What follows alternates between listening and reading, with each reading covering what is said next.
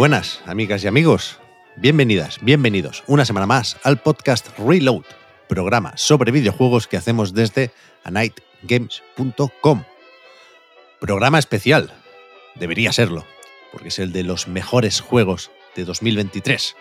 Vamos a hablar un poquito de Gotis en este año que creo que todo el mundo coincide en eso de que ha sido muy bueno.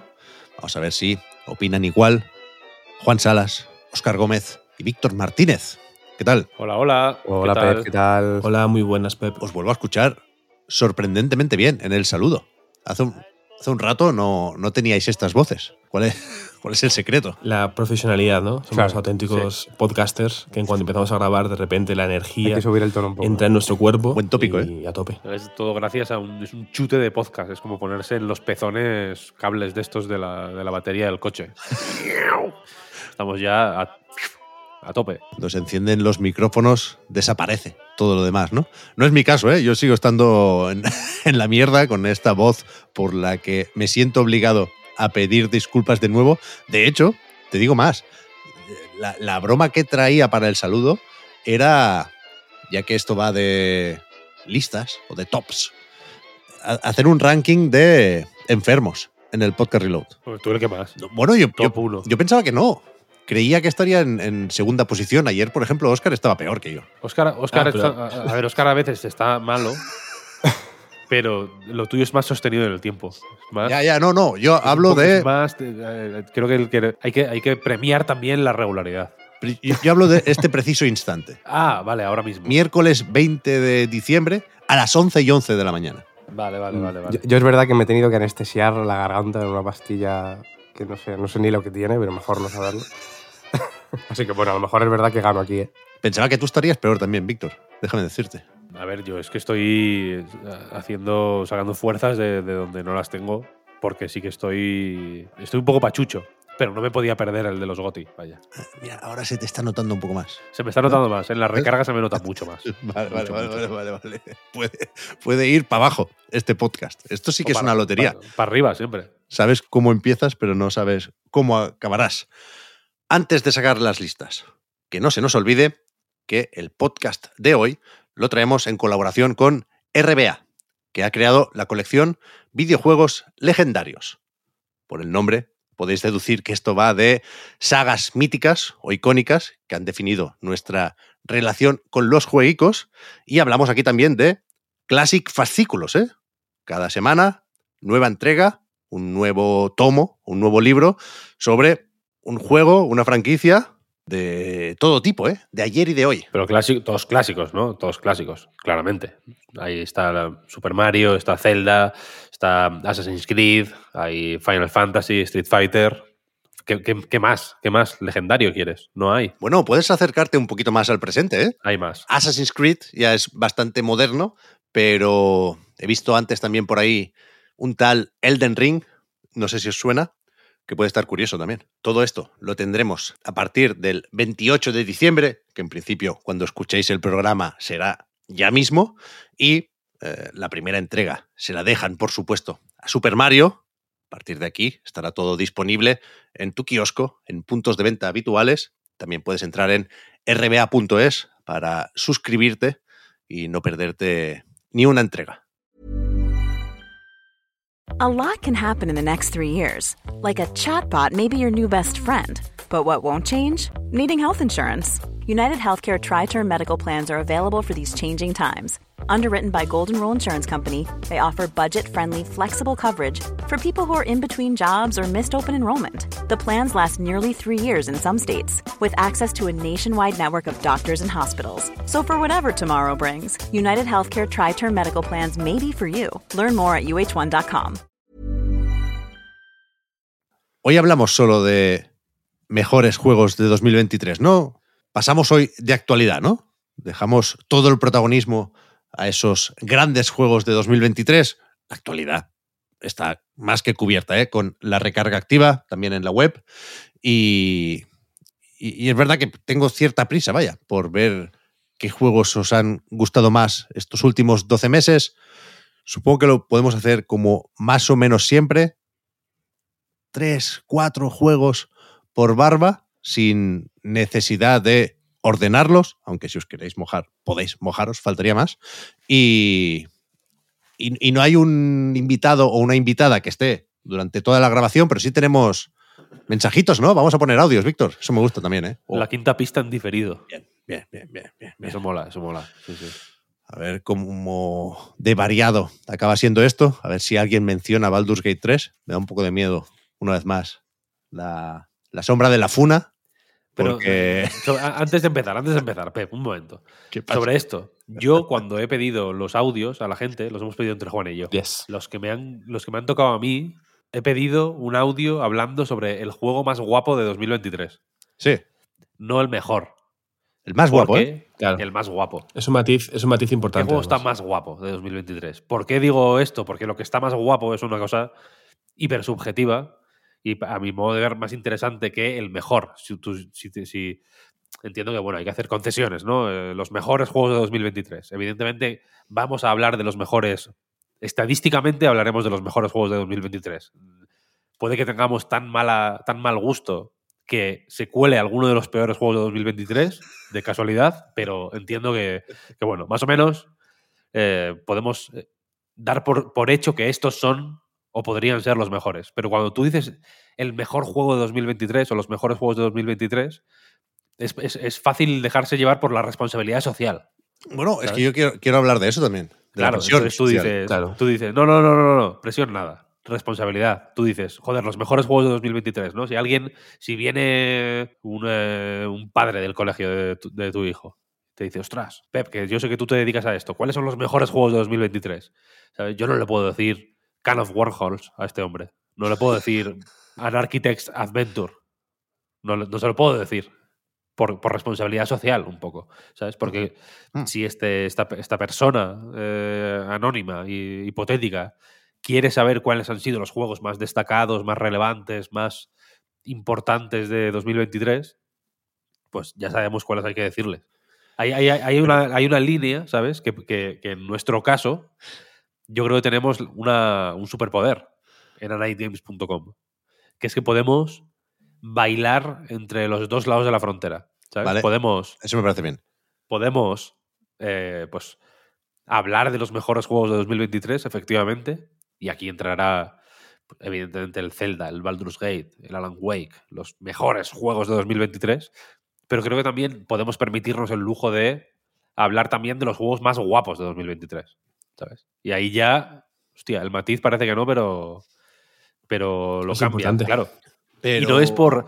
Yo tenía pensado, antes de ponerme mal- mal- malito, me gustaría mandar desde aquí un llamamiento a mi padre, que es el que me ha pegado esta gripe que tengo. El, el tío, ¿eh? Tengo familia para esto. Yo tenía pensado, yo venía más, eh, más Street Fighter, hablando de videojuegos legendarios. Porque quería, quería como hacerme un poco más así confrontativo y decir que mi lista iba a ser una lista de, de notas. De, de- de ser un notas, ¿no? Porque creo que ya lo he hecho alguna vez, ¿no? Sé que el Zelda lo va a mencionar alguien. No, no, no sé exactamente quién, pero se mencionará el, el Baldur's Gate. Ahí tengo más dudas, pero el Alan Wake, el, Hi-Fi Rush, el no sé cuál, todos esos juegos se van a mencionar. Entonces a mí me gusta siempre dar un poco la nota por.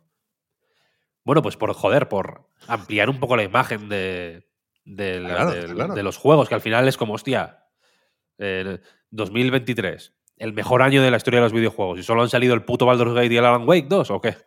¿Sabes? ¿Dónde están los demás? ¿Dónde están los todos esos juegos que han hecho que sea un año tan, tan, tan, tan cargado y tan, y tan interesante y tan ajetreado, ¿sabes? Sí, sí. Esos lo, merecen también nuestra atención, yo creo. Hombre, y lo bueno es que al hacer un, un podcast no es como poner un tweet con tus tres juegos favoritos del año que no tienes mucha explicación que dar y la gente dice, madre mía, no has puesto Baldur's Gate 3, Mm. no tienes ni idea. Al hacer un podcast de horas, lo bueno es que podemos explicar precisamente eso. Oye, para mí Baldur's Gate 3 es el mejor juego del año y me alegro de que gane todos los premios posibles, pero quizá en mi lista de los tres juegos más guapos o los tres juegos que me han hecho más feliz no entra por este motivo o por el otro y no pasa nada. Dicho esto, que- no hay ningún juego más guapo que el Baldur's Gate 3 este año. Entonces, eh, esto, siento, siento sería el que os lo diga, pero es que está, aparte de ser bueno, está guapísimo.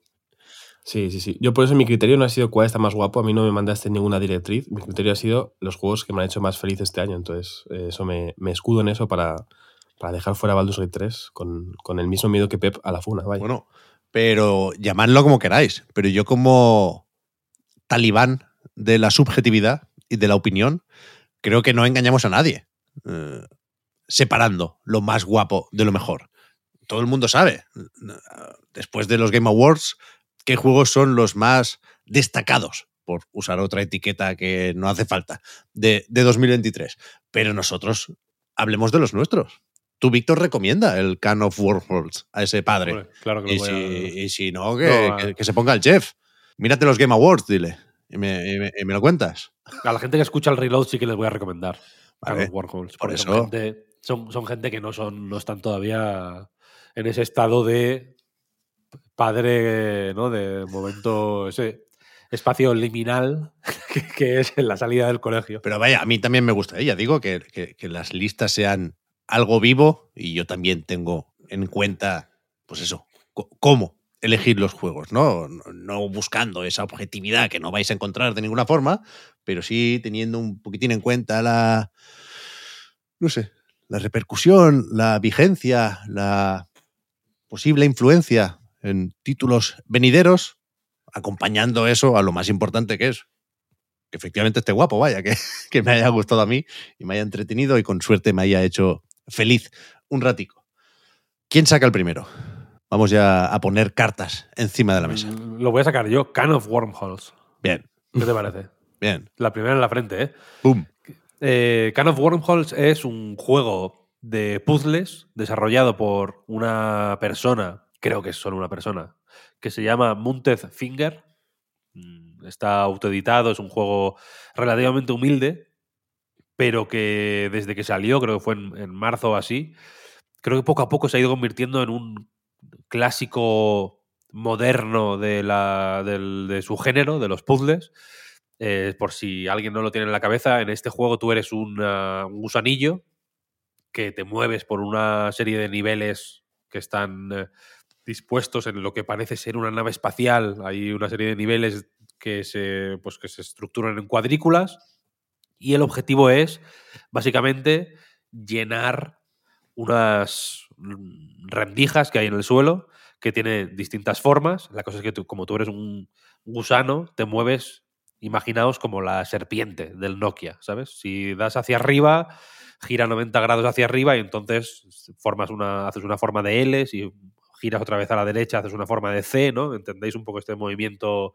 El gusano se va moviendo, ¿no? Formando ángulos de 90 grados y eh, pues si hay una, una rendija con forma de C en el suelo, la idea es que lo, que lo metas con esa forma. ¿Qué pasa? Que esta idea tan sencilla, el juego, como los mejores juegos de puzzles, como Stephen Sausage Roll, como Bonfire Peaks, como A Monsters Expedition, ¿no?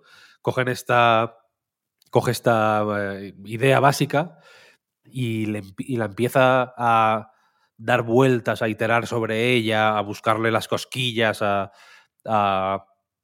hacerte ver, verla de otra manera, a hacerte ver eh, todas las posibilidades que tienen las piezas más o menos limitadas que tiene el juego, en el que ya digo, no puedes hacer absolutamente nada más que moverte y empujar cosas, chocándote contra ellas, nada más. Es un tipo Sokoban, para entendernos. Y, y la cuestión es que las maneras en que las hace eh, una y otra vez hasta el final, de principio a fin, eh, son cada vez más imaginativas y más sorprendentes y más eh, fascinantes. Y aparte el juego tiene una serie de ideas de- un poco más de a gran escala que son extraordinarias a mi modo de ver, como un sistema de pistas que no te no te guía hacia el siguiente paso que deberías dar, sino que te propone un puzzle nuevo relacionado con el que, el que estás atascado, te propone una versión alternativa más sencilla que te da, no, no- no te da pistas de qué tienes que hacer para resolverlo, sino que te propone resolver otro puzzle más simple, pero que eh, gira alrededor de la misma idea, para que luego entiendas lo que tienes que hacer un poco en la, en la versión normal, ¿no? Y aparte tiene un meta puzzle porque los distintos mundos en los que por los que vas pasando son, ya digo, como unas naves espaciales que tienen ellas mismas forma de gusano, y entonces hay como unos ordenadores, unos eh, paneles de control de las naves que tienes que ir moviendo y enlazando entre sí para explorar todo el- toda la, estructura, ¿no? Y, y mola eh, muchísimo. Está muy, muy bien estructurado, está muy, es un juego con una organización eh, brillante que, que- e- es un juego que, que si la un poco la, la luz que deben seguir los juegos de puzzles es el momento ajá, este que se dice, ¿no? De resolver un puzzle y decir, ajá, vaya cosa más guapa, más, más eh, propuesto aquí. Este tiene momentos ajá, incluso moviéndote por el mapa. Que, que no es algo único de Can of Warhols, eh, porque de hecho que es un clásico, ¿no? Cualquiera que haya jugado de Windows seguramente haya tenido momentos ajá muy increíbles fuera de los, de los eh, propios puzzles, pero que cuando un juego lo hace y lo hace tan bien y lo hace con una rotundidad y con una falta de con, una falta de complejos y con una eh, inventiva y con una creatividad tan grandes, eh, pues me, encanta y este sin duda para mí ha sido el- el mejor juego de puzzles de este año, en un año en el que luego tengo otro de puzzles para mencionar. Así que no, no- no es poco decir. A, mí esto que dices, Víctor, sobre lo de explorar el mundo y cómo lo hace tan bien, me recuerda un poco también a, la parte que tiene de, de ofrecerte como versiones más simplificadas del mismo puzzle para que lo entiendas, porque recuerdo que cuando lo comentaste había, no sé, algún comentario, no sé dónde lo leí o lo escuché, que decía como que eso no es el primer juego que lo hace, ¿no? Ni mucho menos. Como si eso fuera eh, realmente una cosa que, que hiciera peor al juego, ¿no? Porque ni mucho menos. Yo no creo que sea eh, peor por hacerlo, yo creo que es mejor por hacerlo pues, de una forma en la que funciona tan bien. Joder, a mí lo de las versiones simplificadas, eh, la forma en la que te ilustran cómo funcionan los puzzles, me, me pareció también súper, súper interesante y súper fino. Es un tipo de idea que creo que, que es, que es guay porque va a ser influyente. Y, y no solo está mi palabra aquí para demostrar la influencia que puede tener esta idea en, en próximos juegos de, de puzzles de este estilo, sino que en, eh, en el mes siguiente o a los dos meses salió An Architect's Adventure, que es otro juego que está muy guay, un poco menos sólido, rotundo que este, pero está muy fino también. Y post lanzamiento, con, con, pues con parches en Steam, vaya, este juego añ- añadió ya versiones más fáciles de, de de sus propios puzzles. Y en, en las notas de los parches decía que era una influencia de Can of Warhols, que había visto la idea en Can of Warhols, que le había encantado y que, y que lo iba a hacer. Y yo creo que lo veremos eh, más a menudo, ¿eh? Y creo que viene de este juego. Creo que no, no se me ocurre otro así que digas, hostia, tiene este sistema de pistas. Y, y aunque lo hubiera al final, eh, eh, lo que importa es eso, ¿no? El que lo estandariza, normalmente lo estandariza por algo, eh, por hacerlo precisamente tan bien Por como hacerlo lo hace bien, este. efectivamente. Igual en otros sitios no está como pista, pero sí que puedes eh, afrontar esos rompecabezas en un orden distinto y que uno te lleve a la solución de otro. Eso sí que lo hemos visto en, en varios juegos, sí, vaya. sí. Pero yo siempre digo, Víctor, que a mí me gusta mucho escucharte hablar de juegos de puzzles porque se nota que te gustan mucho y que sabes mucho, pero también sueles comentar que, que te mueves por comunidades de jugadores y de creadores de juegos de puzzles. Y, en ese sentido se me ha ocurrido ahora una, una pregunta, no sé cómo de tonta es, ¿eh? ahora me lo dices, pero yo creo que uno de los grandes temas de este 2023 es, como casi cada año, el de la creatividad, ¿no? Esa lista de nominados a mejor juego del año, con mucho refrito, con mucha secuela, ¿no? Y- y realmente creo que para mucha gente no habrá nada malo en eso, pero si quieres huir de esa secuelitis, de, esa manera de recuperar clásicos, creo que es buena idea meterse en los juegos de puzzles, porque se les da muy bien sorprender, romper moldes y ser especialmente imaginativos. Y no sé si eso tiene que ver, Víctor, con el, el- el propio género, es decir, con de qué están hechos los bloques con los que se construyen los juegos de puzzles, o es una cuestión de las personas o las mentes que hacen esos juegos. No sé cómo se llama el de Can of Warhols, pero igual si tuviera que hacer un shooter, sería igual de sorprendente e imaginativo, ¿sabes? A ver, yo creo, sí, entiendo lo que quieres decir. Yo creo que tiene que ver un poco con que. O sea, la falta de secuelas tiene que ver con que es un nicho muy pequeño, en realidad. También. No hay mucha gente que esté esperando un. eh, Stephen Sausage Roll 2. No es una decisión de negocio tan inmediatamente atractiva hacer un- una secuela de un juego de puzzles como lo es hacerla de un Call of Duty, ¿no? O de un Uncharted o de, o de algo de esto, porque son juegos que, tienen suficiente seguimiento como para saber que el segundo pues lo van a... Lo va, lo va a querer mucha gente, ¿sabes? Con estos pasa menos. Y aparte es un poco lo que dices, que las, las piezas que conforman ese tipo de juegos, una de las, uno de los retos que se suelen marcar los que hacen estos juegos es explorarlas tan a fondo que, joder, una secuela, pues bueno, es, es raro ver incluso expansiones. El eh, Bonfire Peaks tuvo una expansión, de hecho, Mm. que, que mola bastante, pero es un caso raro, porque normalmente ya se, se lleva tan a, a fondo la idea principal que iterar sobre eso es un poco tonto, ¿sabes? Porque tendrías que crear otra curva de dificultad. O sea, sí, co- como no son nada más que su mecánica, los juegos de puzzles, no son normalmente sus personajes, ni sus universos, ni sus argumentos, ni nada, tendrías que crear como una especie de curva de dificultad del mundo bizarro para hacer la- que la mecánica de las salchichas del Stephen Sausage Roll tuviera de nuevo sentido desde, desde el nivel 1 hasta el 80, ¿sabes? Entonces, entonces se suele. A mí es, un- es un- un, eh, una escena que me resulta muy interesante por eso, porque siempre hay cosas muy interesantes en ese sentido, ¿sabes? Se, exper- se experimenta mucho, hay mucho juego pequeñito, no hay mucho miedo a. No suele haber miedo a- a hacer experiencias más o menos contenidas y a desarrollos de. Pues, 6, 8, 12 meses a lo sumo, ¿sabes? Es raro ver un juego de puzzles que, a no ser que seas The Witness o alguna cosa así, es raro ver un juego de puzzles que tenga tres años de desarrollo, ¿sabes? Estos son, son- hay, hay cinco eh, contados. El resto son juegos pequeñitos, rápidos, de. no- no- que, que- que- que se nota que son desarrollos sanotes. Es que no, no se me ocurre otra palabra, sanotes, ¿no? Como que te imaginas a una persona en su casa diseñando puzzles, como buscándole los tres pies al gato de, de formas divertidas. Salió ahora un- uno que se llama Portal Snake, que es del creador de Squishcraft. Ahí está. Otro, eso. otro, otro fino, fino, fino. Te lo quería preguntar también, que te vi en Twitter y, y por los gráficos me pareció que, que podría ser del, del colega este que hizo Sí, sí, sí. aquel otro juego que el nombre a mí no me salía en ese momento, pero es el que el icono y la imagen que se repite a lo largo de todo el juego es como un, chico así sonriendo, ¿no? Con una risita, no sé si medio perversa de alguna forma, un poco de, de villano de dibujos animados. Sí, Pero que creo que no es él, creo que es, creo que es como un youtuber.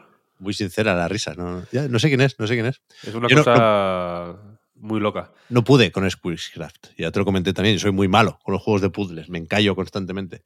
Y ese me pareció muy difícil, el cabrón. Este juego es un, es un ejemplo, este creador es un ejemplo de la variedad que puede surgir de un género tan a priori pues estricto y, cu- y cuadriculado. eh, Estrictamente hablando, ¿no? Hay, suele ir alrededor, o sea, suele girar alrededor de, de cuadrículas todo el diseño de niveles y demás.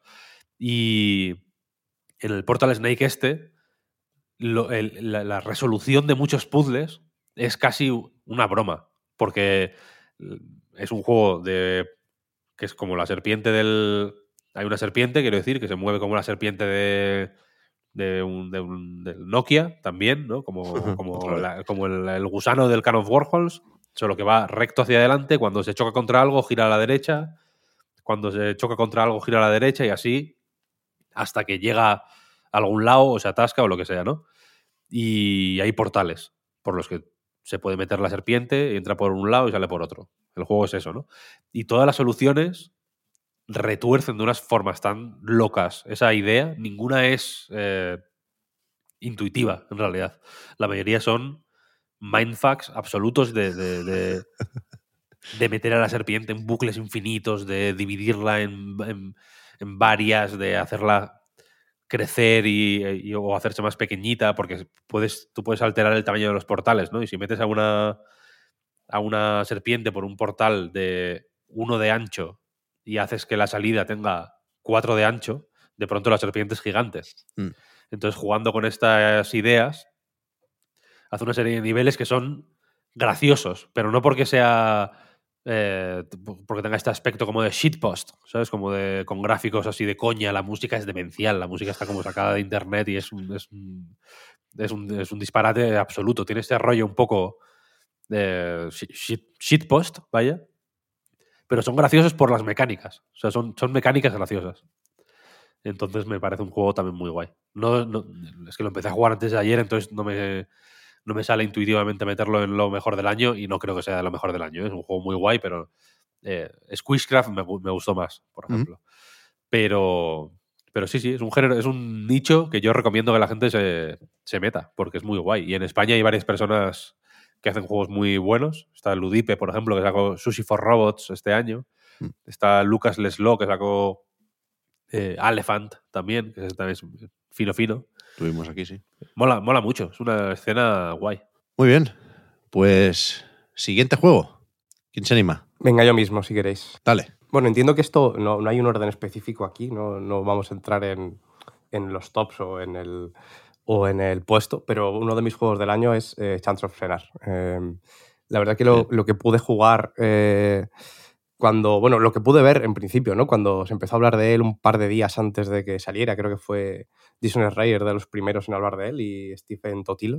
Mm, Puede ser que estuvieran un poquito más en la conversación antes de que realmente explotara, aunque ya eh, pintaba más o menos interesante. ¿no? Este puede que sí que necesite un poco más de, de presentación que, que los más grandes que podamos tratar hoy, a pesar de que ya lo hayamos comentado por aquí, pero bueno, es este juego de puzzles también, de rompecabezas, no sé, e- el matiz es relativamente fino en realidad, eh, que va sobre todo sobre eh, aprender idiomas, ¿no? Eh, la cosa es que nos plantan en una especie de torre de Babel, reimaginada en realidad, que hay que ir escalando para, bueno, llegar a la cima y pues pasan cosas, ¿no? El tema de, de la premisa que, en las que a lo mejor no merece tanto la pena entrar ahora, pero bueno, la torre está dividida en, cinco pisos distintos, eh, en los que cada uno, bueno, pues hay una civilización específica con una cultura y una forma de vivir completamente distinta a las otras, ¿no?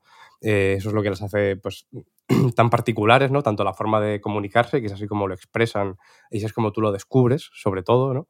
Eh, tanto en las palabras en sí mismas y los caracteres que usan y la- las formas en las que los emplean, como en lo que ves, simplemente moviéndote por, por, bueno, por sus ciudades, ¿no? Por esa civilización. Y ya digo, bueno, a mí me ha encantado por, por la forma en la que te, te enseña, lo primero, eh, que es una cosa en la que eh, pues yo creo que hay que pararse a hablar también con, con Charles of Senar, que a lo mejor no he leído o escuchado tanto por ahí, que es la forma en la que, pues eso, te enseña cada idioma de una forma, eh, bueno, en la que interpreta el lenguaje de los videojuegos y cómo funciona aprenderlos eh, en sí mismo, ¿no? Igual que puede funcionar con un juego de acción eh, a la hora de, introducirte mecánicas poco a poco. Yo creo que aquí eh, lo hace de una forma como. Es, es casi un guiño, ¿no? En, sí mismo al lenguaje, pero esta vez de forma un poco más explícita, porque es el lenguaje de cada uno de, estos eh, cinco pueblos, que realmente en eso consiste Chance of Senar, ¿no?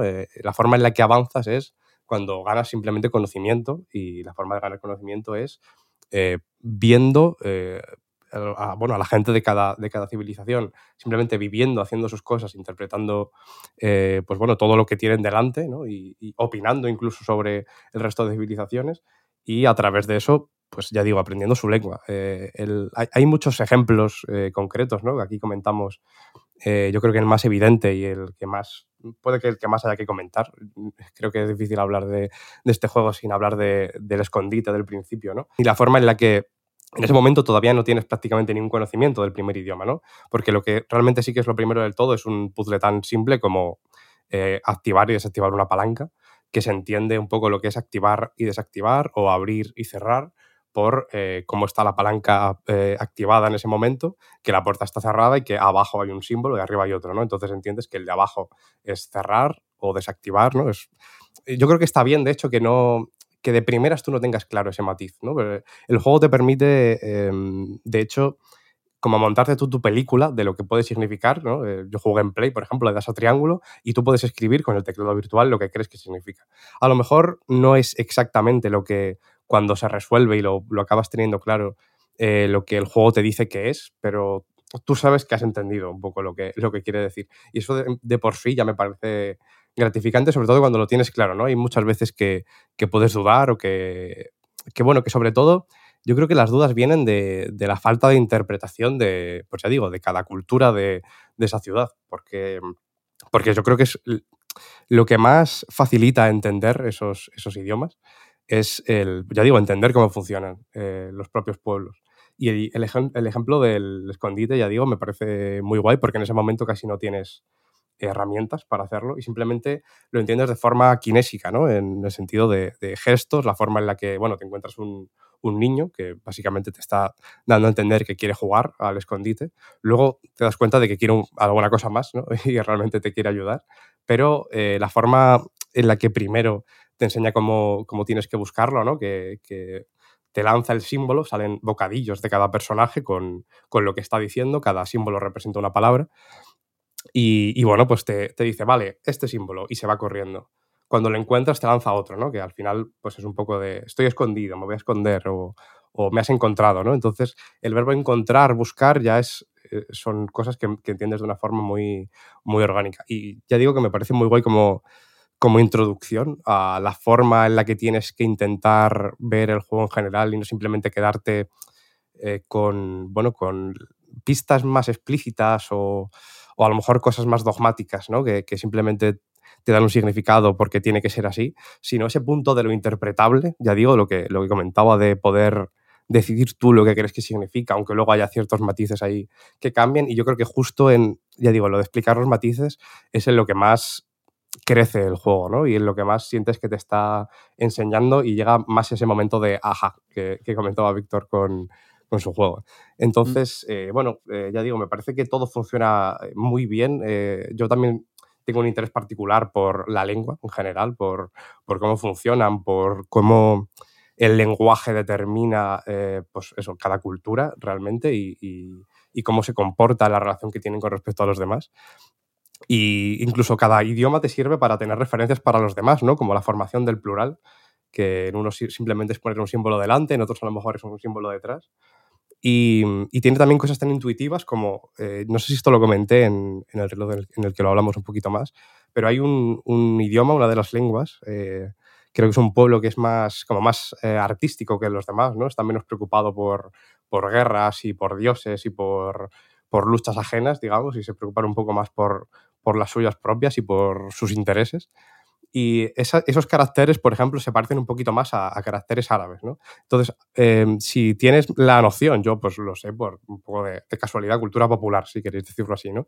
Que funciona al revés, ¿no? Se lee de derecha a izquierda en vez de izquierda a derecha. Entonces, eso es información que luego te, te puede venir bien para, para, para interpretar ese idioma, ¿no? Y ver cómo, como abarcarlo y, entender un poco todo. Y al, mismo tiempo todos están relacionados entre sí y cada palabra referida al mismo concepto en cada distinto idioma tiene matices completamente distintos, ¿no? como el, la de los devotos en particular, que es el primer pueblo, ellos mismos se, se llaman devotos.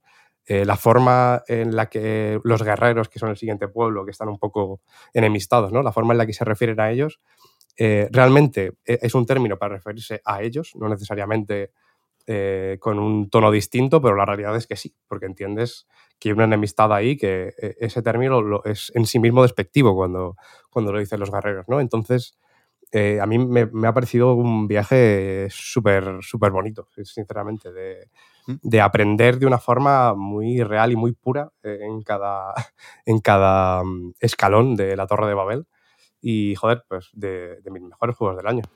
También es de mis favoritos del año, la verdad. No, no, de mis tres que voy a mencionar hoy, pero sí seguramente de mis, de mis cinco.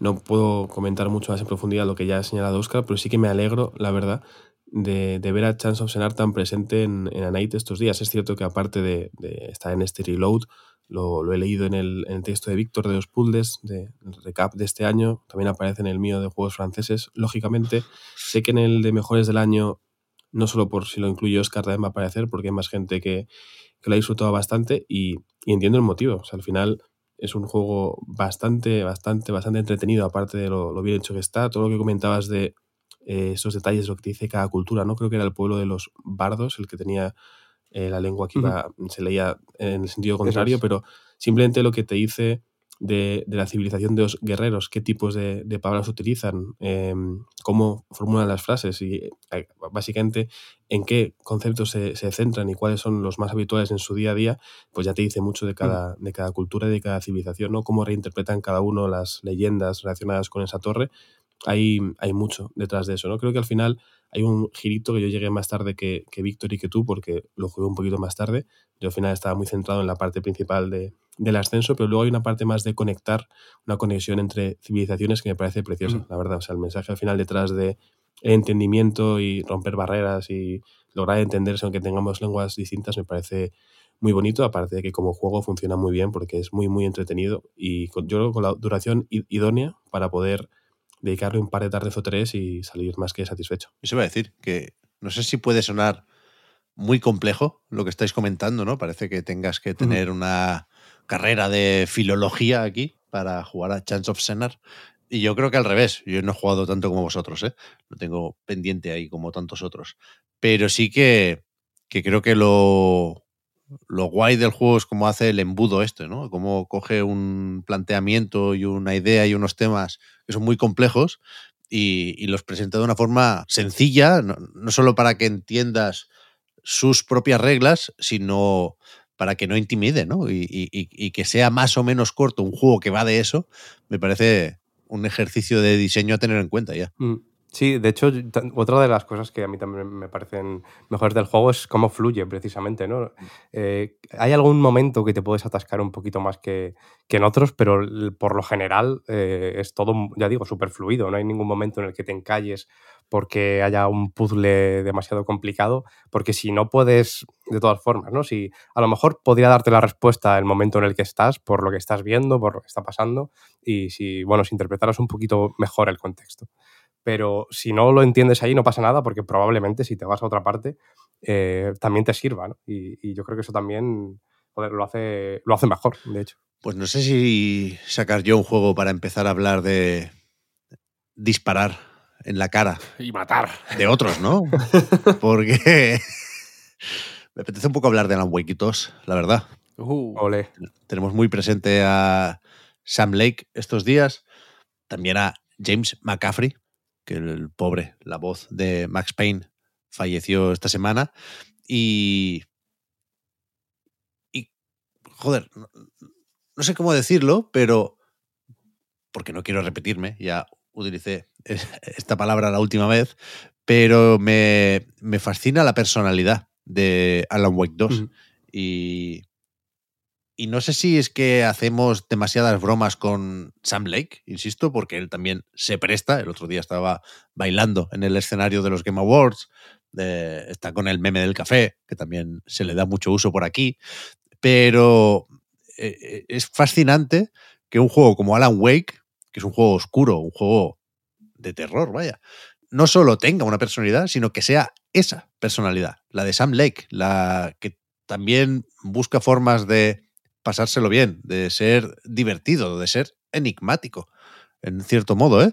Pero, pero creo que, esa personalidad es un poco el, final bueno de la eterna lucha entre el videojuego como arte y el videojuego como producto. El otro día, Hideki Kamiya, nada más y nada menos, planteaba eso al reflexionar sobre su marcha de Platinum Games. ¿eh?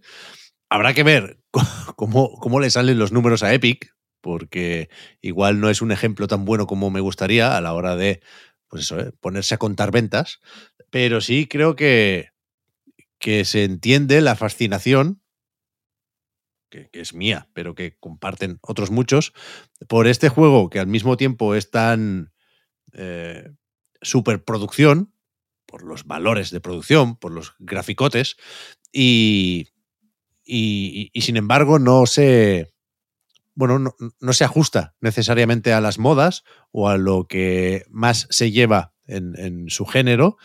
Y, y hay, algo aquí parecido al kojimismo. Una vez más, en los Game Awards, la foto de Sam Lake con Hideo Kojima. Creo que bueno, es, muy fácil querer darle me gusta a eso. Y creo que Remedy lleva mucho tiempo buscando esto ¿eh? y peleando por esto, de una forma más o menos activa y eh, es fácil, una vez más, simpatizar con esa lucha, porque hasta ahora habíamos visto varias derrotas. Lo recordabas tú, Oscar, eh, el vídeo ese de el propio Sam Lake pidiendo perdón porque no habían conseguido que les dieran luz verde hace unos años a la secuela de Alan Wake, cuando se suponía que la tenía que pagar Microsoft. Y, bueno, han, han, ido aguantando y han ido eh, sacando sus jueguicos más o menos buenos, pero siempre de Remedy. Y, y, y, me gusta mucho que después de Quantum Break y de Control hayamos llegado a Alan Wake 3, que, que al mismo tiempo tiene muchas cosas especiales y raras y sorprendentes también, sin llegar a ser un can of wormholes, pero que, que cuando le toca ser un, un, survival horror de pegar escopetazos a zombies, también lo hace muy bien. El otro día leía sobre el control de Alan Wake 2. Leía quejas o críticas. ¿Críticas? Sí. Hostia. Uh, o sea, mucha gente, en resetera sobre todo, que, que lo ponía como ejemplo de juego que merece la pena jugar en fácil o en no recuerdo cómo se presenta en el menú correspondiente, pero uno de esos en, los que puedes decirle, a mí dame la historia, ¿sabes? No, no, no quiero que me maten, no quiero complicarme, y, y, lo relacionaban con el control, que, que, yo creo que es bueno porque es...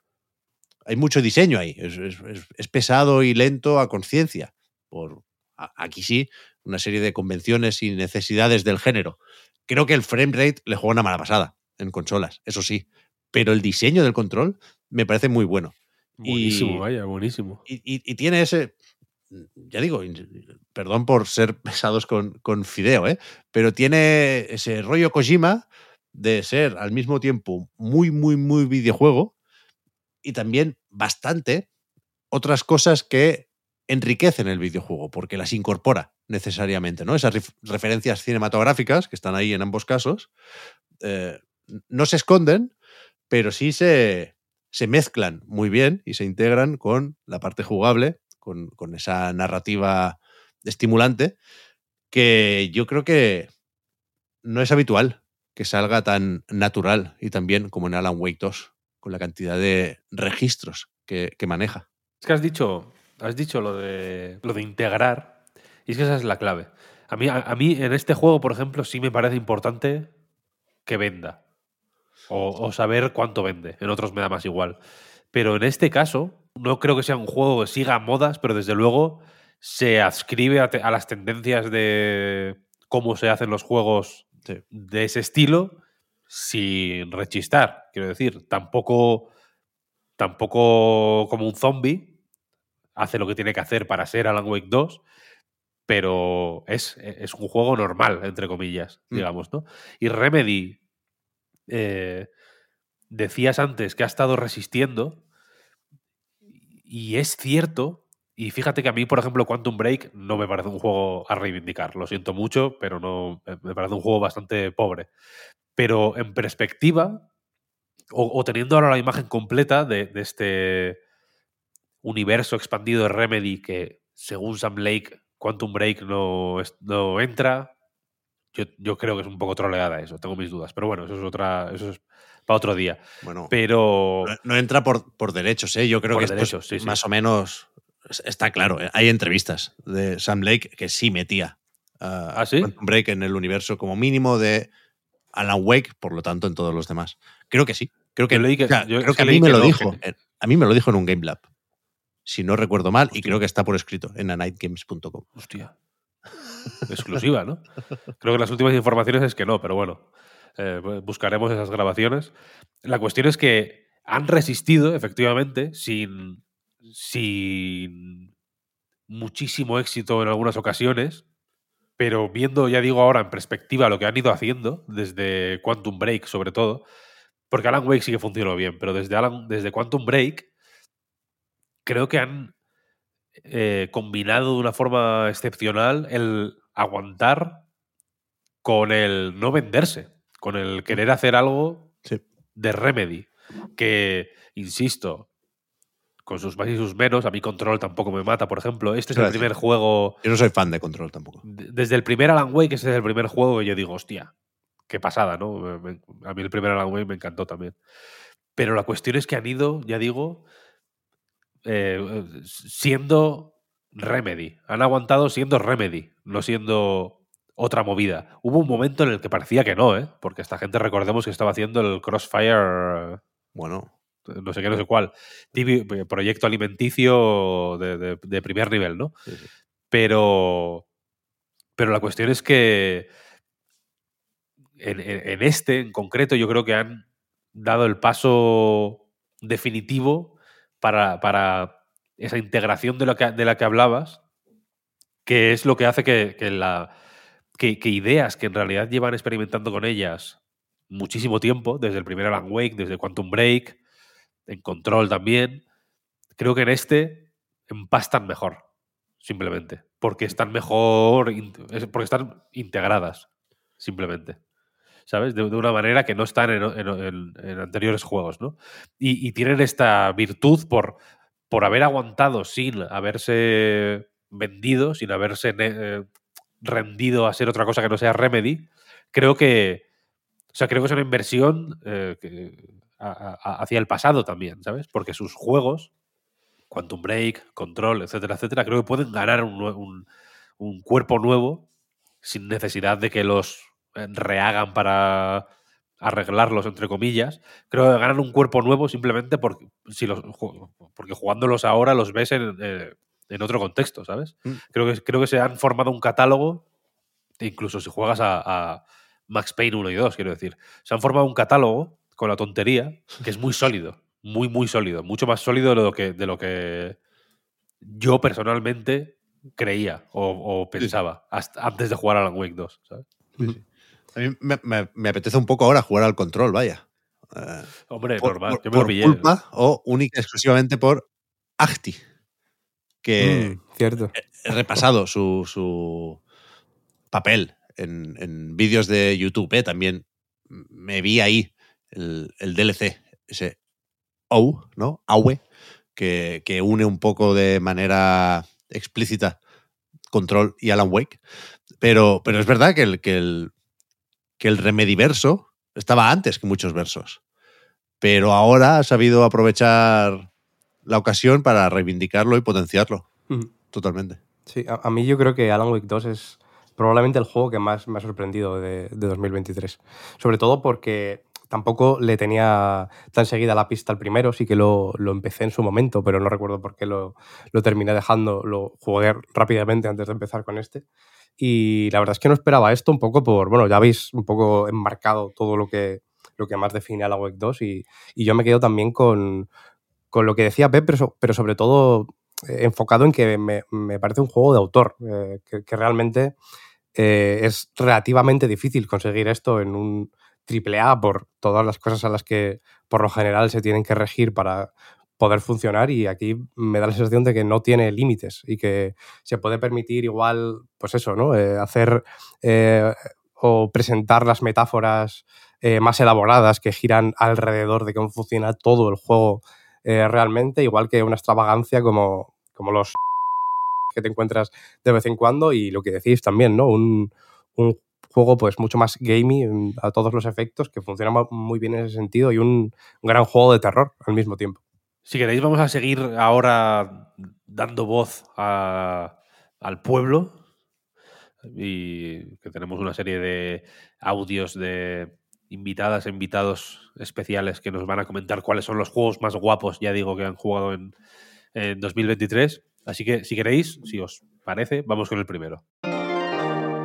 Hola, un saludo de The Construct Team. Hola, Hola, Yo soy Jordi de Paco Marina González. Paula Ruiz.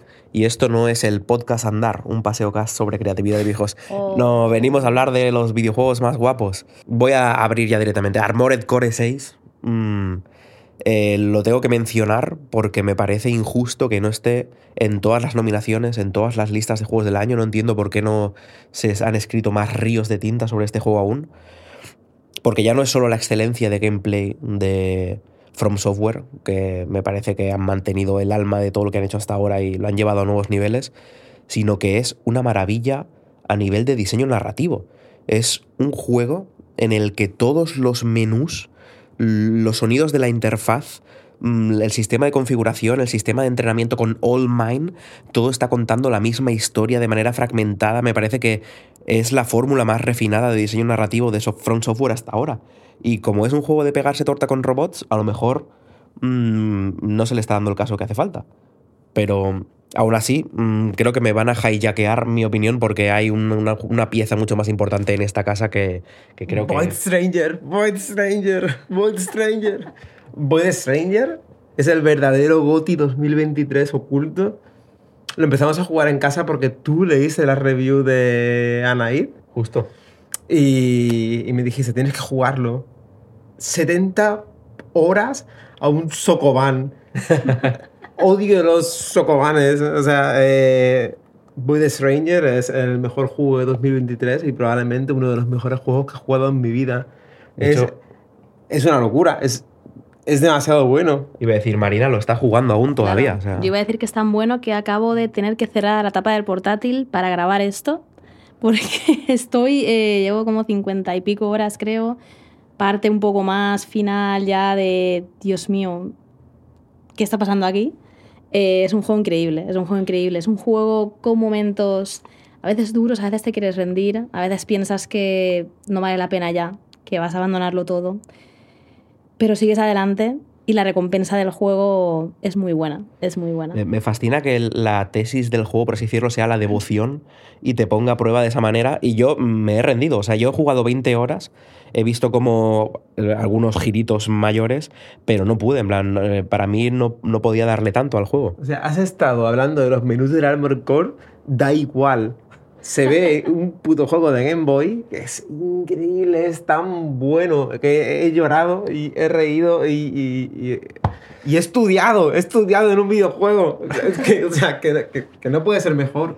Eh, Stranger Goatee. Estamos llegando ya a los tres minutos. Creo que vamos, me proponemos spoiler cast de Void Stranger porque uh. si no, aquí deberíamos montar demasiado audio ya con, para hablar bien de, lo que ha supuesto el juego en esta casa. Pero nada, eh, un saludo, eh, felices fiestas a todas las personas que estáis escuchando esto y, y jugata de Cosmic Will Sisterhood.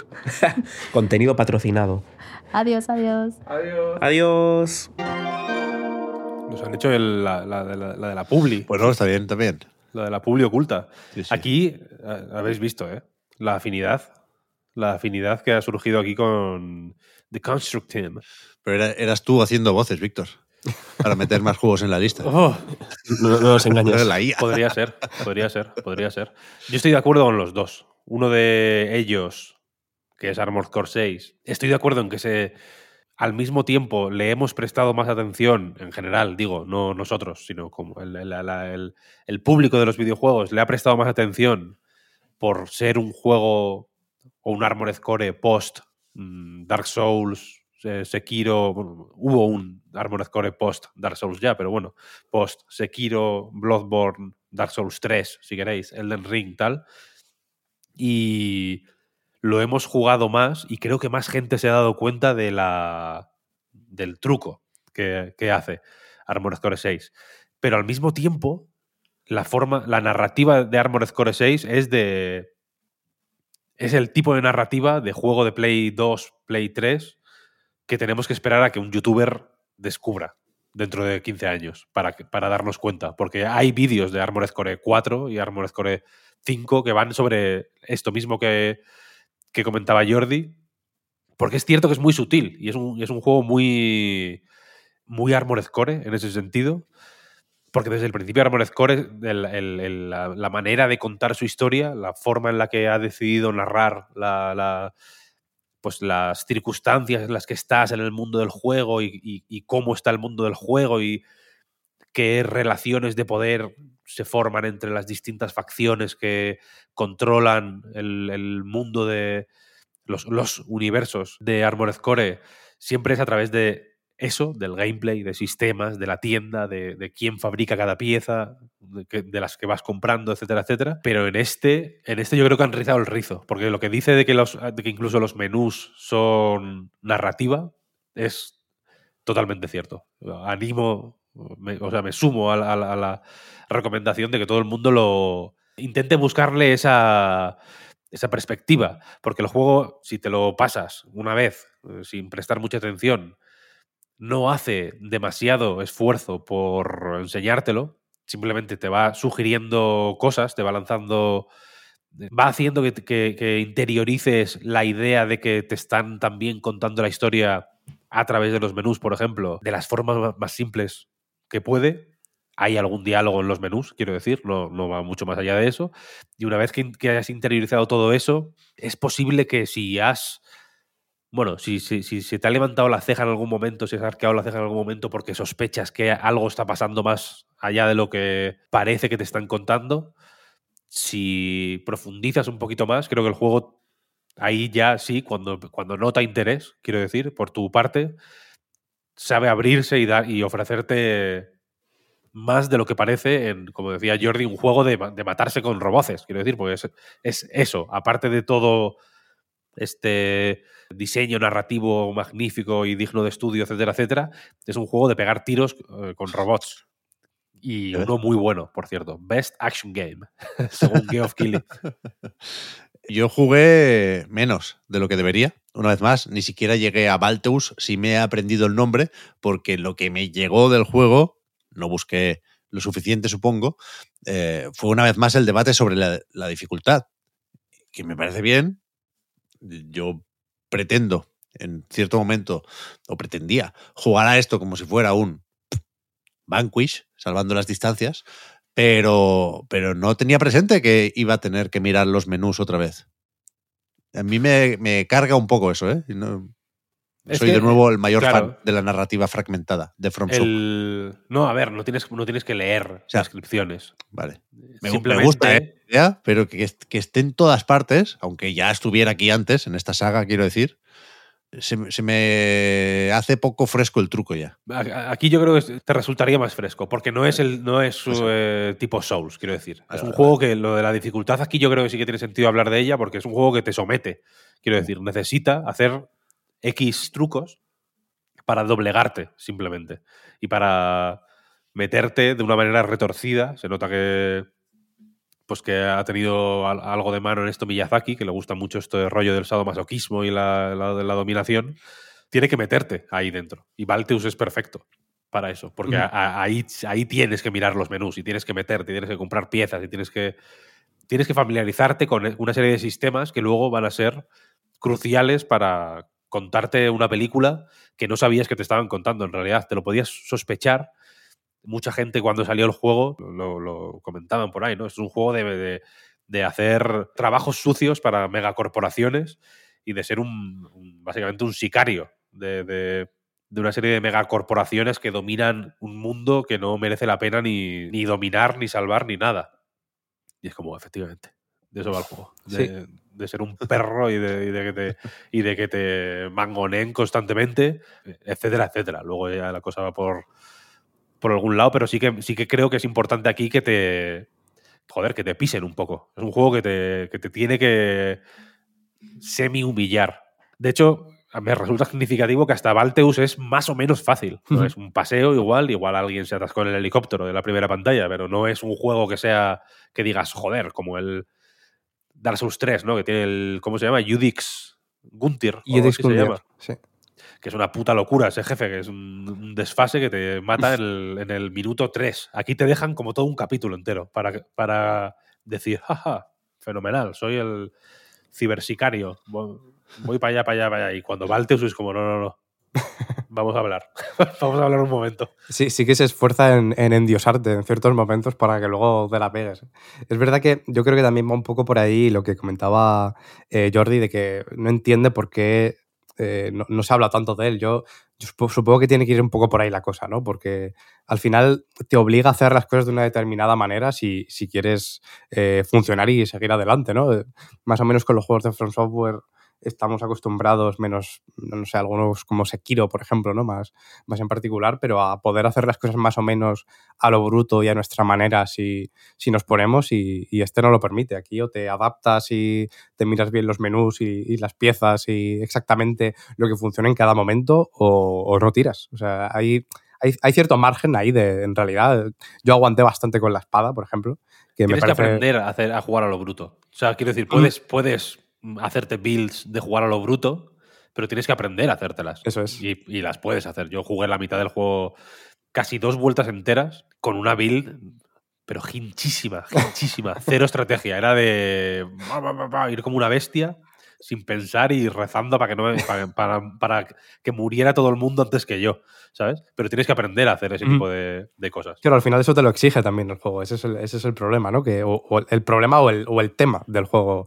al final, ¿no? Para muchos puede ser un problema y ya digo que por eso entiendo que a lo mejor no se ha mencionado tanto, pero si quieres hacer cualquier cosa, ya sea haciéndolo pues, porque lo aprendes y configuras tu equipamiento en función de lo que tienes delante o porque quieres eh, hacerlo a lo bruto, en ambos casos tienes que aprender y tienes que, que dedicarle un tiempo, una estrategia y entender muy bien todo lo que está pasando en todos los sentidos. Y, joder, a mí me parece que también tiene mucho mérito lanzar un juego así y quedarte tan ancho, vaya, como se han quedado ellos. Y el otro que comentaba Paula, Void Stranger, que es otro de los juegos, es el otro juego de puzzles que decía antes que tenía preparado para comentar eh, eh, ahora. Me gusta que lo mencionen porque yo sé que a The Construct Team, y esto lo siento por exponeros de esta manera, no es una cosa que haga a la ligera.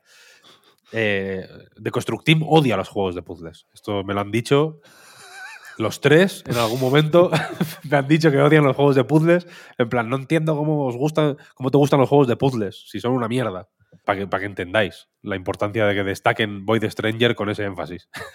Porque Void Stranger es un juego de puzzles y no solo es un juego de puzzles más o menos estricto, cuadriculado, tipo Sokoban, no va de empujar cosas, sino de coger o poner, eh, o sea, o, o quitar y poner baldosas del suelo, por resumirlo de una forma así un poco un poco a lo bruto, sino que es un juego que no que se esfuerza al principio por no ser nada más en realidad. Es un juego que tiene estética de Game Boy, está en blanco y negro, no tiene muchos recursos para contar eh, muchísimo, pero poquito a poco los va sacando, va sacando cositas, ¿no? Hay cinemáticas de pronto en algunos momentos, hay, hay sistemas raros que dices, ostras, ¿por qué esto es así? ¿Qué me quieres contar? ¿no? Hay cada, cada X niveles hay un árbol y puedes descansar en el árbol. Y si descansas en el árbol, el juego se cierra, básicamente. Se guarda la partida, el juego se cierra y cuando vuelves a empezar la partida o cuando vuelves a abrir el juego, vaya, eh, hay una cinemática que te cuenta algo. Lo que te cuenta al principio no te, no te enteras de absolutamente nada, pero ves que hay una historieta por ahí, tal, no sé qué, no. Tú sigues jugando, vas descubriendo misterios, etcétera, etcétera. Y es un juego de, ya digo, de puzzles, de quitar. O sea, tienes una varita mágica con la varita. eh, con una animación que recuerda a, a la, a, la, a la del Link's Awakening, de Link, que tiene también una vara, ¿no? Sí. Que tira fuego y tal. Eh, con esa vara coges la baldosa que tienes delante del suelo, formando un agujero por el que te puedes caer o, o, sea, haces un hueco en el suelo y puedes colocar esa baldosa que tienes cogida en otro hueco que haya. Esa es la mecánica básica, ¿no? Y, y- y- y vas jugando, vas jugando, vas jugando. Te lo puedes llegar a pasar incluso. Te lo pasas en 6, 7 horas. Son 200 y pico niveles. Y cuando te lo pasas, poco a poco, o sea, lle- llega un momento que cuando te lo pasas te das cuenta de que tienes más dudas que otra cosa, que no has entendido absolutamente nada. Y a partir de ahí se forma un, eh, una, secuencia que en cierto momento parece infinita. Realmente es un juego que te pone a prueba en ese sentido, de, de repetir una y otra vez los mismos niveles. Te los vas aprendiendo incluso, los vas, jugando más y más rápido. Al final esas seis horas que has tardado, siete, ocho que has tardado en pasarte el juego la primera vez, se convierten en, en minutos. Que puedes ir a, toda hostia hasta llegar a pisos concretos en los que sabes que hay algo, algún secreto que no has encontrado, hasta hacer secuencias de eh, ir a tal piso a encontrar no sé qué y luego a tal otro a encontrar no sé cuál. Vas recorriendo ese laberinto una y otra vez, una y otra vez, una y otra vez, estudiándolo, efectivamente, como decía Paula, de una manera que es eh, alucinante. Los juegos de puzzles son mm, relativamente individuales, son experiencias más o menos privadas. Al final es como, por quitarles así un poco de misticismo, como hacer una, yo qué sé, una sopa de letras, ¿sabes? Puedes hacer una sopa de letras en compañía de tus amigos, si quieres, pero en cierto momento hay demasiados lápices ahí. ¿eh? Con, normalmente es una experiencia de tú, el periódico o, la, o, el, librito de pasatiempos Telecinco con la cara de Paz Padilla en la, en la, en la portada. Te lo compraste hace cinco años porque Paz Padilla lleva ya muchos años sin salir en el Sálvame. La echaron por negacionista del COVID. Y, pero tú mantienes ese librillo porque te lo compraste una vez para ir a la playa y lo tienes y vas haciéndolo. Tampoco te vas a hacer el libro entero en, un- en- en- en unas vacaciones, ¿no? Entonces lo vas aguantando. Tú estás ahí solo con tu pasatiempo, ¿no? Y los juegos de puzzle son un poco así, en realidad. Tú estás más o menos a solas con tu nivel del Stephen Sausage Roll, por ejemplo, y lo miras y piensas y dices, ostras, tal. Te vas a la cama y se te ocurre algo en la cama y dices, wow. Te tienes que levantar a intentar aplicar esa solución para ver si funciona, tal. Tienen ese rollo de ser tú con el juego, en cierto sentido, ¿no? Es una, es una experiencia menos compartible, creo yo, que no, no son muy de streaming los juegos de puzzles, quiero decir. Ver a alguien así como... Ver a alguien pensando no es, no es tan divertido como ver a alguien pasando miedo, por ejemplo, ¿no? Eh, y Void Stranger tiene un poco de eso. Es un juego de pensar. Los puzzles eh, no son quizá los mejores de la historia, pero son muy buenos. ¿eh? Es un muy buen juego de puzzles. Aparte de ser un algo más, una otra cosa que, que no me atrevo ni siquiera a sugerir porque creo que tengo con este sí que tengo un miedo al spoiler un poco irracional. Eh, es un juego que tiene tantos misterios y que te va enseñando tantos cabos sueltos y que te va presentando tantos personajes que no sabes ni que te dicen cosas misteriosas que no sabes a qué se refieren, que la segunda vez que los ves te dicen otras cosas y no sabes exactamente por qué, que poco a poco va dejándote ver que tiene un diseño hiper estricto en realidad, ¿no? Que, que puedes predecir efectivamente qué te va a decir cada personaje en cada momento en función de lo que has hecho antes de encontrarte con él, por ejemplo. Que toda esta complejidad puedes, supongo, pues eh, tú mismo en tu casa, a solas, intentar eh, pues, dominarla, ¿no? Y desmarañar un poco la- la complejidad del lío que se te está formando en la cabeza. Pero es un juego que por ser tan raro y tan misterioso y tan y tan complejo, en realidad, se presta mucho a jugar con, con la comunidad, ¿no? A, jugar metiéndote en Discord y hablando con gente a la que no conoces y buscando Excels y eh, cotilleando en documentos de Google Docs que la gente se va formando para anotar pistas y tal y cual. Y yo estuve un par de meses haciendo este proceso de jugar y jugar y jugar y jugar y jugar. La primera semana jugué cu- 40 horas, creo a este juego que parecía un juego de puzzles de, empezar y acabar. No, no, no- puede dar esa sensación, pero yo sabía que no lo era, quiero decir. Por el anterior juego de esta gente, Zero Ranger, es un juego de naves que también es eh, expansivo de esta manera. Quiero decir, es un juego hiper complejo con mil secretos, una cosa así súper loca. Este juega a, esa, a ese mismo despiste, pero de una forma joder, yo creo que mucho más. Primero, mucho más accesible en realidad, porque al final un juego de puzzles es más fácil de manipular, simplemente. No hay naves que, van hacia ti para matarte, ni patrones de balas que esquivar, ni nada de eso. Que creo que hacían que Zero Ranger fuera un poco. un hueso un poco más duro de roer de lo que quizá. eh, le podría haber ido bien a mucha gente para disfrutarlo en condiciones. Void Ranger creo que no tiene. O sea, Void Stranger creo que no tiene este. este problema.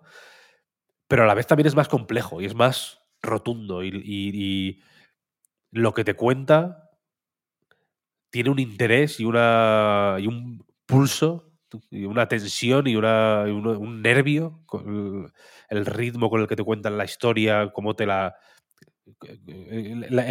La, fuerza de cada escena con, las que se te van contando la historia, los trucos que tiene, los recursos que usa, cómo a la vez que explora los distintos recovecos de la historia, explora también las distintas aristas que tiene que tienen sus propias mecánicas. Es un juego que también ah, eh, juega con sus propias mecánicas de formas muy, muy interesantes.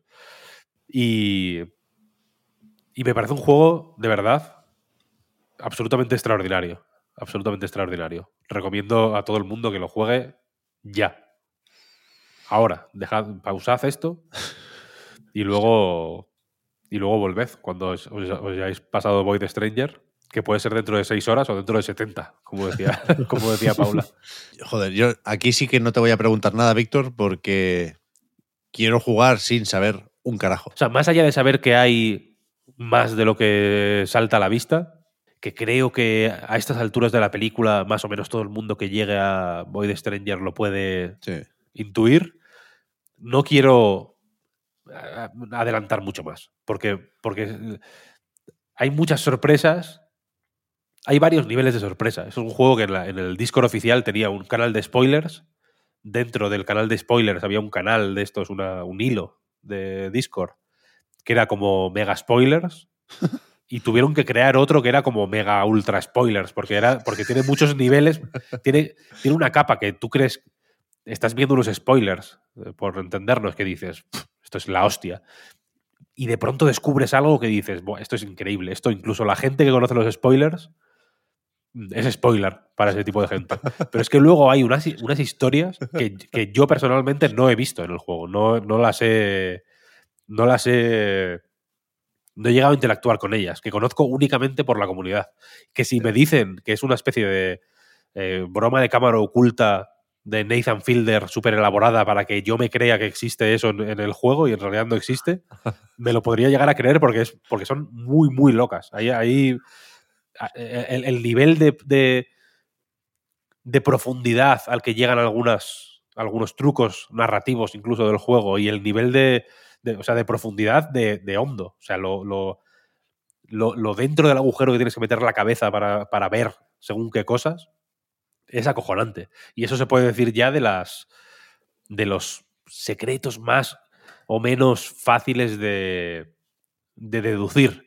Yo hubo, varias mecánicas hablando con, con- con gente que estaba jugando también, que esperaba con ganas este juego y tal. Hubo varias mecánicas que las sacamos pues, eh, hablando entre nosotros, vaya, que te juro que, me- que, que- me siento como si hubiera descubierto América, vaya. O sea, una cosa de, de decir, acojonante. O sea, es el secreto más tocho que, que- he visto en mi vida. Y, y- y- en perspectiva, quiero decir, o echando la vista atrás, pienso, joder, si, si es una. Es como, es como sentirte orgulloso por descubrir que la seta del, del Super Mario Bros. te hace grande, ¿sabes? Al final, es una cosa tan, tan simple, pero en el contexto del Void Stranger es. Ya, ya digo, como. Buah, como descubrir la fórmula de la, de la Coca-Cola, vaya. Pues a, a ver si después de que tuvieras que crear tú, Víctor, la ficha en OpenCritic Ya, ya para ves. colocar tu, tu análisis ahí, a ver si ha ido llegando gente, decía, y, y sirve esto para que puedan hacer una trilogía, supongo. Están en ello ya, ¿eh? ¿Sí? Sí, sí, sí, sí, ya tienen un juego en marcha. Bien, bien, bien, bien. Pues entonces, después de alterar un poco el orden por eso, ¿eh? porque le tocaba a Víctor subirse al carro de Void Strangers, tenías tú pendiente, Juan, cerrar la primera ronda de Yes. mejores juegos de 2023. Tres, tres.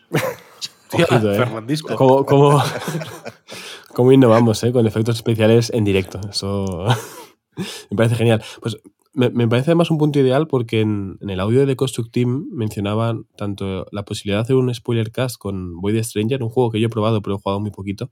Por eso no, no he querido intervenir porque no tenía nada que aportar, más allá de que simplemente el hecho de jugarlo me pareció muy interesante y a nivel jugable es muy gustosito. Em, pero también mencionaban, hacía una especie de cuña final diciendo que, jugáramos a The Cosmic Will Sisterhood. Y estoy muy cerca de meter su juego como uno de mis tres favoritos del año. Se me quedó ahí como en cuarto lugar. Estuve haciendo una lista analógica subiendo y bajando juegos porque no me, no me decidía. Lo que sí puedo decir también, por hacer una cuña un poco más nuestra, es que se puede escuchar un spoiler cast de The Cosmic Will Sisterhood, grabado por, por Víctor y por mí, junto con Clara Doña, Elena Cortés Alonso y Marta Trivi, por si acaso alguien escucha el reload y no, no estaba al tanto ¿no? de que existía este, este Spoilercast. Es un juego fantástico, el, el Cosmic Wheel, vaya, yo lo recomiendo encarecidamente. Pero como debo cerrar esta primera ronda con uno de mis tres juegos favoritos o, o más chulos, o en mi caso, los que más me han más me han divertido y más feliz me han hecho de este 2023, yo voy a empezar por, por Layas Horizon, un juego disponible en Netflix Games, no es por hacer el meme, de verdad es un juego que me ha gustado mucho y que, si no me equivoco, es de un estudio canadiense llamado Snowman, los responsables de Altos Odyssey y Altos Adventure, dos juegos en 2D mm, de básicamente descender por una colina y saltar siguiendo a unas llamas en el caso del Adventure y por el desierto en el caso de Odyssey. Y este Layas Horizon es un juego que salió en mayo, pero que hasta junio así yo por lo menos no, no me enteré de, de, su lanzamiento y luego fue en verano cuando lo pude disfrutar en, en profundidad. Coge lo que ya habían hecho con, con, estas dos entregas de altos y pasan del descenso en 2D a un descenso tridimensional mucho más libre y yo creo que mucho mejor. En vez de limitarnos simplemente a saltar cuando toca, nos limitamos a un vuelo libre o un descenso libre muy, muy gustosito. Creo que fue Pep quien mencionó en, en Chiclana cuando lo, lo, nominasteis como uno de los juegos del año, que a veces basta con, con, que un juego sea casi más cercano a una experiencia arcade que funcione muy bien. No hace falta tener una historia muy profunda si la experiencia jugable es eh, sólida y entretenida. Al final, en, en Laia, en Layas Horizon tenemos que descender de una montaña hacia diversos puntos y según vamos haciendo estos descensos vamos consiguiendo experiencia, tanto en cuanto al dominio del control del personaje, que igual los primeros vuelos son un poco más torpes, como es lógico, pero una vez dominamos el, el control con la pantalla táctil, eh, es bastante agradable cada uno de los vuelos, como pues el, los, los, vuelos posteriores que hacemos según vamos ganando experiencia y, y consiguiendo mejoras. Al final, el personaje simplemente tiene dos cosas a modificar, la capa con la que vuela y, un talismán que porta eh, consigo. Al principio es un talismán que no te aporta ningún tipo de ventaja, pero según vamos haciendo una serie de desafíos y subiendo de nivel, pues ese, talismán te puede otorgar un escudo, por si chocamos contra el suelo una vez no, no termine ahí nuestro vuelo, te puede otorgar más energía para poder propulsarte un poco más lejos cuando quieras acelerar en mitad de tu vuelo o distintas ventajas que eh, cada uno podemos elegir en función de lo que eh, intentemos hacer en, el descenso siguiente. Con las capas pasa un poco parecido. Algunas te dan más movilidad, otras te permiten acelerar más, cada una tiene su, su ventaja y su desventaja para que, bueno, si hacemos un desafío que por ejemplo consiste en una carrera contra otros mmm, voladores y nos cuesta un poco ganarles, pues hay una capa que igual te da ese toque extra de, aceleración al final y te permite ganarles. Si el desafío consiste en hacer un descenso concreto por una ruta montañosa que tienes que pasar por un barranco, seguramente prefieras una capa que te otorgue más movilidad para, girar mejor y no tener un giro un poco más torpe que, no, te sea útil en, distancias tan, cerraditas. ¿no?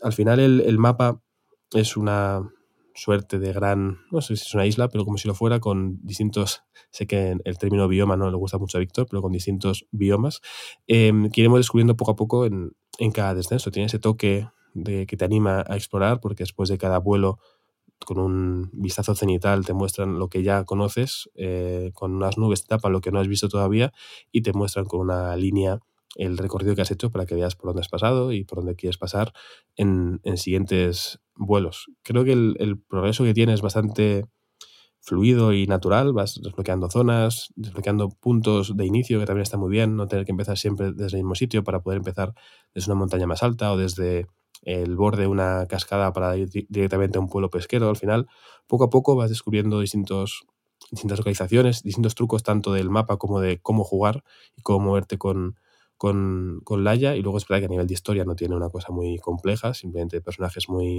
simpáticos que dicen, bueno, pues mira, yo soy pintor, si me acompañas por aquí, pues quiero pintar eh, este paisaje concreto, me llevas tú y allí ya pues lo pintamos, ¿no? O yo soy un eh, aprendiz que hace una carrera contigo para mejorar, o yo soy el sastre y cuando consigas superar X desafíos llegarás a tal nivel y tener una capa mucho más bonita que te permitirá volar mejor. Y así de sencillo y así de, de eficiente. Destacar también que la traducción al castellano me parece que está muy bien. Eh, de hecho, creo que he dicho pintor y es pintor en este caso, pero bueno, em, es un trabajo también muy bueno y eh, funciona muy bien para el humor del juego original y que los textos fluyan. Y por lo demás, sí que tiene otras cosas heredadas de estos altos, como mencionaba antes, porque en los altos hay como tres desafíos por nivel. Una vez completas los tres, pasas al siguiente nivel. En Layas Horizon es lo mismo. Tienes que hacer tres desafíos que pueden ser desde mm, acelera durante 100 metros, eh, pasa por debajo de tres puentes o mm, cae desde una altura de mm, 200 metros. Eh, así de sencillos que al final son nada obligatorio, pero son formas de aprender a jugar muy útiles. Porque dices, Mm. uy, me pide que consiga hacer un recorrido azul, no sé qué, no sé qué es esto. De repente te fijas que hay un orbe azul flotando en un río. Vas por ese camino y una vez coges el orbe ves que tienes que coger tres orbes consecutivos para conseguir esto. Y dices, vale, es como una cosa totalmente accesoria, pero que me permite encontrar recorridos un poco más difíciles por ir volando a ras de, río en este caso, o por tener que hacer un giro un poco más complicado, pero que a la vez te permiten eso, desbloquear el mapa y descubrir nuevas formas de jugar que yo creo que son muy interesantes. Al final, el resumen de por qué Layas Horizon me, me ha gustado tanto es que seguramente sea la experiencia a nivel jugable que más me, me ha aportado y que más me ha permitido desconectar de- del resto. Cuando estábamos en verano un poco quemados con, con el calor sobre todo, pero con la actualidad, con una, cantidad de lanzamientos tremenda y yo por lo menos al ser mi primer año estaba un poco sufriendo, ¿no? Struggling ahí con lo que es la, la prensa del videojuego y, y el ritmo que había que tener.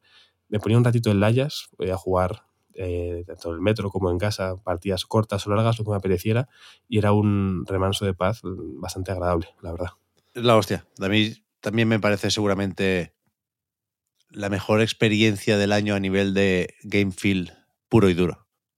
Y eso que he jugado solo en el móvil, ¿eh? No, no, no me lo he puesto en la tele, ni le he conectado un mando al iPad. Ya digo, con la idea esta de subir un stick y bajar el otro para girar, eh, caer en picado y volver a, levantar el vuelo en el último momento. Bueno, la- el tópico esto una vez más, ¿no? De soñar o imaginar que vuelas, creo que aquí se traslada a una experiencia jugable de una forma bestial, muy, muy, muy bien hecha. Yo lo recomiendo, vaya, sé que es difícil al final el, el salir en, en Netflix Games te, te condiciona, ¿no? Es verdad que el año pasado fue Pointy el, el mejor juego, creo yo, exclusivo de, de- de Netflix Sí. y que muchos de los juegos buenos de, de esta plataforma son ports que se pueden jugar en otros sitios. Storyteller, por ejemplo, se juega muy bien en, en móvil, pero lo podéis jugar en, en otras plataformas sin problema. Pero claro, muchos de los exclusivos, como puede ser también de este año el Valiant Hearts Coming Home, por ejemplo, pues se conoce menos porque no tanta gente, o muy poca gente, juega en, en Netflix, ¿no? Hoy hablamos en la recarga del siguiente juego de Cap, creo que se llama, de Demagog Studios, el High Water, está en más sitios, pero yo también lo jugué en Netflix, ¿no? Entonces, al final muchos juegos de los destacados pueden ser ports, pero yo buscaba o quería encontrar un juego que fuera como Point un exclusivo, que funcionara muy bien y que se jugara bien en, en móviles. Y creo que, que Horizon está a la altura de, de Point en ese sentido. Un juego muy bueno para móviles, que en este caso es exclusivo de, Netflix. Estaba pensando ¿eh? también si acordarme de Point o no, pero este me parece un poco menos de móvil. Creo que Point es un ejemplo más claro.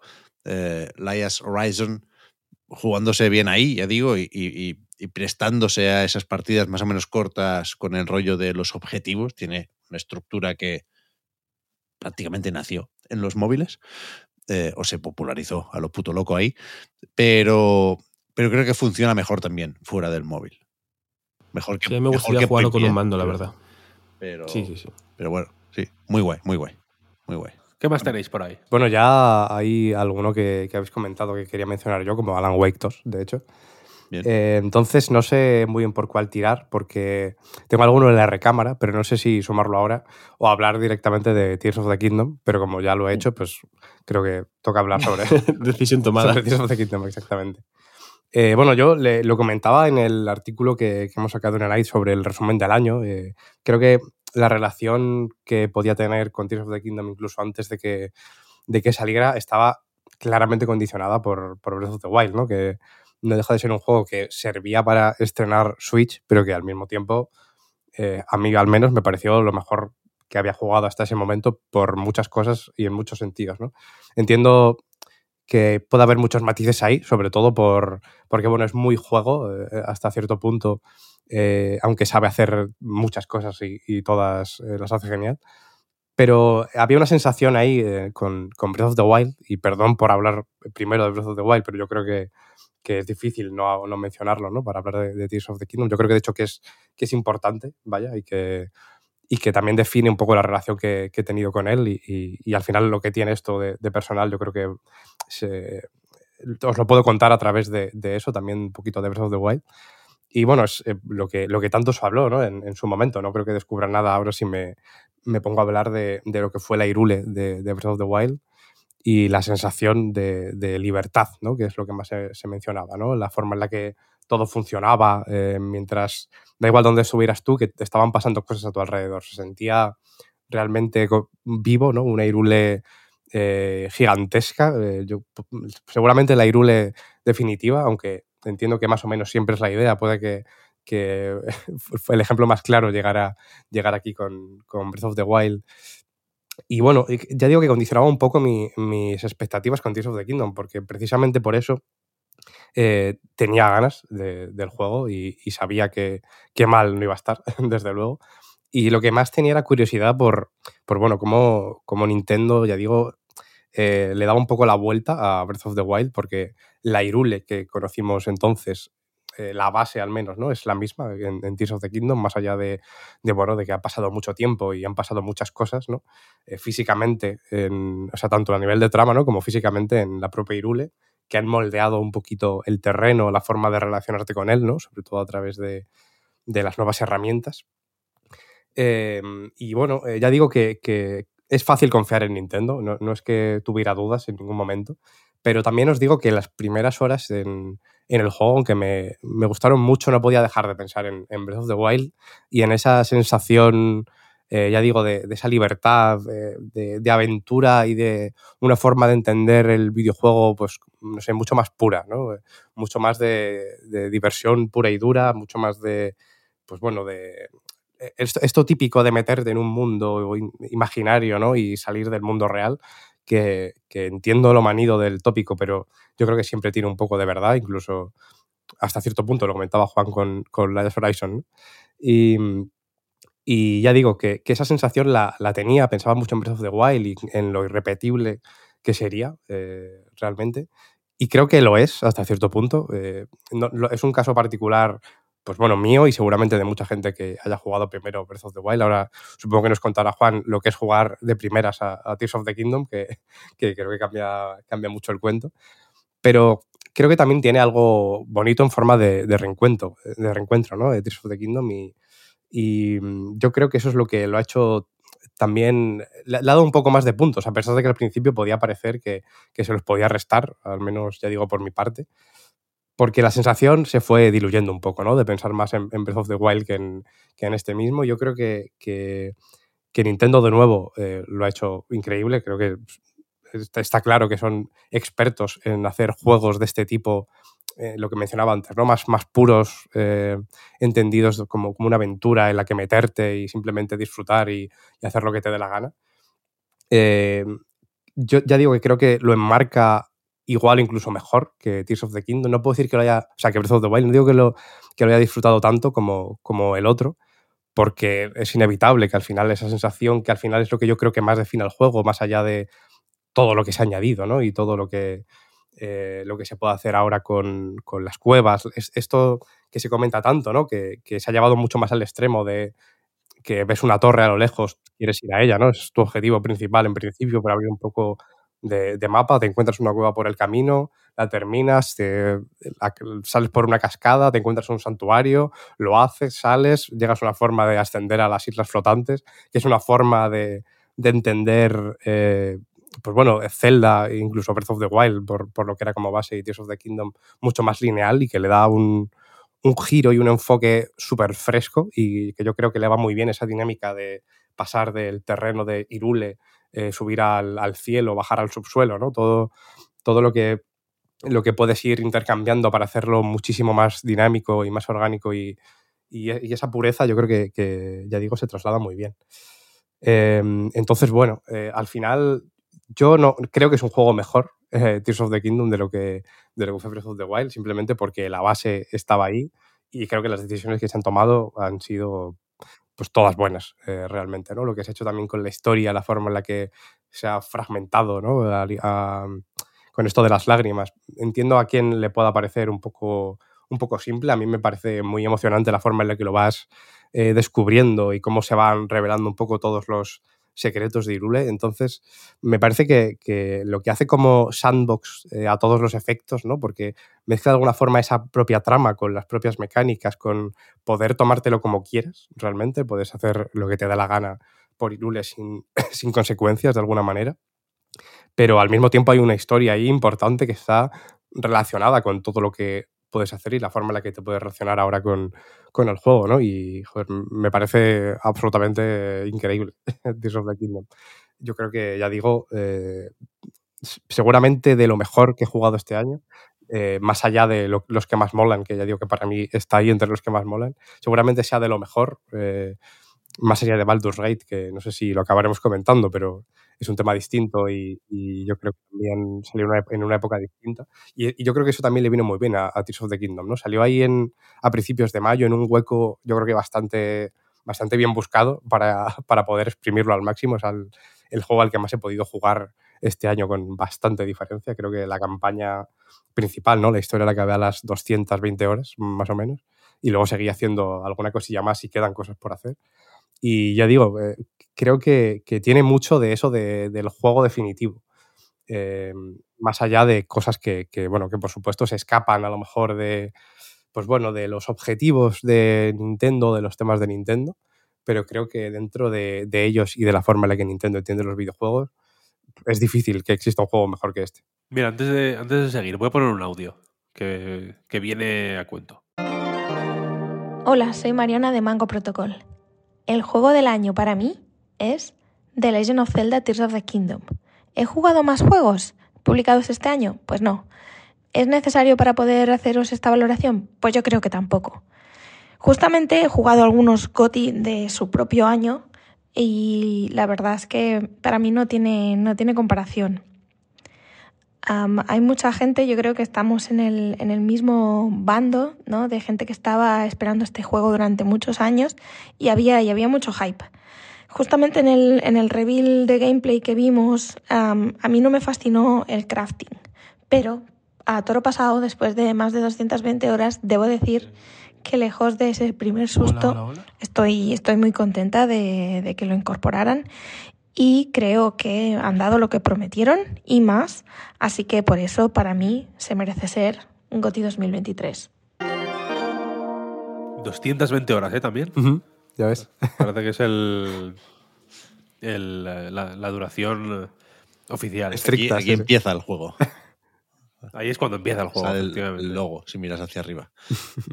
yo, yo- yo no estoy cerca todavía de esas horas, pero también tenía Tears of the Kingdom en mi lista, después de pensarlo mucho, porque no me entusiasma la idea de meter en esta lista, de venir hoy aquí con un juego que me ha decepcionado, pero bueno, estos últimos días he estado haciendo un poco las paces con esta idea. Creo que cuando hablamos de intentar mejorar el que para mí sigue siendo el mejor juego de la historia, Breath of the Wild, creo que se, bueno, se crean espacios para estas pequeñas contradicciones que no, que no existen con, con otros juegos, ¿no? A mí sí me parece demasiado similar a Breath of the Wild. Quizá por mi forma de jugar, ya lo he dicho, y hablando también de la mecánica de construir y de pegar objetos, de esa ultramano que nos lleva a, los inicios de la Nintendo que conocemos. Eh, eh, está guay, pero la uso lo mínimo necesario. Ya lo he comentado varias veces. Me parece bien cómo se apoya en esta nueva mecánica o en este nuevo sistema el, diseño de los santuarios, por ejemplo, que, que los disfruto resolviendo eh, lo que plantean, los, los, puzzles, al final también, que hay ahí dentro, pero, pero para mí no es suficiente para alejar Tears of the Kingdom de Breath of the Wild, igual que no lo es eh, lo que propone de nuevo el mapa. Las islas flotantes sí están chulas, sobre todo en el santuario del agua, que es mi favorito. Pero el sotanillo, más allá de la sorpresa y el misterio inicial, creo que se destapa muy pronto el pastel bajo tierra. Pero, pero, estas, estas son las ideas que, que, que me pesaban más en mayo.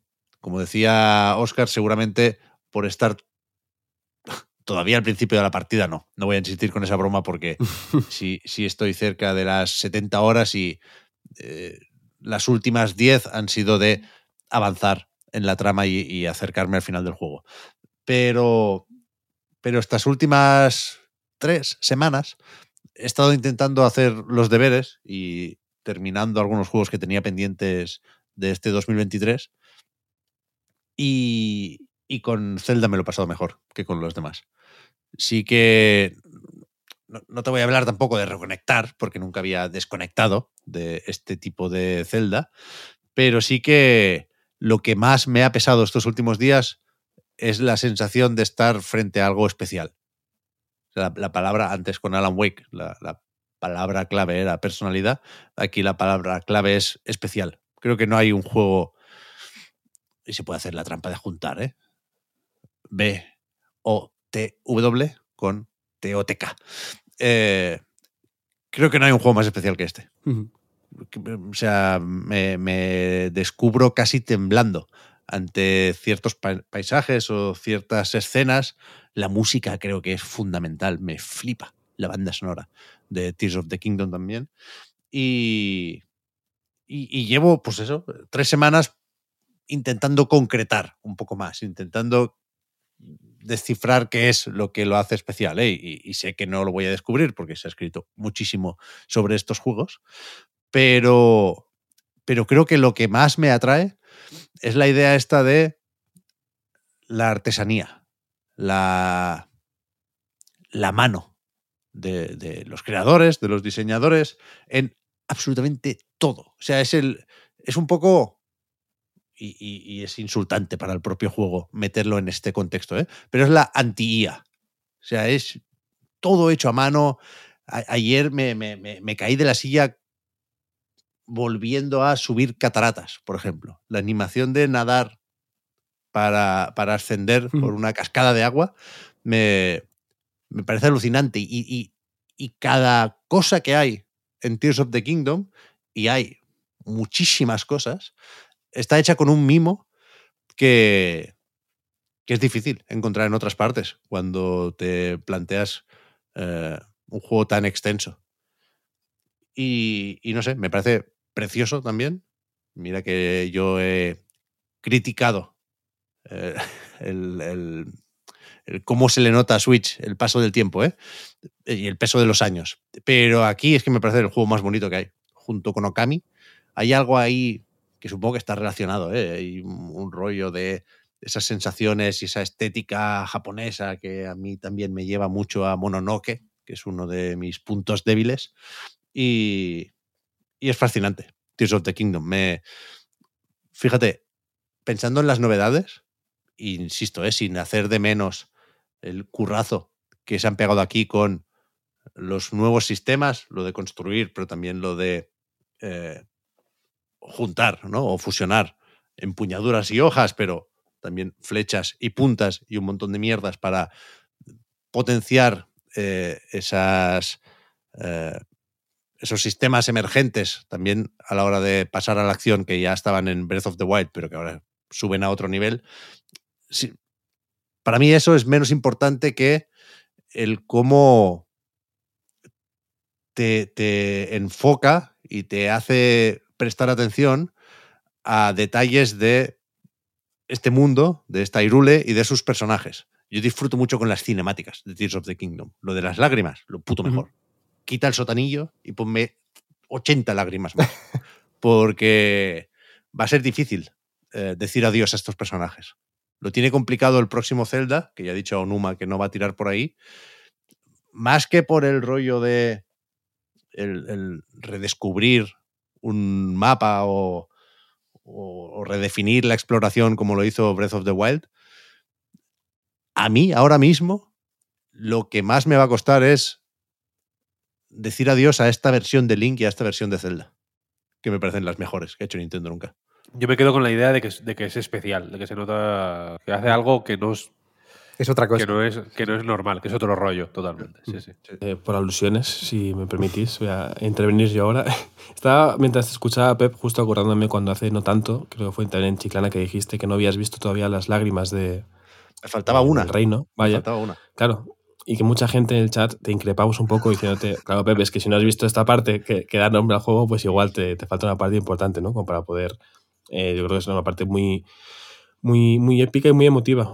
el culmen de esa parte del juego me parece redonda. Y lo más Y Ghibli que ha momento- hecho seguramente. Sí, sí, sí. Nintendo sí. jamás. O sea, la, la auténtica adaptación al cine de, de Zelda Sí, sí. eh, va a ser Mononoke y al revés, eh, jugar al Tears of the Kingdom.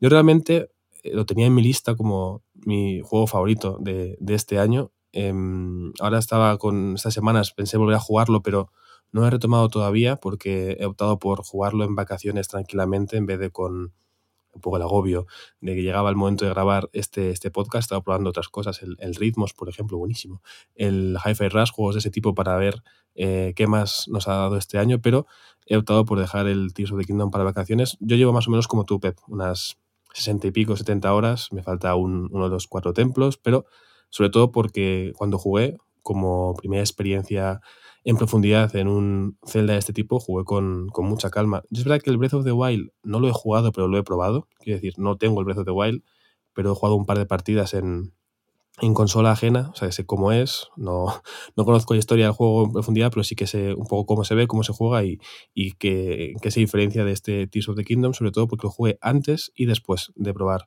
Tears of the Kingdom para, para hacer la prueba, ¿no? Entiendo que la comparativa con el que para muchos es, es el mejor juego de la historia, pues es algo que pesa bastante. A la vez pienso que, que ser peor que el Breath of the Wild no hace que sea un juego malo, ni mucho menos, simplemente ser peor que un juego inmenso, ¿no? Em, Las dos torres es una película muy buena, pero es peor que la comida del anillo, no pasa nada. Se disfruta, se disfruta igual.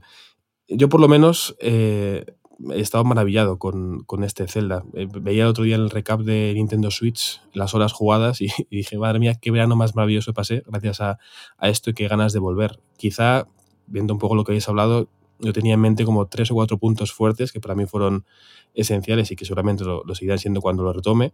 Desde la parte más pequeñita, ¿no? Con acompañar a un pájaro antropomorfo en su periodismo de investigación a resolver casos, eh, voy decir mundanos, pero relativamente pequeñitos, que me pareció una, una labor muy interesante, una misión secundaria muy chula, la de ser eh, periodista por Irule, hasta cosas mucho más épicas como la, toda la parte del Templo del Viento. Es verdad que la extensión al Templo del Agua es muy chula, me gustó mucho cómo se movía Link en esa parte un poco más, voy a decir sin gravedad, pero no es que no tenga gravedad, pero bueno, era muy, muy entretenido. Igual el combate final no fue tan chulo como el, el del viento precisamente, pero la extensión sí. El del viento me gustó sobre todo porque creo que es más redondo en cuanto a, lo, a la sensación de decir, madre mía, ¿qué estoy jugando? Esto es lo más épico que he visto en mi vida cuando estás pues, en el aire con un, contra una criatura eh, demoníaca espectacular.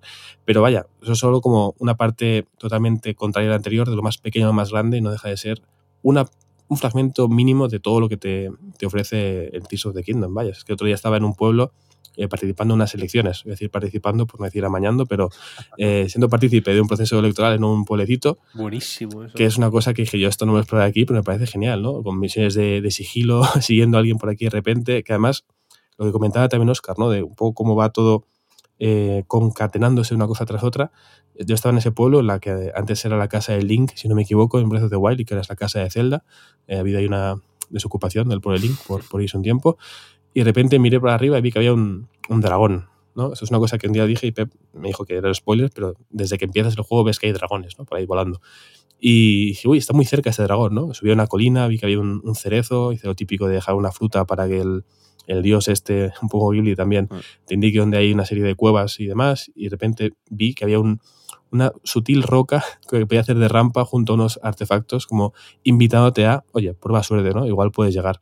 Entonces dije, bueno, probaremos. ¿no? De repente estaba en el lomo de un dragón que te permite ir por todo Irule en un, en un recorrido cíclico y rutinario fantástico. dije, madre mía, esto es, esto es, una experiencia que no voy a poder superar hasta que, bueno, llegué a otro dragón, que eso ya se ve en un vídeo muy, muy chulo. A lo que me refiero con todo esto, que, que a la vez parece que, que, no es nada, es que en las sesenta y pico horas que a mí se me pasaron como cinco seguramente, no dejé de tener experiencias de todo tipo ultra satisfactorias. Eh, yo lo paso un poco mal con el subsuelo, es una cosa que os he comentado. Seguramente la parte que menos he explorado del juego y que si lo he hecho ha sido más que nada para conseguir la cámara de fotos y ayudar a un, un pobre monstruito cuyo sueño es tener eh, figuras de colección de, de monstruos, que es una otra secundaria fantástica, en mi opinión. Pero el resto del juego es que me parece mm, lo mejor que he jugado, eh, iba a decir en mi vida, pero bueno, es que seguramente sí, por lo menos porque no he jugado todavía a, Breath of the Wild. También he escuchado con atención, Pep, cuando decías lo de la construcción. En, a mí no es que me guste mucho construir, o sea, me gusta la parte de construcción dentro de los santuarios, que me parecen geniales, la verdad, muy, muy ingeniosos. En su día comentaba Víctor el santuario este, las, las piezas, como el del TikTok este famoso, ¿no? De meter las piezas por el hueco y demás. Pero eh, seguramente sea el poder que menos me, me gusta, no porque lo odie, sino porque los otros dos me parecen mucho más, más chulos. Antes decía que había vuelto a jugar a Breath of the Wild precisamente, y ahí fue cuando me di cuenta que, que, notaba el movimiento un poco capado. No por nada, sino porque ya me había acostumbrado a recorrer Irule de una forma muy concreta y en Breath of the Wild no lo, no lo podía hacer. O sea, yo en Tears of the Kingdom tiendo a ir por el campo tranquilamente, veo una roca caer, me acerco a ella, eh, le doy a echar para atrás el tiempo, me subo, gano altura, y desde ahí ya me lanzo donde sea y así gano metros y perspectiva. Y luego llego a un risco y, uff, qué pereza de ascender por aquí, pues eh, asciendo directamente con la habilidad y así voy con mucho más rápido y, y, sin parar. Son como dos habilidades que a nivel de desplazamiento me parecen esenciales y que por lo menos a mí me han permitido moverme de una forma muy cómoda y muy agradable por, por el mapa. Sin eso, de repente, me siento pues como en la prehistoria, teniendo que ir a caballo por los sitios en vez de poder volar y, y planear, que es, es, genial, vaya. No porque sea un descenso como el del Laya Horizon, precisamente, pero sí que me gusta mucho ganar esa altura para ver dónde están los malos, para ver dónde caer, para tener cierta ventaja táctica, por lo menos, antes de, de llegar a, a cualquier sitio. Pues para terminar esta parte dedicada a Tears of the Kingdom, si os parece, vamos a, a poner otro audio. Que este, aparte, es de, de alguien que igual os suena, ¿eh? Hola, ¿qué tal amigos? Yo soy Xavi Robles y Víctor me ha pedido que mande un audio con mi juego favorito del año. Os diría que el Zelda, porque me sorprendió. Yo no pude con el primero, no soy muy de mundos abiertos. Lo dije de hecho en Twitter y pues, había mucha gente que era como yo, que le agobia el inicio, le agobia tener que explorar, descubrir por sí mismo qué hay aquí, el ir para aquí para allá, pero me forcé, a, que es algo que pues, nunca he querido hacer, pero en este caso, después de hablar con muchos amigos, de que me insistiesen, lo, lo, lo intenté y acabé entrando en el juego al cabo de unas poquitas horas y me dio pues, mucha tranquilidad, mucha paz, entrar en armonía con, con la propuesta que tenían. ¿no? no me parece un juego de 10, pero sí que me parece, me parece una obra francamente importante y por eso lo pongo de, de, juego del año. ¿no? Pero también quería mencionar otro juego que he jugado recientemente y que me ha gustado mucho, que se llama Fading Afternoon, que va de un, un tipo que es un juego indie, muy, muy indie, que lo ha hecho un tío que se llama Yeo, japonés, y va de alguien que sale de, de la cárcel y de repente puede hacer un, una serie de lecciones, fumar, beber, ir a bares, escuchar jazz o de repente recuperar eh, a la yakuza la gloria perdida o, en fin, dependiendo de las decisiones que tomes la partida dura más o menos y a mí me ha gustado mucho, así que os lo recomiendo eh, también. Ahí estaba Xavi. Sí, yo comenté eh, precisamente Feeding Afternoon en, en, la web, publiqué el, el, análisis y es verdad que es un juego muy interesante. Yo en general hace juegos como muy, muy de autor también, ¿no? muy, muy particulares y este en concreto, eh, joder, a mí me ha gustado mucho también por, por, bueno, por lo que te cuenta un poco de la Yakuza y, y, y bueno, lo que es salir de, de ahí, ¿no? Después de, de todo lo que has podido pasar, cómo cambian tus relaciones con, con, la mafia, ¿no? Tampoco creo que sea una, una, cosa completamente fiel a lo que a lo, que a lo mejor, pasa en, en la vida real, pero me parece, eh, ya digo, muy duro al mismo tiempo que, que, bueno, muy enriquecedor, ¿no? Porque te permite darle ese, ese, enfoque distinto al salir de la cárcel, que no necesariamente tiene que pasar por volver, sino que te permite elegir. Aún así es un juego que, que te acorrala bastante, es un juego muy duro y, y muy particular. Entonces, bueno, también hay que ir con estómago y con ganas de jugar a, pues eso, a un juego muy de autor que, que bueno, que, que tiene sus, sus asperezas un poco por, por bueno, porque, porque no está hecho tan para gustar a todo el mundo, ¿no? Sino para ser lo que, lo que yo precisamente quería que fuera. Este, es verdad que yo no he podido jugar, pero me flipa cómo se ve. No sé si lo habéis dicho, o Xavi o Oscar, pero eh, es un juego pixelado, ¿eh? en, en 2D, con unas animaciones y unas posturas y un estilo muy guay. O sea, estoy viendo ahora el tráiler en Steam y más allá de, insisto, lo, lo curradas de las animaciones eh, relacionadas con la acción, con los espadazos y con los disparos, me gusta mucho el- la manera esta vacilona de andar con la americana aguantándola en- encima del hombro. Eso además te, te permite elegirlo el juego. O sea, hay acciones como tan concretas como fumar, que puedes elegir hacerlo o no, pero si tienes tabaco encima, le das a X tecla y te saca el cigarro, se lo empieza a fumar. Hay otra para ponerse las gafas de sol, otra para eso, para colgarse la chaqueta al hombro, incluso para tirarla al suelo. Es muy de, de chulearse también el juego. Sí, sí, sí. Hay pocos, hay pocos eh, sprites que fumen también. Sí, sí. Ya ves, ya ves. Y es verdad, no recordaba las fatiguitas de Xavi con, con el Tears of the Kingdom al empezar la partida, así que lo, lo, lo seguí en Twitter, como decía. No sé muy bien qué toca ahora porque hemos ido alternando los turnos y las rondas por aquello de eh, ficar cucharada, meter cucharada, esto siempre lo pregunto, no se dice, ¿no? En castellano, meter cucharada. Meter Mm. cucharada. Sí, eh, Ficar a mí me suena cullarada es ¿eh? como, como decir la tuya. Cuando se está hablando de algo, pues ahora fico cullarada y digo también lo, lo- lo Sí. que opino yo sobre este tema. se puede entender, se puede entender. Yo creo, sí, sí. Como ¿sabes? probando el, el- el postre o el plato de otra persona. Pero eso, que, que hemos alterado eh, los turnos y no sé si me toca a mí, por ejemplo. Dale, venga. decir un, venga. Por ejemplo. un, un juego buenote. Hyper Rush. Bastante buenote, la verdad. Ya nos pilla un poco lejos porque su famoso Shadow Drop, después de aquella presentación de Microsoft, fue en enero. Y yo no sé si he disfrutado más de un juego desde entonces, este año. Y aquí, para justificarme, y perdón por el modo disco rayado, tengo que contar lo que vengo contando desde hace ya un tiempecillo, que es que me cuesta más de lo que quisiera encontrar el tiempo y la energía para jugar. Yo siempre he sido de ponerme a jugar por las noches, cuando todo el mundo en casa está durmiendo, es mi momento, ¿no? Y, últimamente esto se me está jodiendo un poco porque a las, a las 11 me entra un sueño que, que, que me puede, vaya. Y eh, mis partidas nocturnas de toda la vida no son las que eran, ¿no? Y eso me, me- me sirve un poco para medir ya no las ganas de jugar o no, porque ganas siempre tengo, no es una cuestión de pereza, es una cuestión de, de batería. ¿Sabéis? En, en Android supongo que lo llamarán igual. En iPhone está lo de la salud de la batería, Sí, sí, sí. que te dice de- el, el porcentaje disponible o útil, por mucho que lo cargues, ¿no? Cuando tienes ya el móvil desde hace un tiempo, a lo mejor el, el 100% de la batería es en realidad un 80% de la capacidad, ¿no? Y eso te lo indica la salud de la batería. Pues en los últimos años la salud de mi batería ha bajado por lo del segundo niño pobre que tuvo, bueno, fue, fue difícil durante el primer año, ahora es un maquinote, ¿eh? ahora está a punto de cumplir dos y está muy gracioso. Pero eh, 2022 fue un año complicado en ese sentido y, y- y me bajó la, la salud de la batería. Y ahora que podría jugar con cierta tranquilidad por las noches, pues, pues no aguanto, no aguanto. Me tengo que ir a la cama o me quedo dormido con el mando en la mano, noche sí, noche también. Es penoso, es penoso. Total, que no quiero entrar en dramitas porque es, es lo que hay, ¿eh? es una situación con la que muchísima gente se habrá encontrado.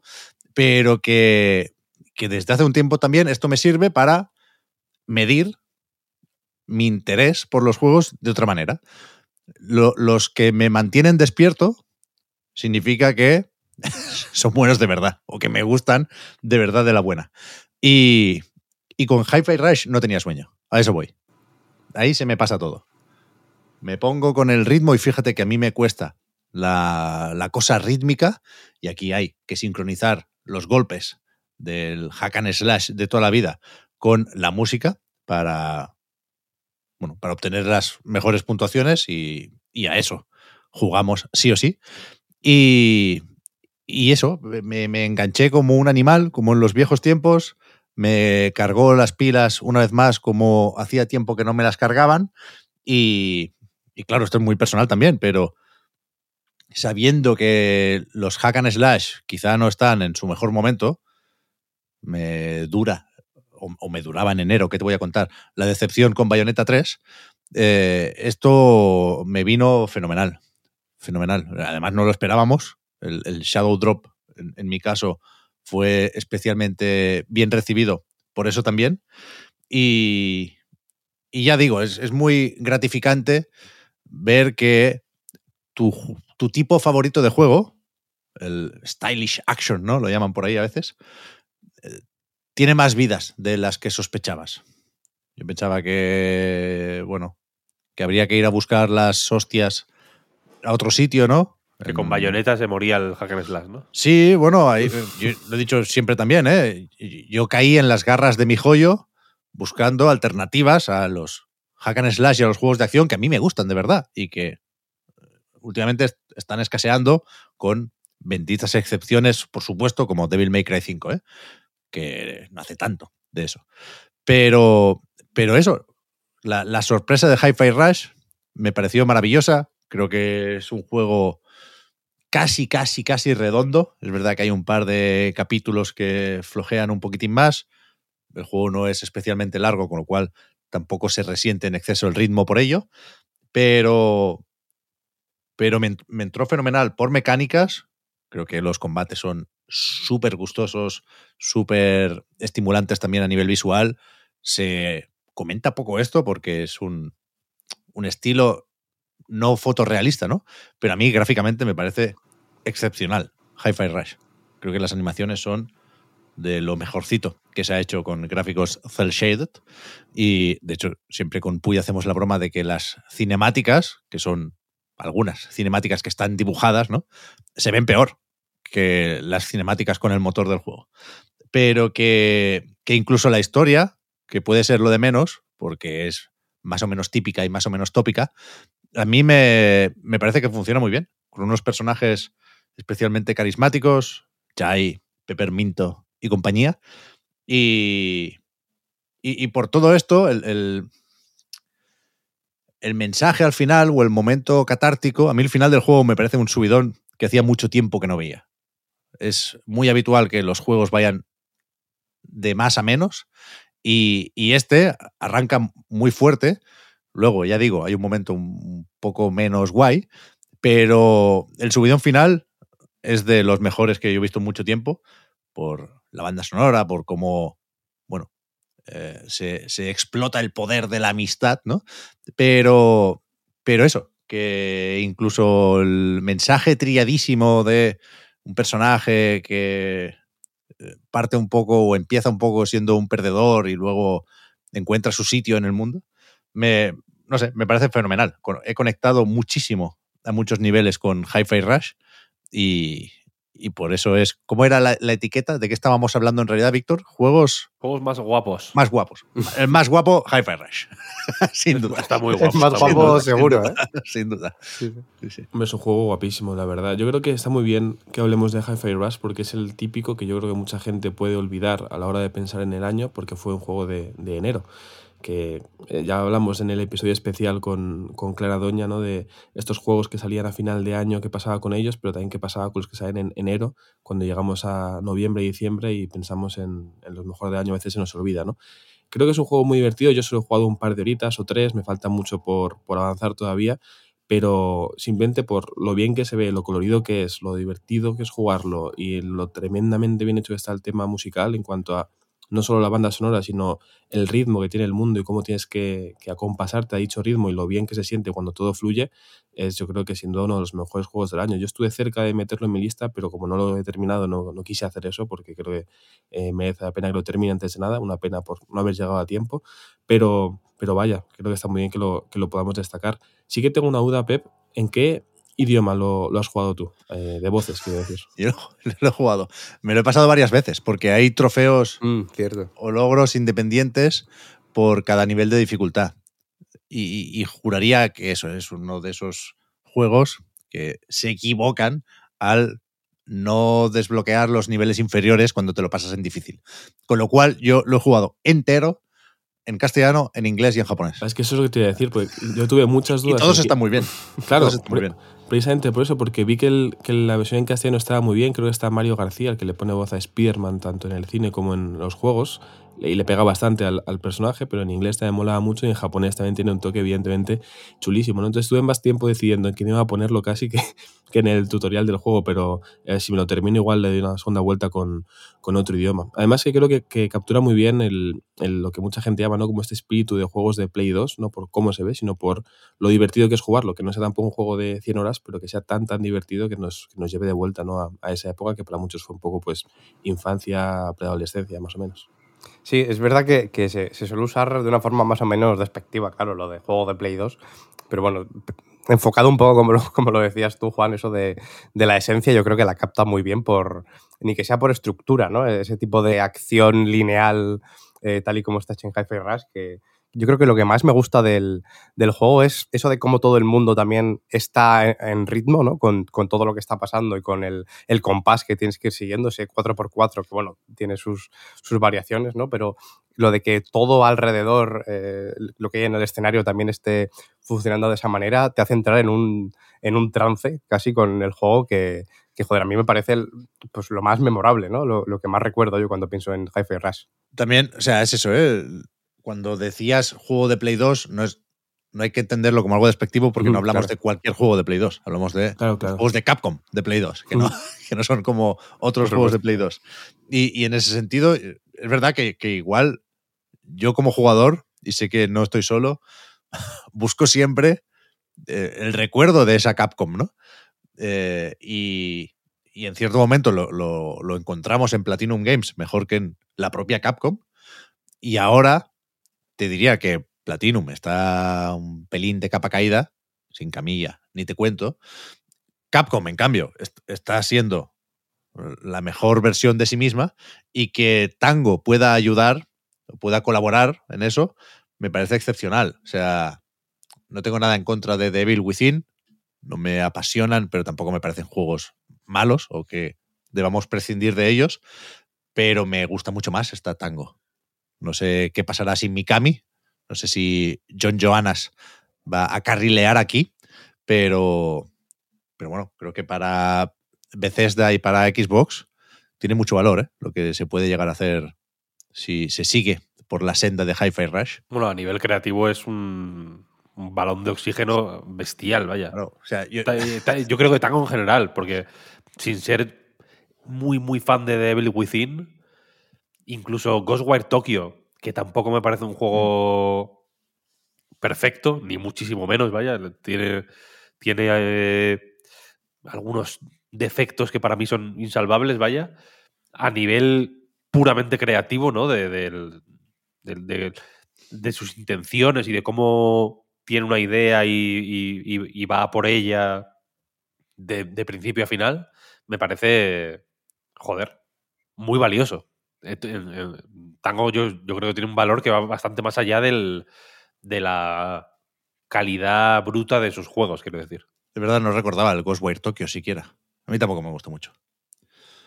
Pero veremos, veremos qué nos espera a partir de ahora. Planning for your next trip? Elevate your travel style with Quince. Quince has all the jet setting essentials you'll want for your next getaway, like European linen, premium luggage options, buttery soft Italian leather bags, and so much more. And is all priced at 50 to 80% less than similar brands. Plus, Quince only works with factories that use safe and ethical manufacturing practices. Pack your bags with high-quality essentials you'll be wearing for vacations to come with Quince. Go to quince.com slash pack for free shipping and 365-day returns. Everyone knows therapy is great for solving problems, but getting therapy has its own problems too, like finding the right therapist, fitting into their schedule, and of course, the cost. Well, BetterHelp can solve those problems. It's totally online and built around your schedule. It's surprisingly affordable too. Connect with a credentialed therapist by phone, video, or online chat, all from the comfort of your home. Visit betterhelp.com to learn more and save 10% on your first month. That's BetterHelp, H E L P. ¿Qué más? A ver, ¿qué más habéis jugado? Contadme, contadme. ¿Qué habéis jugado este año? No queda Yo- muchísimo más, ¿no? Hombre, Tú, Juan, tenías igual. Queda alguna cosa, queda alguna cosa. Alguna cosa sí, alguna cosa sí. alguna cosa Yo sí. tengo, yo tengo aquí pendiente el primer y hasta ahora último 10 que he puesto de Granite. Esto es una cosa también a mencionar, vaya. Ah, Eh, Fortnite. Exacto, efectivamente. Temporada. Peter Griffin. Eh, lo mejor que hay. No, me refiero a, a Bemba. Eh, un juego, yo creo que uno de los indies, por lo menos desde que yo sigo un poco más el mundillo, más esperados, porque lleva muchos años saliendo en muchos eventos.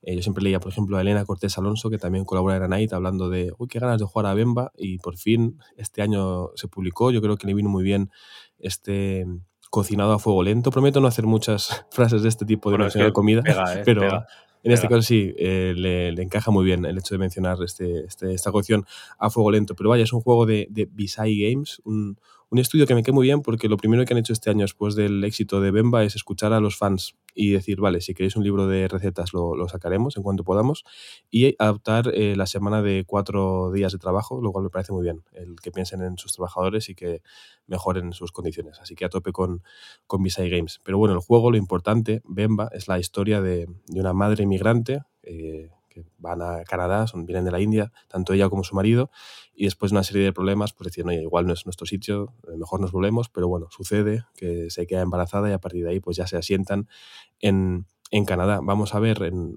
una serie de capítulos muy ligados a, la cocina cómo es la vida de, de esta mujer con relación a su marido, a su hijo y sobre todo a la cultura, tanto la suya como la de su hijo, que no deja de ser una mezcla de la de sus padres como la, la canadiense en este caso. ¿no? Al final hay una serie de choques culturales mm, lógicos, el idioma materno no es el mismo que el idioma del país en el que viven, eso se refleja muy bien con los bocadillos de, de diálogo del juego, el entendimiento entre madre e hijo no siempre es el mejor y al final buscan un poco a través de estas partes jugables de cocinado el conectar un poco más entre, entre ellos y a la vez con nosotros, ¿no? Para cada una de estas partes de cocinado, que igual es lo que mucha gente puede buscar, es decir, voy a jugar un juego de, de cocina. Creo que precisamente la parte de cocina es la que más flojea un poquito dentro de, de Bemba, aunque no creo que sea nada eh, definitivo, como para decir, el juego no merece la pena, todo lo contrario, pero creo que es mucho más potente su parte narrativa y el mensaje que, que transmite, creo que está muy bien contado y es,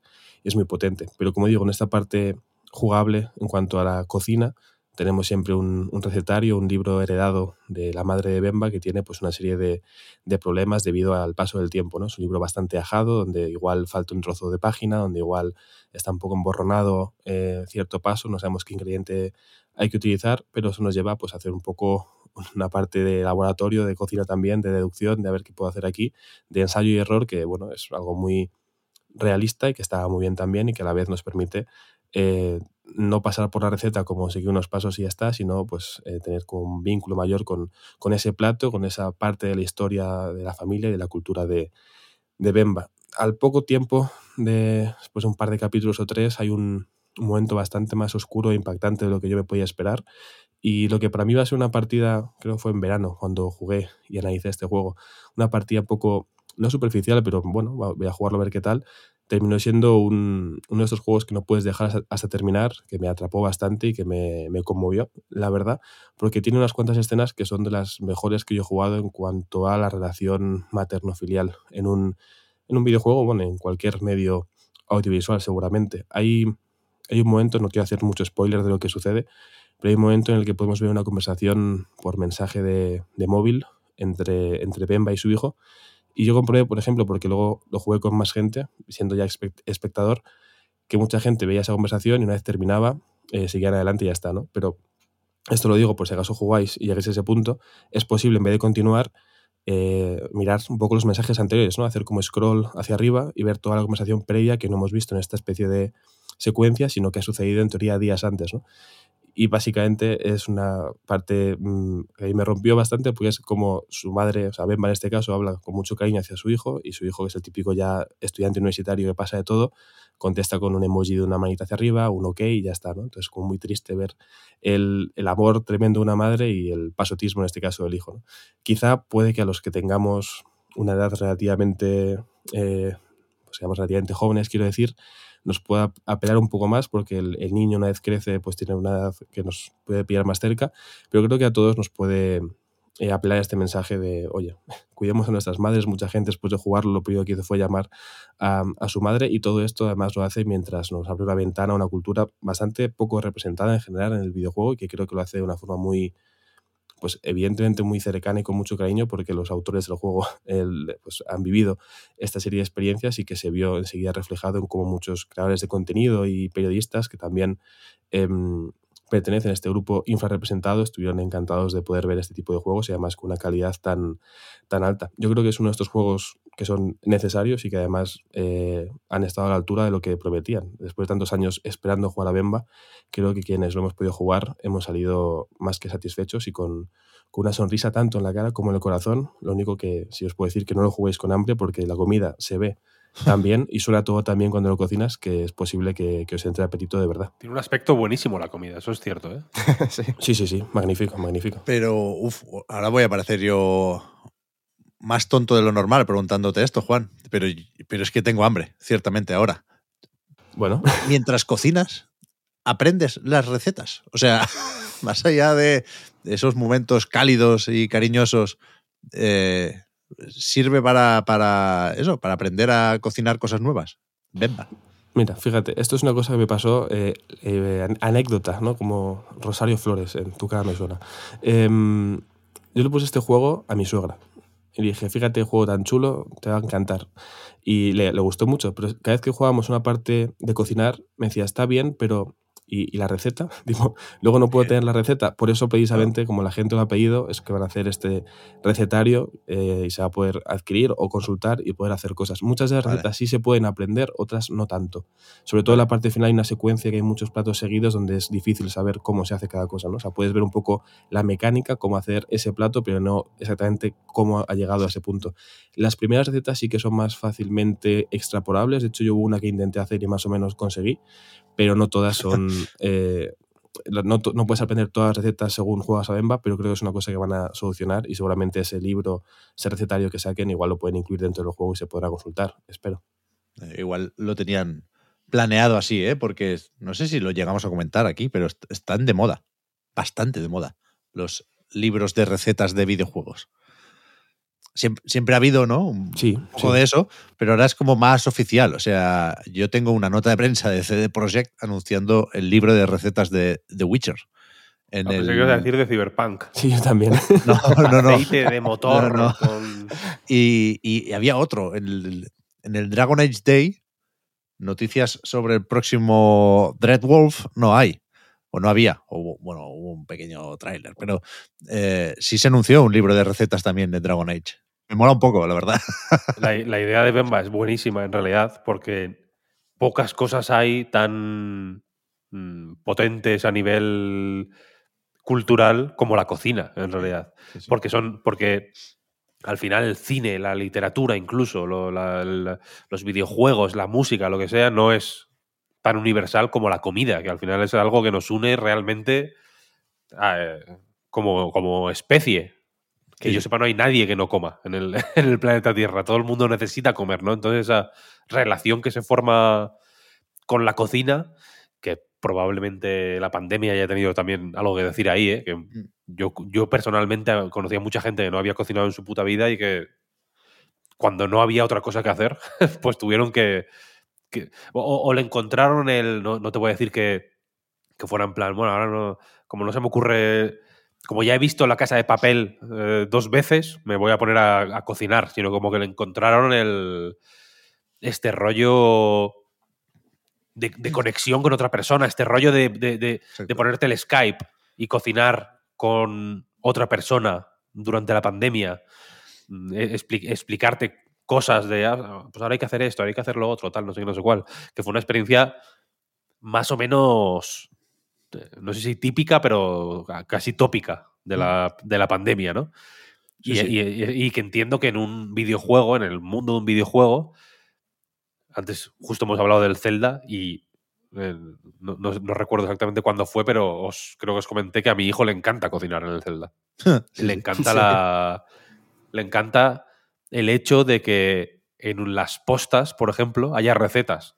Ya que sea como, ostras, en esta posta me han dicho que si mezclo esto y esto y esto y esto, ¿no? Eso le da, creo que a los juegos le da un, joder, como una realidad, ¿no? No estás, no es un juego nada más, es un Sí. mundo realmente. Hay, es una, hay, hay comidas, ¿no? Hay, hay comidas típicas, hay recetas, la gente come esto en ese sitio, ¿sabes? Y mola mucho. Lo puto máximo, la comida. O sea, yo también quiero jugar a Bemba por todo lo demás, ¿eh? Pero, pero es verdad que hay un. Hay una historia que quizás es especialmente vigente ahora, ¿no? Porque.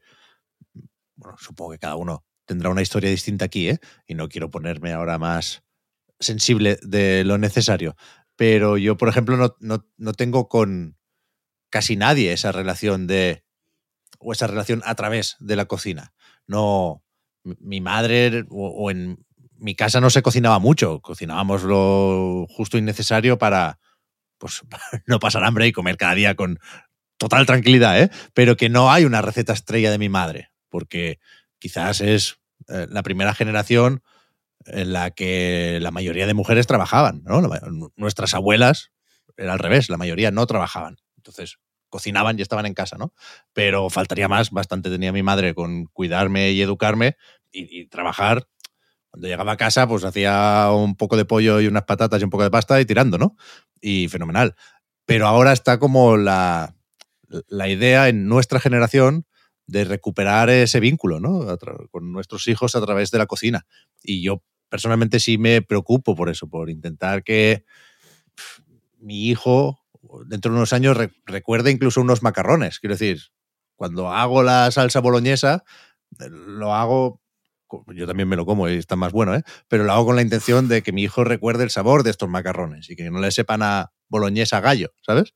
Y, y por ahí me va a entrar fenomenal el Bemba. Y además creo que, aunque es una historia particular, está lo suficientemente bien hecha como para que sea bastante universal. Evidentemente habrá gente que no conecte con muchos puntos de lo que cuenta Bemba y aún así le, le puede encantar el juego. Yo mm, reconozco que cuando, cuando lo jugué decidí eh, pasar una noche de reflexión y luego le dije a Víctor, Víctor, creo que le voy a poner un 10 porque me da un poco de, de respeto y me dijo, adelante, adelante, no pasa nada. Y cuando lo hice, recuerdo que lo hablé con otros críticos culturales relacionados con A Night, digo, yo creo que para mucha gente este juego va a ser un 8 y creo que más o menos en Metacritic por ahí le andaba. Digo, pero para mí es que no puede eh, ser menos que un 10 por eh, cómo me ha atravesado, ¿no? Y entiendo que también ahí interviene que, bueno, pues mi- mm, la historia de mi madre tiene que ver con la historia de Bemba también. Hay muchas cosas del juego en cuanto a la experiencia migrante, lo que es estar lejos de tu familia, tener que estar pendiente, tener que mandar dinero a casa, tener que adaptarte a una cultura distinta. Y en el caso de Bemba es más difícil por la barrera idiomática, ¿no? Pero como digo, creo que está tan bien hecho que esta experiencia, que para mucha gente puede ser algo alejado, eh, consigue emocionar y conectar con, con cualquiera, vaya. Sí, en todo caso se ha visto en muchas listas ¿eh? de lo mejor del año. Sí, Yo lo sí, repasando la de Polygon, creo, por ejemplo, la destacaba. Lo he visto en- cuando, se, cuando se habla de los mejores juegos del año. Yo no lo he jugado, ¿eh? pero creo que es un juego relativamente cómodo de poner porque tiene pinta. Yo me fío de tu criterio ¿eh? al 100%, Juan, por eso, te, por eso lo digo. Me fío de que sea un juego suficientemente bueno como para merecer ese 10, quiero decir, y que si merece ese 10 es porque, aparte de lo que hace mecánico, normal, ¿no? De cómo, de su funcionamiento, tiene esa serie de, de, te- de temas, ¿no? Sobre la migración, sobre la cultura a través de la comida, sobre las relaciones madre-hijo, sobre la familia, etcétera, etcétera, que, joder, que son importantes también. Mm, En, molan mucho los juegos de pegarse palos mm, y de pegar tiros, pero cuando salen este tipo de juegos en los que se, se ve esta manera cálida y, efectiva de transmitir temas serios y universales y, y- y- que te dejan pozo, a mí me, me- bueno, no sé, me, da una, me da alegría incluso, alegría vicaria, digamos. No, no me hace falta ni jugarlos, me gusta, su, su existencia me, me- me provoca felicidad. La hostia, un abrazo a, a las madres, ¿eh? Que ahora, o sea, ahora sí que tengo muchas ganas de ir a casa a comer en Navidad, porque desde hace un tiempo además que no, no, no, que no parezca esto un reproche, ¿eh? faltaría, al contrario, a mi madre, pero que ahora sí que se está interesando más por la cocina y se está poniendo las pilas, ¿eh? Ahora que es abuela, está en modo fogones también. El mejor momento, Sí, sí, sí, sí. sí, además. Sí, sí. Fantástico, bien, bien, bien metido el Bemba ahí. Vamos si queréis a tirar otro audio. ¿Qué os parece? Sí, no, pues si no, no caben. bien? ¿Cuántos, cuántos hay? ¿Cuántos Faltan tiene tres. por ahí? Faltan tres. ¿Tres todavía? Oh, vale. Meto uno, venga, Tira, meto tira, uno. tira, tira, venga, tira, tira. dale, dale, dale. Hola, muy buenas. Soy David Jaume Andreu y mis eh, juegos favoritos de, de este 2023 tan cargado de cosas eh, chulas han sido por una parte The Cosmic Will Sisterhood de The Construct Team como gran fan de sus obras previas en particular de Red Strings Club eh, llevaba tiempo esperando esperando esta nueva obra y la verdad es que no me ha decepcionado en absoluto, al contrario, me, ha flipado bastante volver a, a, esas experiencias narrativas tan inmersivas que consigue de Constructing con esa ambientación, disfrutar de esos personajes tan bien construidos. La banda sonora es una auténtica maravilla, poder eh, leer eh, esas situaciones tan interesantes en la que los pone y, y tomar esas decisiones, eh, repito, tan interesantes, ¿no? Eh, que te hacen pensar tanto antes de, escogerlas y que realmente, bueno, pues ves cómo, cómo va reaccionando eh, la historia que te construyes eh, poco a poco. Si además a eso le sumamos la locura de crearte las cartas en las cuales me he pasado más rato de lo que debería, la verdad es que ha sido una experiencia fantástica para disfrutar eh, a un pacing, a un ritmo más descansado, más, más lento, que ahora mismo son, son experiencias que me entran muy bien, tremendamente bien, con una longitud que me cuadra eh, en un mundo de, de videojuegos de mundo abierto en los que empiezas, te pierdes y hay demasiado contenido paja de relleno. Eh, esto es una obra en la que cada segundo está mimadísimo y se nota. Y por otro lado, a final de año, eh, Super Mario Bros. Wonder. Eh, me flipa de este título que siendo un género y una saga que llevamos viendo durante tantísimo tiempo y que pensábamos que no se podía poner nada más sobre la mesa, sobre lo que ya ofrece el Mario 2D de toda la vida y que de hecho ha visto igual anteriormente, sobre todo en la época New, como se quedaba un poco o se había agotado un poco más, aunque fueran tremendamente buenos productos, ya no ponía cosas nuevas sobre la mesa, como Wonder coge las bases que ya asume que son la perfección del género y sobre ellas a cada pantalla, a cada mundo, te pone algo nuevo, eh, algo que te sorprende constantemente, un derroche de originalidad, de ideas lanzadas, regaladas al jugador, eh, alrededor de las cuales se podría hacer un juego indie entero la mayoría de las veces. Y pongo especial énfasis en eso, en, en qué derroche de originalidad sobre algo que ya su base ya funciona bien y hace eh, bueno, que sea una experiencia tan increíblemente disfrutona eh, que la verdad es que me ha encantado y ojalá, ojalá que viéramos este derroche de imaginación montado sobre los sistemas que vemos una y otra y otra vez repetidos con más presupuesto, mejores gráficos, eh, pero esencialmente lo mismo y lo mismo y lo mismo otra vez. Super Mario Bros. Wonder, eh, qué maravilla, qué maravilla. Muchas gracias por dejarme compartir con vosotros eh, mis GOTI, pese a tener esta voz eh, tan carajillera, fruto de, de, una visita al Vic en la que he podido disfrutar mucho de hablar demasiado con compañeros. Un abrazo a todos. Ahí estaba David Andreu de Undercoders, que con su voz de ultratumba del, del Big, del, del antiguo Faran Sirius, nos ha destacado dos juegos que creo que se nos han quedado a nosotros fuera por los pelos. ¿no? Yo sí. tengo la sensación, tanto el Cosmic Wheel, que creo que Jaume Andreu ha dicho varias cosas muy relevantes para entender cómo es jugar a, a The Cosmic Wheel Sisterhood. Ha hablado de, de la inmersión, que es cierto, es un juego muy inmersivo, muy aromático, muy tiene un mundo muy pequeño al final, o muy específico, esta habitación en medio del espacio exterior, etcétera, etcétera, pero que consigue sacarle una cantidad de jugo alucinante. Y en parte es también por este esta sensación que te da todo el rato de estar jugando a algo eh, absolutamente hecho a mano. ¿no? Que es, mm, es muy guay el, el- efectivamente estar eh, viendo o, o teniendo la sensación todo el rato de que lo que estás. Ca- Cada, cada momento que estás jugando eh, te lo están haciendo para ti, de alguna forma, ¿no? Es una sensación muy guay y aparte es efectivamente un juego que da mucho que pensar y que, y que da mucho que hablar y del que hablamos ya, de hecho, en, el, en un spoiler cast hace no mucho, que creo que es, creo, lo recomendamos antes ya, pero lo recomendamos otra vez. Es, es interesante pena, pena. escucharlo. Sí, sí. Y el Mario Wonder no lo, creo que no lo tenéis en vuestras listas, ¿no? No, No, No. O sea, no, no rotundo. De hecho, no, no quería estropear la magia del momento. Pero sin ser hater, una vez más, aclaración necesaria. Yo soy muy fan de Mario Wonder. ¿eh? Cuéntame, ¿por qué? Cuéntame. Se, se me- se me- bueno, no, no, no llegué a terminarlo. Es uno de esos que ha jugado más mi hijo que yo, pero lo dejé a medias, tío. No.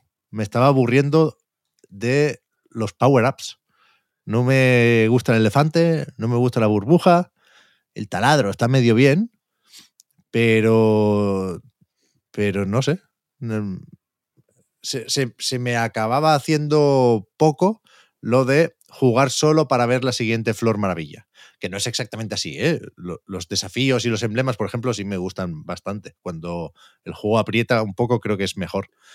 Pero. No lo sé. Creo que no lo veo tan original y tan rebosante de ideas como la mayoría. Ya digo, sobre todo, si me aparto un poco de la Flor Maravilla, que, al final da para lo que da, ¿eh? está guay, es muy divertida. Sobre todo en los primeros niveles, eso sí que entra por la escuadra. Pero ya en las minas Fungigi,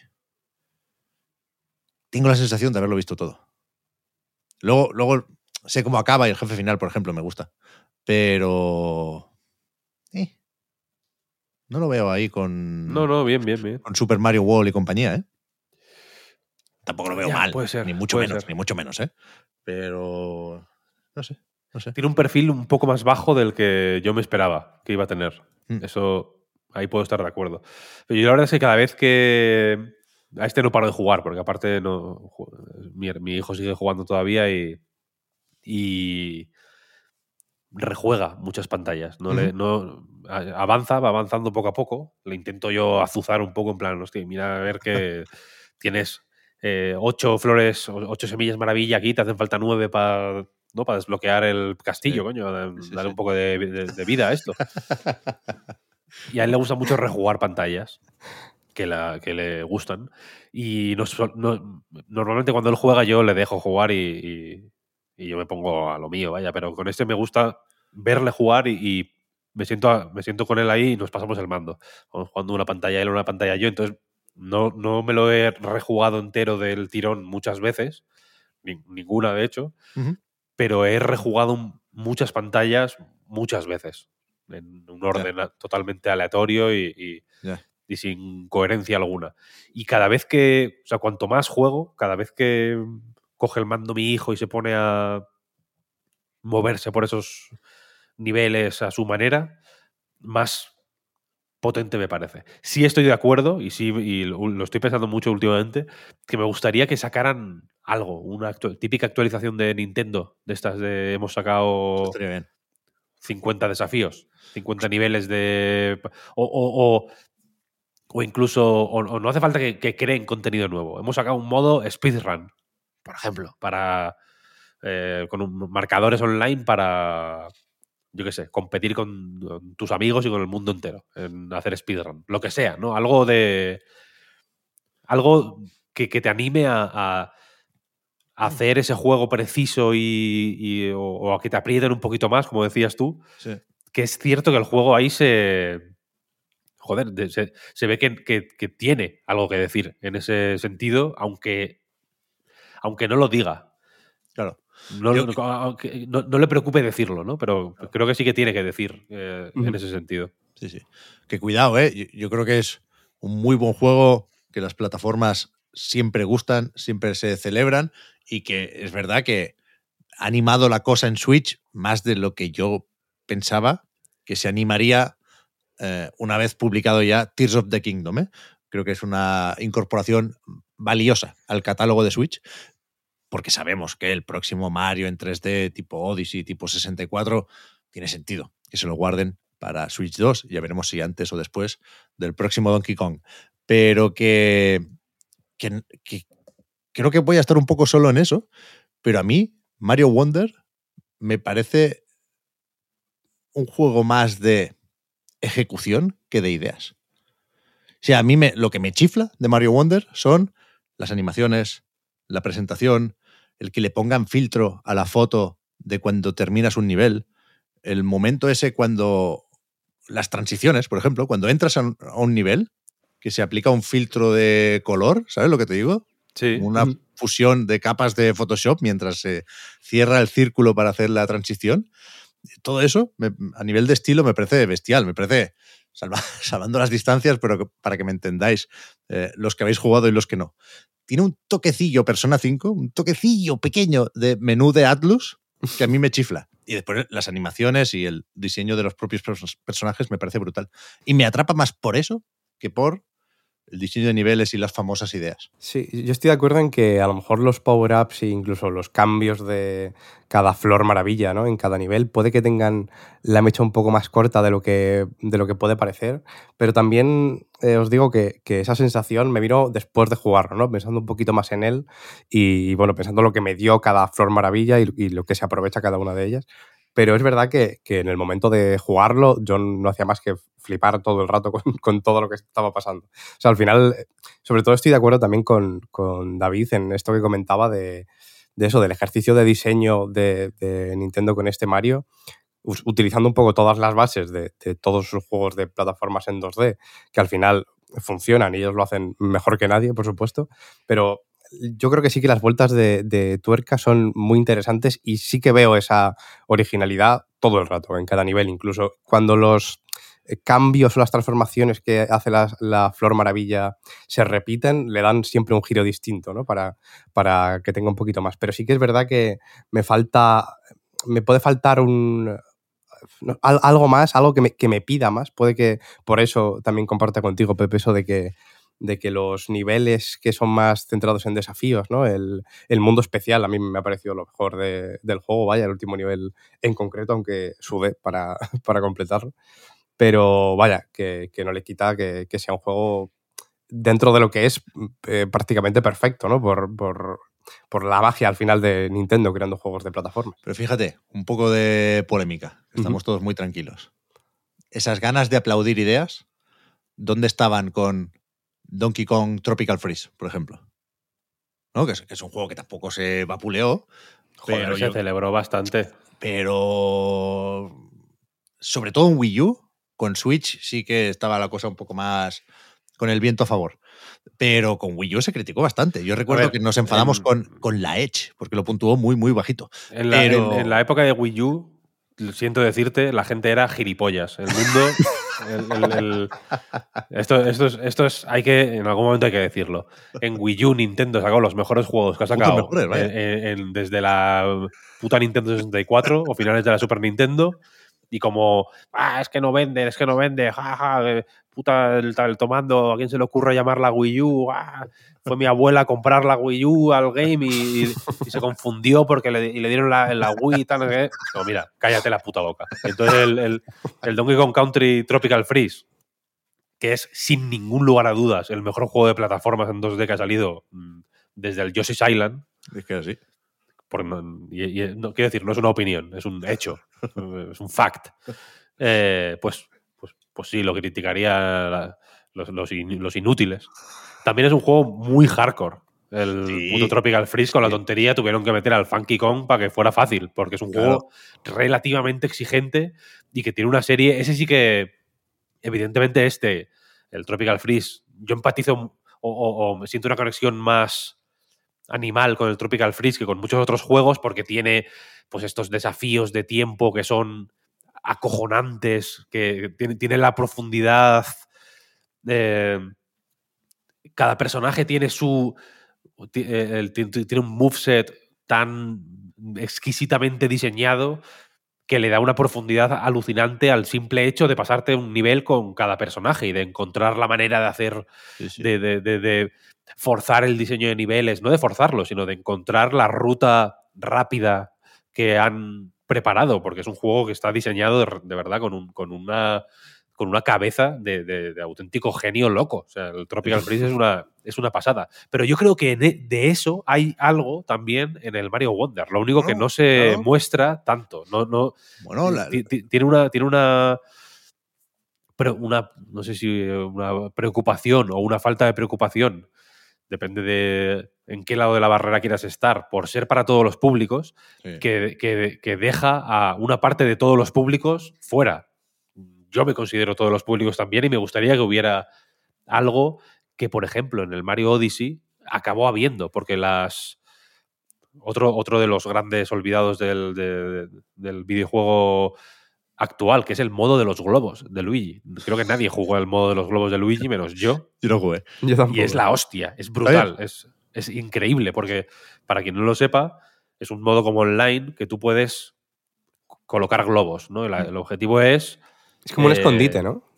Es, es, claro, es de encontrar eh, unos globos que te esconden otros jugadores y la idea es como que es, es Luigi, el, el- el- el- trigger para desbloquear ese modo de juego, para activarlo, es, Luigi. Y la cosa es que tienes que... O sea, tú puedes colocar globos o puedes buscar los globos de los demás. Y claro, los globos que coloca la gente son... Algunos son muy jodidos, entonces te obligan a, o integran dentro del juego una serie de desafíos que si los presentara Nintendo como suyos, sería inaceptable. Ya es inaceptable el Mario Wonder el cierto tramo, el, el tramo final del último, último, último nivel que hay en Mario Wonder. De locos. No sé. Eso se lo, se lo colaron a, a, a Tezuka y a Miyamoto, no se lo enseñaron eso antes de sacarlo. ¿eh? Ya te lo digo. Entró en fase Gold sin que hubieran visto esa parte. Y, y Nintendo es que hay ciertas cosas que no puede hacer. Ya, o, ya, que, ya. o, que, o, que, o, que, o que yo creo que piensa que no puede hacer.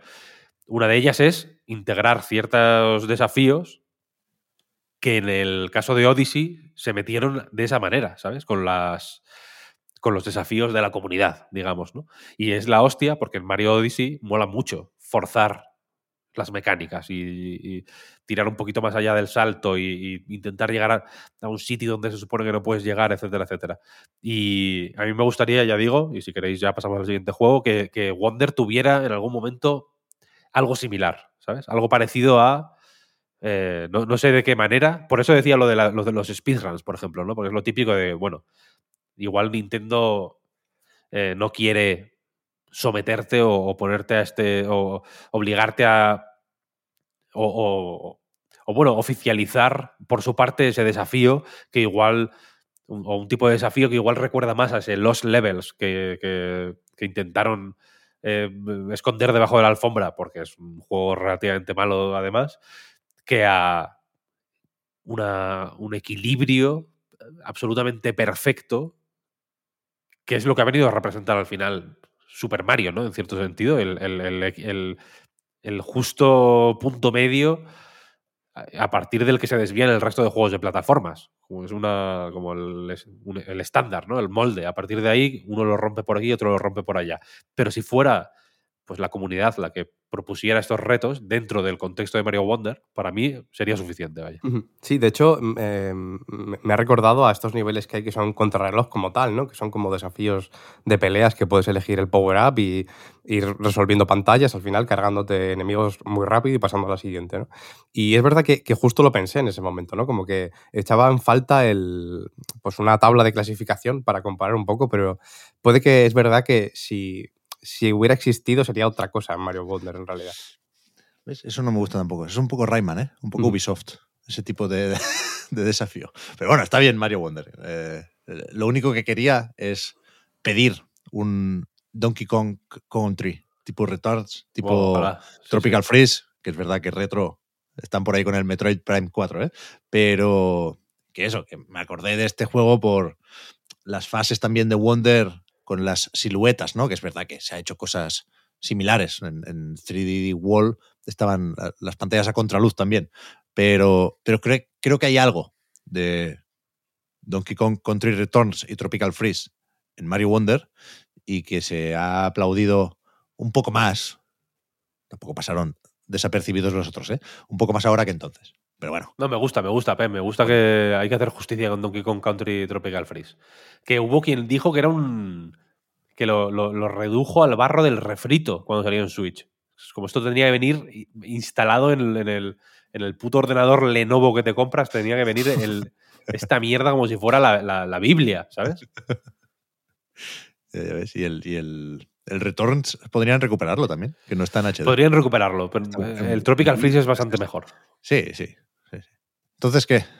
¿Hay que hablar de algún juego más? Sí, yo puedo comentar el Sea of Stars, que es verdad que a lo mejor los que incluiría más como top, top, puede que ya los hayamos comentado, pero eh, si al final hablamos de juegos que definen el año de alguna manera, o incluso juegos guapos, eh, yo creo que también entra aquí Sea of Stars, que por cierto también entra Juan en, en esto que decías de, de jugarlo con hambre, porque también es de estos eh, RPGs como que, que tienen un enfoque muy claro también en la cocina y los momentos cocina también, cuidado, entre la SMR... Eso suma eh, puntos siempre, ¿eh? Sí, sí, eso siempre, siempre son puntos. El ASMR que a la hora de cocinarlos y la pinta que tiene, simplemente el sprite pixelado de- del plato, la verdad que, que- ya digo, da bastante hambre también. Eh, y bueno, a ver, no sé muy bien qué, mm, qué destacar de, de Sea of Stars, porque yo creo que en general lo mejor es que eh, lo hace prácticamente todo muy bien. Y, yo creo que esto viene un poco de, pues bueno, de las ganas de Sabotas, yo creo que como de tirar de, hilos que quedaron por ahí rezagados, ¿no? Y, y acabar un poquito sacando el partido a conceptos que, que, bueno, que eso, ya digo, se quedaron, pues a lo mejor hace 30 años, ¿no? Atrás. Y, y yo creo que se podía sacar todavía un poquito más de ellos. Yo creo que esto es lo que ha hecho con, con, con Sea of Stars, ya digo, y los JRPGs en general, sobre todo, ya digo, ese hilo remite un poco más a Chrono Trigger por, por estética, por tono, por estructura, incluso aunque eso, como siempre se, se comenta con, con Sea of Stars, es verdad que el combate tal vez se inspira un poquito más en, en bueno, eh, juegos como Mario RPG, ¿no? que, es un ejemplo que precisamente nos, nos pilla cerca por el remake que ha salido hace poquito. Y yo creo, y lo comentaba también cuando hablamos sobre él, que dentro de que eh, Mario RPG es contenido en sí mismo y directo en sí mismo y que tiene que funcionar así, tampoco creo que le haya hecho un favor que haya salido tan cerca Sea of Stars porque es un juego más completo en, en todos los sentidos, ¿no? Siendo un poquito honestos y, y sin faltar el respeto a Mario RPG. Pero bueno, yo creo que ha pasado el suficiente tiempo como para que también se haya podido evolucionar en muchos sentidos y, y coger ideas de unos y otros sitios para hacer mejor eh, cosas que, que se hicieron hace mucho tiempo, ¿no? Y, y ya digo que creo que eso es lo que, ha- lo que hace mejor Sea of Stars, ya no solo por el combate, que de hecho este tema de tan inteligente, ¿no? Que, que, y que funciona tan bien como el tema del timing, de las habilidades, de los turnos y las rondas, e incluso lo de, bueno, parar eh, ataques enemigos, ¿no? Eh, en función del tipo de ataques que les lances tú antes de que les toque atacar, que es una cosa que, que se puede hacer y funciona muy bien. Puede que, que eso que ya digo que puede que sea lo más interesante o lo más atrayente y, y quien haya podido probar la demo sin jugar el juego completo seguramente le haya llamado bastante la atención. A mí me, me ocurrió. Ya digo que puede que eso luego sea lo que, lo que antes se acabe eh, desgastando, ¿no? Porque creo que es una fórmula que eh, acaba siendo más o menos previsible y llega un punto en el que acabas haciendo más o menos los mismos ataques. Yo el- el- creo que lo comenté cuando, cuando hablamos en el análisis que el Lunerang de Valer, este que simplemente es un, pues, como un boomerang que va rebotando en el enemigo, vuelve a ti, luego otro enemigo, luego vuelve a ti. Tienes que darle en el momento justo cada vez que, que vuelve a, a tocar a tu personaje. Acabas haciéndolo en prácticamente todos los combates acabas ya de Lunerang hasta las cejas. O sea, yo acabé loco de, de Lunerang. Pero ya digo que, que aún así funciona muy bien durante las, yo que sé, 25 primeras horas. A lo mejor son 5 las que, las que te quedan por ahí en los que dices, bueno, a lo mejor ya me tengo que, plantear otras cosas, pero aún así es un juego que te presenta muchísimas alternativas, porque solo puede haber tres personajes al mismo tiempo, cada uno con tipos de habilidades muy distintas y que se complementan muy bien todos entre todos de alguna manera para diferentes usos y puedes hacer una rotación con hasta cinco o seis eh, personajes llegado, llegados a cierto punto. Yo creo que le da, ya digo, una agilidad y una frescura muy guay. Igual que, bueno, en general todo, ¿no? El, tono del juego a mí me parece muy interesante y esta pequeñita vuelta de tuerca a una premisa que tampoco es eh, especialmente innovadora, ¿no? De, bueno, va sobre, sobre y Valer, que son los dos elegidos de los hijos del solsticio, ¿no? Que tienen que acabar con el mal que, que llegará en algún momento, que, que, es más o, menos, más o menos típico, pero aquí se ahonda un poquito más en, en la importancia y la carga de esa responsabilidad dentro de, de, los personajes principales y, y bueno, que, que, al final también acaba relativamente diluida, pero yo creo que se trata lo suficiente como para darle un toquecito más o menos especial. Pero al final, eh, como mejor funciona es todo esto junto a través, ya digo, de, de este tono, de, de, una historia muy bien contada y muy interesante, muy, muy de aventura, ¿no? estimulante sobre todo en, en ese sentido y con unos personajes eh, también muy carismáticos, muy también muy de JRPG, ¿no? Típicos perfiles muy bien diferenciados. De hecho, Garl a mí me parece el, el, el mejor personaje del juego, Garl y compañía, ¿no? Pero sobre todo Garl. También es el que introduce, de hecho, este concepto de, de la cocina y, también cuenta historias a través de ella y a través del juntarse en la hoguera, ¿no? En el, del campamento, que es algo que, eh, que a mí siempre me gusta mucho ¿eh? en todos los juegos, desde Red Dead Redemption 2 hasta, hasta este mismo, eh, salvando las distancias. Y nada, ya digo que, que a lo mejor no me parece el mejor juego del año, pero sí que me parece que define, lo define muy bien, sobre todo por el ejercicio de Sabotage de, rescatar esta idea y esta forma de, hacer juegos y dejar claro que sigue vigente y que sigue pudiendo funcionar muy bien y que se puede hacer incluso mejor de lo que, se hacía antes si cada punto en particular funciona tan bien como lo hace aquí.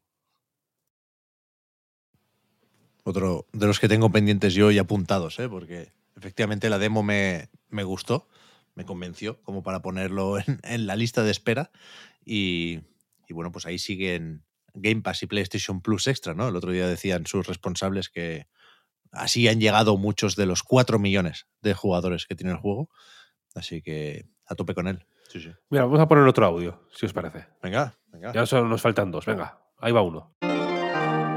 Hola, Night. Soy Ana Isaya, la desarrolladora de Num Num Cozy Forest Café y diseñadora en Delicious Spherical Pixel. Y mi juego de este año es Acaxolote. Eh, me encanta, hemos jugado un montón en mi casa, somos súper fan de los roguelikes, nos encantan los guiñitos que tiene a otros juegos, eh, nos parece súper divertido, esperamos que haya un montón de contenido más porque lo queremos jugar. Y también quería hacer una mención especial a um, Fashion Dreamer de Nintendo. Eh, estoy súper a favor de que vuelvan los juegos eh, que se categorizan como rosas. Echaba de menos la época de Nintendo DS y de Game Boy de um, juegos de vestir, juegos de maquillar y espero que vuelvan más fuertes y que lo peten. Un besito, felices fiestas. Chao. Estaba Anaís, que hablamos con ella en Reload, me parece, ¿no? También hace sí. un tiempo a raíz de Minabo, me parece. Sí. Y hay hambre aquí de roguelike un poco, ¿no? Estoy viendo últimamente. Bueno, es que el, el, el Acasolotel, a mí es que me recordó mucho al, al iba a decir al Entre de Gungeon, pero creo también al, puede recordar a otros juegos que a Nuclear Throne me gustan bastante, claro, Nuclear Throne sí. eh, está ahí. Yo, yo recuerdo jugarlo y, y, que me gustaba bastante, pero luego después de estar con Oscar entrevistando al creador, lo volví a jugar y creo que incluso me gustó más. Es verdad que para mí era un poco difícil, porque tampoco soy muy hábil, pero me parece algo bueno en este caso. O sea, es el tipo, tipo de juego que buscas, que te, que te exija, claro. Y el Fashion Dreamer, uff, este, este, has estado tú, Pep, diciendo, este lo tengo pendiente, este lo tengo pendiente, este es mi, gran, mi gran pendiente de 2023. Puede parecer una tontería, ¿eh? pero me, es cierto que tiene un espíritu Nintendo DS que me, que me flipa. Y el tema me encanta y, y, soy relativamente fan de la saga. ¿eh? Está grabado, vaya, lo, lo que te gustó en el Marvelous Direct. Sí, sí, sí, sí, sí. Me gusta, me gusta que alguien destaque un juego como ese, ¿sabes? Que es tan. que parece, que parece tan ajeno a la. O sea, cuando uno piensa en juegos que son ajenos a la corriente principal, al mainstream, pues igual puedes pensar en. Yo qué sé, juegos de H.io, ¿no? Como juegos así experimentales y, y demás. Pero hay otra serie de corrientes alternativas que, Que bueno, que Fashion Dreamer puede ser, eh, no, no sé si el, el máximo exponente, pero sí un, un- un exponente interesante de esas corrientes que, que- que creo que son importantes de tener en cuenta para pensar en, en global los videojuegos, vaya. Me gustó que, que Anaís lo, lo destacara. Si, si tengo que quedarme con uno de esos dos para probarlo, ¿eh? porque no he jugado a, a, a Cacholotel tampoco, pero sería ese. Y creo que sí, por lo que yo he visto, creo que sí es más Enter the Gungeon que Es Nuclear más, Throne. sí, sí, sí, sí. Es Sí, el- sí, sí. un poco el, el rival, ¿no? Junto con Binding of Isaac, para mí son enemigos, esos dos, porque, porque soy del otro equipo. Pero, pero sí pinta muy bien, vaya, y sí se llevó ese muy comentado premio a mejor indie en la Gamescom, creo. Comentado porque se lo Ah, se lo robaron. robaron, ¿no? Sí, Sí, sí. Se llevaron Literalmente, el, sí. el trofeo, me cago en la leche. Lo comentamos en, el, en la pildorita sobre la Gamescom que hicimos con, con Mariona, que también ha mandado un audio hoy, con, con Irina Moreno y con Ángel Paulain. También hablamos de, de, o sea, de cómo fue el evento, pero también de, de este robo. Vaya, fue una cosa Mm. bastante fea. Bueno, ¿qué más juegos tenéis? Decidme, comentadme. No lo sé, no lo sé. Yo creo que podemos ir abriendo el, el melón. Bueno, es que hay algunos todavía, ¿eh? Si quieres, meto, eh, meto el último audio y, y abrimos el melón o Venga, hacemos, venga, o va, va. hacemos una rondita de, de decir unos cuantos. Es que Guay. Sí, siempre se me quedan sí. colgando unos cuantos. Sí, yo tengo menciones, tengo menciones también. Guay, Pero vale, sí, venga, acabamos con los audios y, Vale. y, y después lo nuestro. Porque creo, porque creo que el que viene ahora, Oscar tiene alguna cosa que decir. Hola, me llamo Edu, trabajo en Brainwash Gang y hemos lanzado dos juegos este año que se llaman Friends vs. Friends y Like a Age Through Blood. Esta es la vez número 27 que grabo el audio porque me quedo en blanco o intento ser gracioso y no me sale. Entonces, voy a ver si esta es la definitiva. Mi juego del año es Mosalina, desarrollado por Staffed Wombat. Mosalina, eh, siempre que pienso en él, me hace un cortocircuito de cerebro porque evidentemente el nombre viene como de la Mona Lisa y está mal escrito y es como que me cuesta referirme a él. Y creo que eso eh, determina bastante bien la naturaleza del propio juego, porque por intentar explicarlo brevemente, es un plataformas con- de, como de puzzle, pero aleatorio. Esto quiere decir que hay elementos eh, que son random, ¿no? Entonces tú tienes diferentes herramientas y tal, y mm, tienes que sacar las manzanas de la pantalla o tocarlas o lo que coño sea. Y en un primer momento, cuando me contó esta idea, yo, el desarrollador, pensé que era una auténtica locura. En plan, pero ¿cómo vas a lanzar un juego que es posible que no te puedas pasar? ¿No? En plan, po- como concepto propio, en plan, ya sobre el papel, parte del diseño era renunciar a que siempre hubiera una condición de victoria, ¿no? Que es una cosa un poco extraña. Y siempre pensé que iba a ser una cosa que no, o sea, que no iba a llegar a conectar con la gente, ¿no? Porque como experimento está bien, pero como producto, que en el fondo es lo que se suele juzgar aquí en esto de los mejores juegos del año y en general en la industria en sí misma, yo no conseguía encontrarle como el, el ángulo que dicen los, ¿no? los tipos de la tele.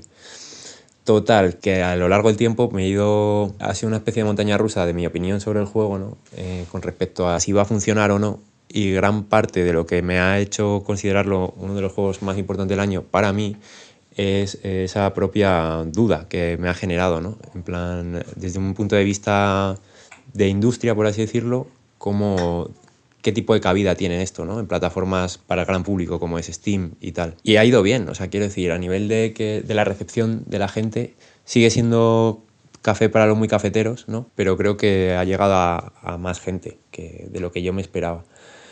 Y eso no lo convierte en mejor juego, pero sí que me ha hecho reflexionar bastante eh, sobre eso, ¿no? Así estoy, que llevo ya tres minutos y, y en el fondo lo único que he dicho que es random y tal. Pero bueno, creo que es la vez que más lejos he llegado en el audio, así que os lo recomiendo. Si os gustan los juegos experimentales, os lo recomiendo. Un saludo y feliz año. Ahí estaba Edu. que hablando del Mosalina, que es cierto que a mí también me. Esto no lo habíamos hablado Edu y yo antes de que me mandara el audio, ¿no? Pero a mí lo que más me choca de ese juego es eso, que, que, que en, la, en la propia página de la tienda de Steam lo pone, que puede haber runs, se- ha, habido, ha habido mucho. Se han corrido ríos de tinta, ¿no? Sobre cómo se diseñan estos juegos generados eh, pro- procedimentalmente o que, o que cada partida es distinta, etcétera, etcétera. Y cada uno tiene sus trucos para hacer que todas las partidas sean justas, ¿no? O sean divertidas, o que haya un equilibrio entre lo que te aparece y lo que puedes hacer tú y demás para eh, convertir en algoritmo la. encontrar un poco la fórmula de la diversión, ¿no? De, vale, pues tiene que haber X enemigos y X armas, pero no puede haber más de tal, porque si no es. se trivializa el desafío, pero no puede haber menos que cual, porque si no, porque si no es injusto, etcétera, etcétera. Y cada uno hace su algoritmo mágico para hacer que los juegos sean justos al final, ¿no? Se supone que un juego tiene que ser justo para ser divertido.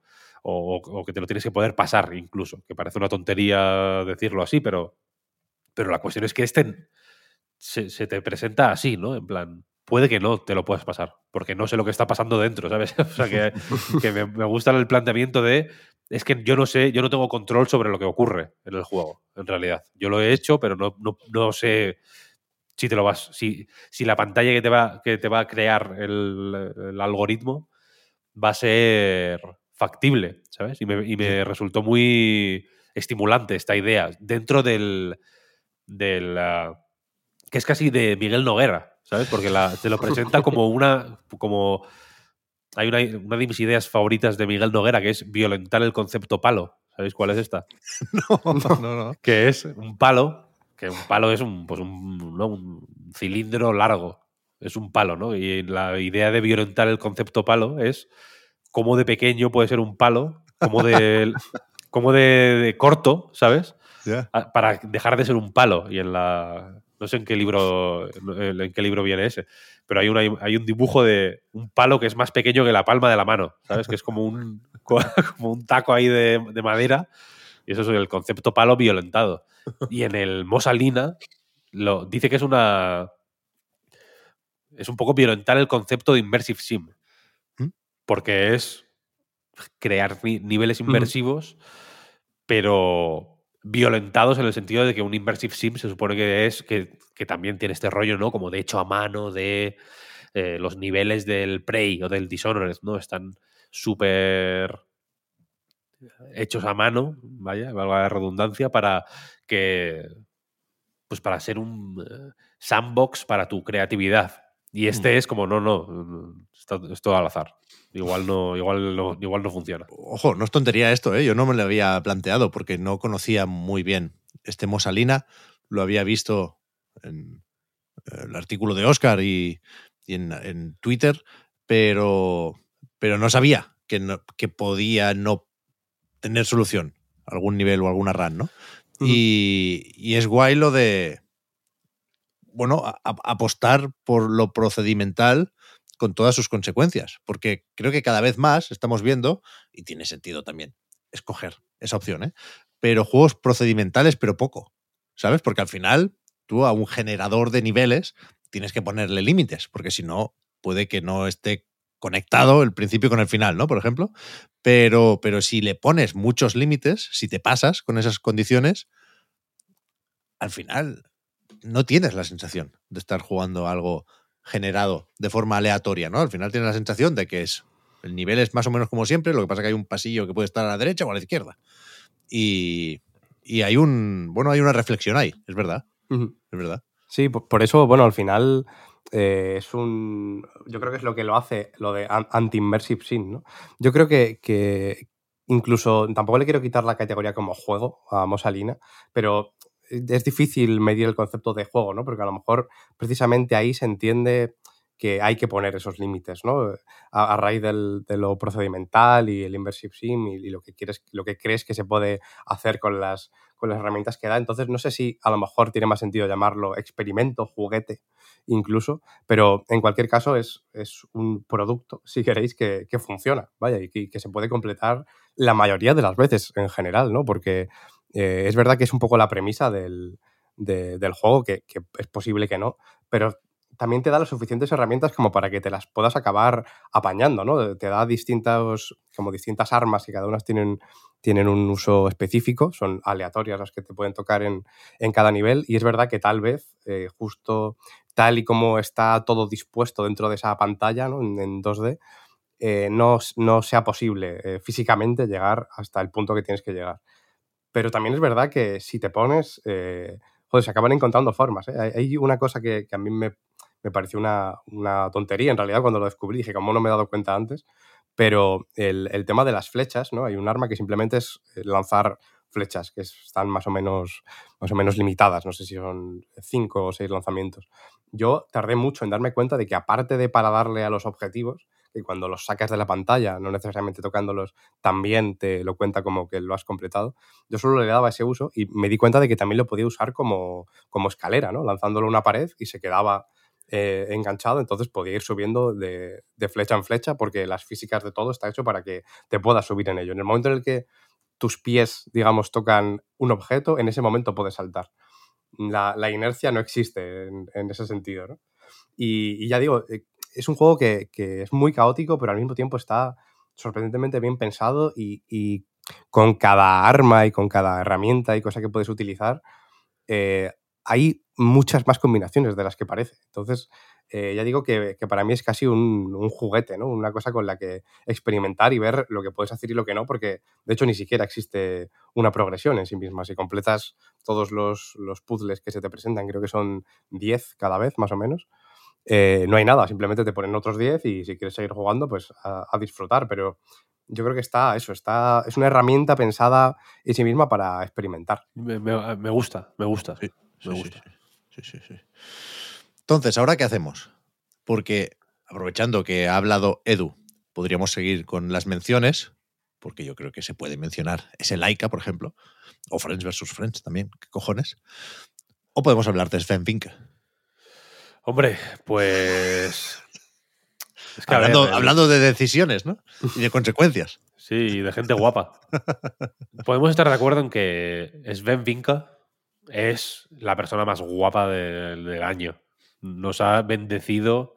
Fíjate que estaba complicado, que estaba Sam Lake ahí también, que ha bailado más, en más de una ocasión. Pero esto es una persona que ha ido a, recoger todos los premios vestido de armadura. Eso hay que premiarlo también. Es, un- es El una, es una cosa premiable en sí mismo, ¿no? Yo creo. ¿Se, se sabe el- la historia detrás de esa armadura? Es que yo- yo- a mí me suena ver, creo que no era una entrevista, que eran simplemente declaraciones fuera de contexto de- del propio Sven y que de alguna forma simboliza la, la comunidad, que es, es su forma de, ¿no? de, de llevar a los jugadores a este tipo de eventos y de hacerlos partícipes de este reconocimiento. Pero no sé exactamente de dónde sale la armadura. Yo Si pensaba que- la hizo algún fan o qué, pero, pero en, o sea, en principio tiene que ser esa armadura, es la que llevaba en algunas presentaciones del juego, ¿no? En diarios de desarrollo Sí. y movidas similares que eran muy, muy peliculeras en ese sentido. Había el típico arranque con, con escenas de ficción e interpretación, bastante gracioso también. Pero, pero no, no, no sé exactamente cómo, cómo, cómo funciona la armadura. Si queréis, ya que estamos hablando de armaduras, creo que va tocando que le dediquemos un tiempo a Baldur's Gate. Sí, ¿no? O sea, la armadura me la pongo yo ahora para recibir o encajar las críticas, pero yo he jugado muy poco a Baldur's Gate 3 y llevo unos días con el dilema este de lo estoy haciendo mal porque han dado el GOTI con o sin Jeff Keighley. Es uno de los juegos más importantes y mejores del año, ¿no? Ahí está el Metacritic y, creo que para hacer bien mi trabajo y para conectar con el medio, tengo que hablar y tengo que jugar a Baldur's Gate 3, ¿no? Y, lo he hecho, ¿eh? No, no, no es un juego que me resulte marciano, ni mucho menos, pero no he jugado lo suficiente como para decidir si está en mi lista o para compartir opiniones ahora con vosotros. Por eso que os decía de que me cuesta mucho jugar por las noches y que es un juego que requiere cierto esfuerzo. A veces cuando decimos esto, la, la gente se nos enfada, ¿no? Pero, pero, pero es verdad que, que no juegas con eh, la misma atención a un juego en el que te da más o menos igual la historia que en uno que requiere concentración. Yo estando sobado no puedo jugar a Baldur's Gate 3. ¿Qué quieres que te diga? Será cosa de la edad. Pero, pero al final, como decía al hablar de Tears of the Kingdom, he hecho las paces con esto. Ya jugaré a Baldur's Gate 3, pero no me toca a mí representar este juego o defender este juego o comentar porque este juego es quizás el más guapo de 2023. lo está haciendo mucha gente y lo vais a hacer otros ahora, ¿eh? Con lo cual me aparto un poco, eh, disculpándome con Sven, con Larian y con la comunidad, porque no he hecho los deberes a tiempo, pero, pero sí creo que, lo, o sea, lo, lo único que puedo aportar aquí es que creo que el juego ha conseguido ese objetivo tan difícil de trascender, de ir más allá de las limitaciones impuestas por género, la estética. Quiero decir, no es mi tipo de juego. Y, y- y lo estoy jugando y me he comprado una edición física de 100 cucas por los gastos de envío que me va a llegar creo que a principios de enero. Y, y creo que eso no, es injusto atribuirlo solo al FOMO, porque creo que, que queda claro muy fácilmente que Baldur's Gate 3 es la hostia. Y el otro día, eso es lo que quería comentar, perdón, no, no me acordaba. Leía en Resetera, creo, alguien que preguntaba, eh, ¿qué ha pasado con Baldur's Gate 3 para que lo pete como no lo petaron los Divinity, por ejemplo, ¿no? Que no son exactamente iguales, pero que la harían ya, ya, ya sabíamos que sabía hacer juegos, ¿no? Y, y alguien decía que es por Dungeons and Dragons, que está muy fuerte Dungeons and Dragons. Yo no tengo forma de comprobar eso, pero me, me sorprendió. Dudo que sea esa la cuestión, por mucho que hayan hecho una película hace poco, ¿eh? que se ve que no está del todo mal. Yo creo que lo que ha cambiado respecto a Divinity es la forma de presentar el juego. O sea, au- aunque veas un 90 y pico en Metacritic, la estética, eso de la tiny people que decía Bosman en cierto momento, ¿no? Esa cámara alejada, ese aspecto no, de No es nada tontería eso. ¿eh? juego de rol occidental de hace unos años, te, puede echar para atrás. Yo tampoco he jugado a los Pillars of Eternity, por ejemplo. Y, aquí el hecho de ver esas conversaciones con el toque más o menos cinematográfico, con voces, por ejemplo, ¿no? Con todas las líneas de diálogo interpretadas, creo que eso es clave en su acercamiento a un público mayor, que en cualquier caso, eh, el éxito será una combinación de todo esto, ¿eh? Pero, pero vaya, que, que sabe llamar la atención. Baldur's Gate 3, aunque la fantasía medieval y las tiradas de dados de 20 caras te la traigan al pario, como me la traen a mí. Es que aquí hay una parte de. de que, bueno, de que lo de la Tiny People no es una bobada, es un- una forma de presentar los juegos que tiene que. Que tiene que.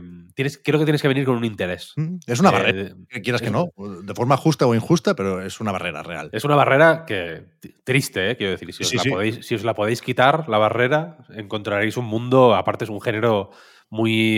Yo, yo no soy de toda la vida hiper fan de los juegos de rol. Sí jugué casualmente los Baldur's Gate porque me los compré en el Mediamar. Creo recordar cuando lo abrieron en León, ¿eh? que estaban baratos o lo que sea, me los compré. Y jugaba más o menos los clásicos básicos del género de muy de niño los he cacharreado y los tengo más o menos o, o- o era más o menos familiar pero de un tiempo a esta parte sí que me ha interesado mucho el género por lo que sobre todo por, por lo que sobre todo por algo que hace que el Arian hace muy bien que es darte contextos en los que hacer movidas que no sabes ni cómo cojones has hecho, ni si, ni si está bien o si está mal. Son juegos que cuanto más difusas la línea entre él, bien hecho, esto, es- esto era lo que esperábamos que hicieras, ¿no? Esta situación se resuelve de esta forma. Lo, has entendido y lo has hecho. Genial. Eh, y él, no te vamos a decir lo que hay que hacer. Tú haz lo que te salga de los cojones y si, si, llega, si salen los créditos en algún momento es que lo has hecho bien. y si no, pues mm, ya llegarás, ¿no? En algún momento. Hay una línea ahí difusa entre él, eh, el objetivo de, eh, de esta misión es este, y entre medias hay cinco objetivos secundarios y tienes que ir haciéndolos del diseño más lineal, ¿no? De, de- juegos que ocurre en, en, pues en los action adventures en tercera persona, pero ocurre también en otros juegos, en los que supuestamente eh, son más roleros o son incluso o, o- o en los Game Awards los pueden meter en, la en mejor juego de rol y en realidad pues bueno los juegos japoneses suelen ser así los, Mm. los juegos de rol japoneses suelen ser de esa manera, quiero decir. Y, y me ha interesado mucho esa forma de diseñar juegos de un tiempo a esta parte. Entonces, Divinity Original Sin 2 a mí me encantó, por ejemplo. Es un juego que me, que me gustó muchísimo, pero que es cierto que tuve que quitarme un poco el prejuicio por la Tiny People. Por eso quiero decir, Mass Effect y Dragon Age lo petaron tantísimo. Porque no eran Tiny People, eran gente. Eran, eran cinemáticas de Gears of War, pero de pronto eran juegos de rol también. Eh, y una vez que te vas quitando ese, esa movida, en el caso de Baldur's Gate 3 creo que es una buena, es una buena oportunidad para entrar porque, como decías, mezcla lo mejor de los dos mundos. Tienes tu Tiny People cuando te mueves por el mapa y cuando combates, y demás. Claro. Puedes no tener Tiny People, ¿eh? Si haces zoom a saco, es, es casi, casi un Es como juego en tercera persona. Sí, sí. No es. O sea, evidentemente se nota que no es la cámara fina del Resident Evil 4, por ejemplo, pero estás muy cerca, ¿eh? O sea, el zoom se puede acercar un montón. Sí, sí. Por supuesto, eh, te puedes implicar muchísimo con un juego que no solo te enseñe a los personajes de cerca, sino que no tenga personajes. ¿eh? Con aventuras conversacionales puedes eh, tirar de el poder de la imaginación, pero cuando decía lo de la barrera, lo decía, por supuesto, sabiendo que es, es, es mejor eliminar o subir las barreras, ¿eh? pero que simplemente para mucha gente puede ser eh, una ayuda esto de eh, que los personajes sean más creíbles en tanto que están más detallados y mejor representados. ¿Sabes? Que es, una cosa de, de, cómo nos relacionamos las personas incluso. ¿eh? No, no, no, no. Hablaba de que los graficotes tengan que entrar en los juegos de rol para que lleguen a una audiencia masiva. No, pero simplemente hacer un personaje más creíble por, cómo se ve, pero también por cómo se comporta y por cómo habla, puede ayudar a que nos impliquemos con las decisiones de ese personaje. Yo fíjate que sí que mm, tampoco sería muy dogmático en esto, pero creo que los graficotes no les hacen, no le hacen daño. No le hacen daño, juego, no ¿eh? le hacen daño. Esto es un hecho. Y en el caso de Baldur's Gate 3, si, si es tan fácil recomendarlo y si, y si es una experiencia que a mí me parece muchísimo más inmediata que, que Divinity, por ejemplo, donde sí que hay que hacer una, un trabajo de abstracción, ¿no? De decir, vale, me están diciendo esto, yo he hecho esto, pero lo que estoy viendo son peones, básicamente, en un tablero de, de- en miniatura, ¿no? Lo estoy viendo desde arriba y tal. Aquí, en el caso de Baldur's Gate 3, las actuaciones son muy buenas, joder. Muy buenas. Los- los- todos los personajes eh, no solo hablan, quiero decir, porque las voces son absolutamente extraordinarias, muy bien, sino que se mueven muy guay, están, son muy vivos, son muy expresivos, eh, y combinan eso con... Bueno, es que hay una, hay una cuestión de, de- que es un juego catedralicio, en un sentido casi de...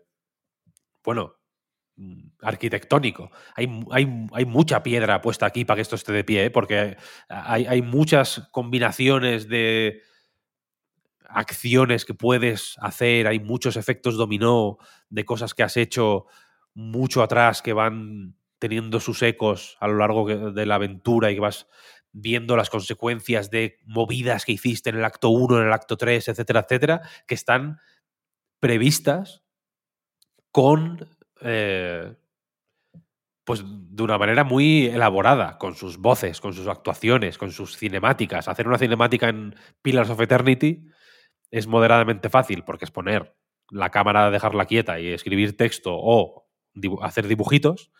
Pero aquí es que hay vídeos, quiero decir. Hay la cámara se mueve, hace. Es, es muy fácil eh, conectar con lo que te propone el juego por eso, porque hay una serie de esfuerzos de abstracción que no son. que, que- que si no tienes que hacerlos, o si tienes costumbre de no hacerlos, fenomenal, no pasa nada, te, te- entras incluso sin ese miedo, es un plus siempre, eh, a mi modo de ver, pero que si tienes esa reticencia de no sé por dónde me va a entrar esto, creo que el juego desde muy prontito te va quitando el miedo. Y el viene el, el- resumen este de la Steam, de, bueno, de la de Steam, vaya, no de la Steam Deck, de, de Steam. eh, las, te salía como tus, tus juegos más jugados, ¿no? Tus cinco juegos más jugados. Tal. El primero, Dark Souls 2, ese fue mi caso. Fijaos que eh, tarado de la cabeza. Eh, y, te salía como En el caso del Dark Souls 2, que es un juego que no está no lo tendrían previsto, supongo, ponía empezaste a jugar tal día, no sé qué, como unos fun facts. Y en el caso de Baldur's Gate 3, que era mi segundo juego más jugado, ponía eh, no nos extrañaría si nos dijeras que todas estas horas las has pasado en el acto 1. Como que te hacían esta, este, este chiste, ¿no? Y aunque no es mi caso, sí creo que merece la pena y que tiene sentido para entender por qué Baldur's Gate 3 merece estar muy alto en cualquier lista de lo mejor del año, jugarse dos o tres veces el principio. Porque te anticipa de qué va a ir la movida, un poco. Esto es algo, esto es una experiencia que en el caso de Baldur's Gate 3, Divinity 2 no fue así, pero este estuvo mucho tiempo en acceso anticipado, Baldur's Gate 3.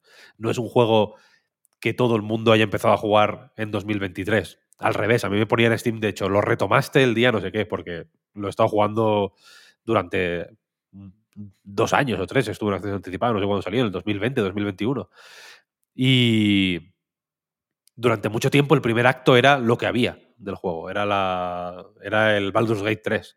Entonces, y, y como, y como cada vez que había una actualización grande eh, se eh, hacían incompatibles las partidas guardadas, para mucha gente la dinámica de Baldur's Gate 3 ha sido jugar el acto 1 desde el principio muchas veces, durante mucho tiempo, y luego ya pues avanzar al 2 y al 3 y, y, y con suerte pasarse el juego. Pero es que no creo ni siquiera que sea necesario ir más allá del acto 1 para entender el, eh, este, el- la principal virtud del juego, que es efectivamente para, eh, estar diseñado para... pre- o, o- o- o que dé la sensación de que tiene previsto cualquier cosa que puedes hacer. Y esa, y esa sensación es alucinante, porque puedes directamente no hacer misiones enteras. Hay personajes que es como, wow, hay que rescatar a este fulano. Tú te puedes ir y puedes no rescatarlo y quizá luego te aparece o quizá no. Y, y- y el juego tiene previsto absolutamente todo lo que parece que, que es posible e imposible y, la- y las, las, eh, las circunstancias más rocambolescas y más demenciales y más y las situaciones más locas y de las que parece más imposible salir, puedes salir de ellas. Puedes mm, en- enemistarte con quien supuestamente son tus amigos y- y si tienes suerte o habilidad suficiente como para salir de rositas de ello, puedes hacerlo sin ningún problema. Puedes ser aliado de estos o puedes ser enemigo de aquellos o puedes, como creo que mucha gente hizo y por eso mucha gente tiene tan eh, dentro lo que intenta hacer Baldur's Gate, puedes llegar hasta cierto punto.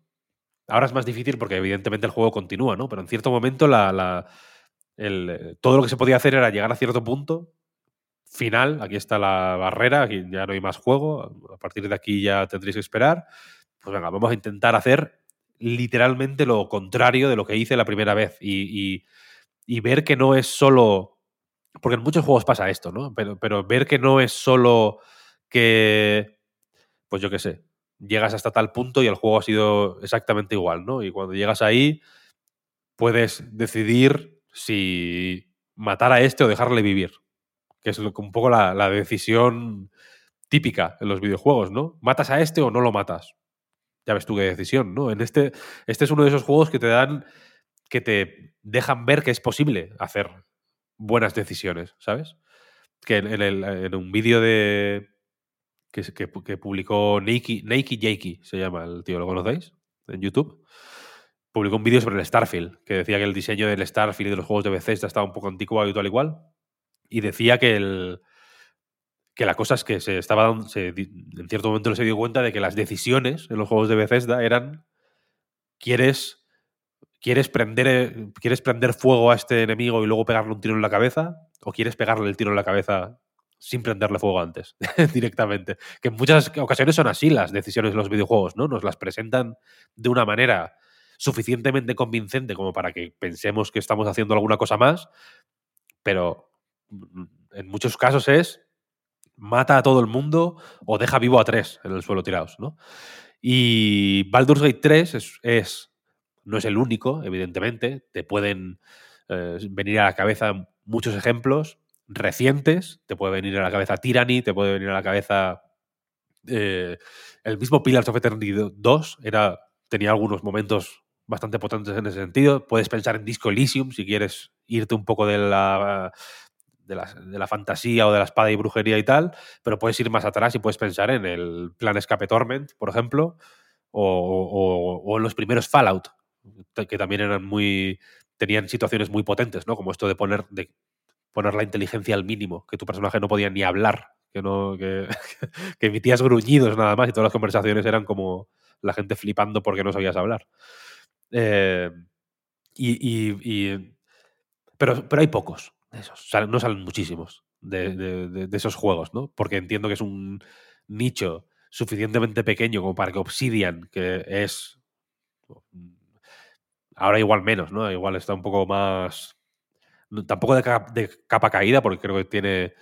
O sea, ha sacado suficientes juegos potentes en los últimos años como para que sea injusto decir que están de capa caída, pero desde luego están en otra posición de la que estaban en su momento, ¿no? Y eran el gran estudio de los juegos de rol occidental y tuvieron que ir a Kickstarter a, financiarse uno porque nadie quería pagar ese tipo de juegos. Y creo que nadie los quiere pagar todavía, en realidad. ¿eh? No se hacen muchos de estos porque son un género poco popular, no es la cosa más jugada del mundo, pero sí que tiene una potencia y una capacidad para generar interés y para eh, meterte dentro de su mundo y para, dar, y para darte recuerdos que es, es, bueno, que no tiene parangón, vaya. Que El único juego que es que me en el que pienso y digo, joder, que cuando piense en juegos que jugué en 2023 y cuando, me- y cuando quite, y si quito todas las estupideces que no tienen absolutamente ningún interés, ninguna relevancia en realidad y que son simplemente veneno que nos, que nos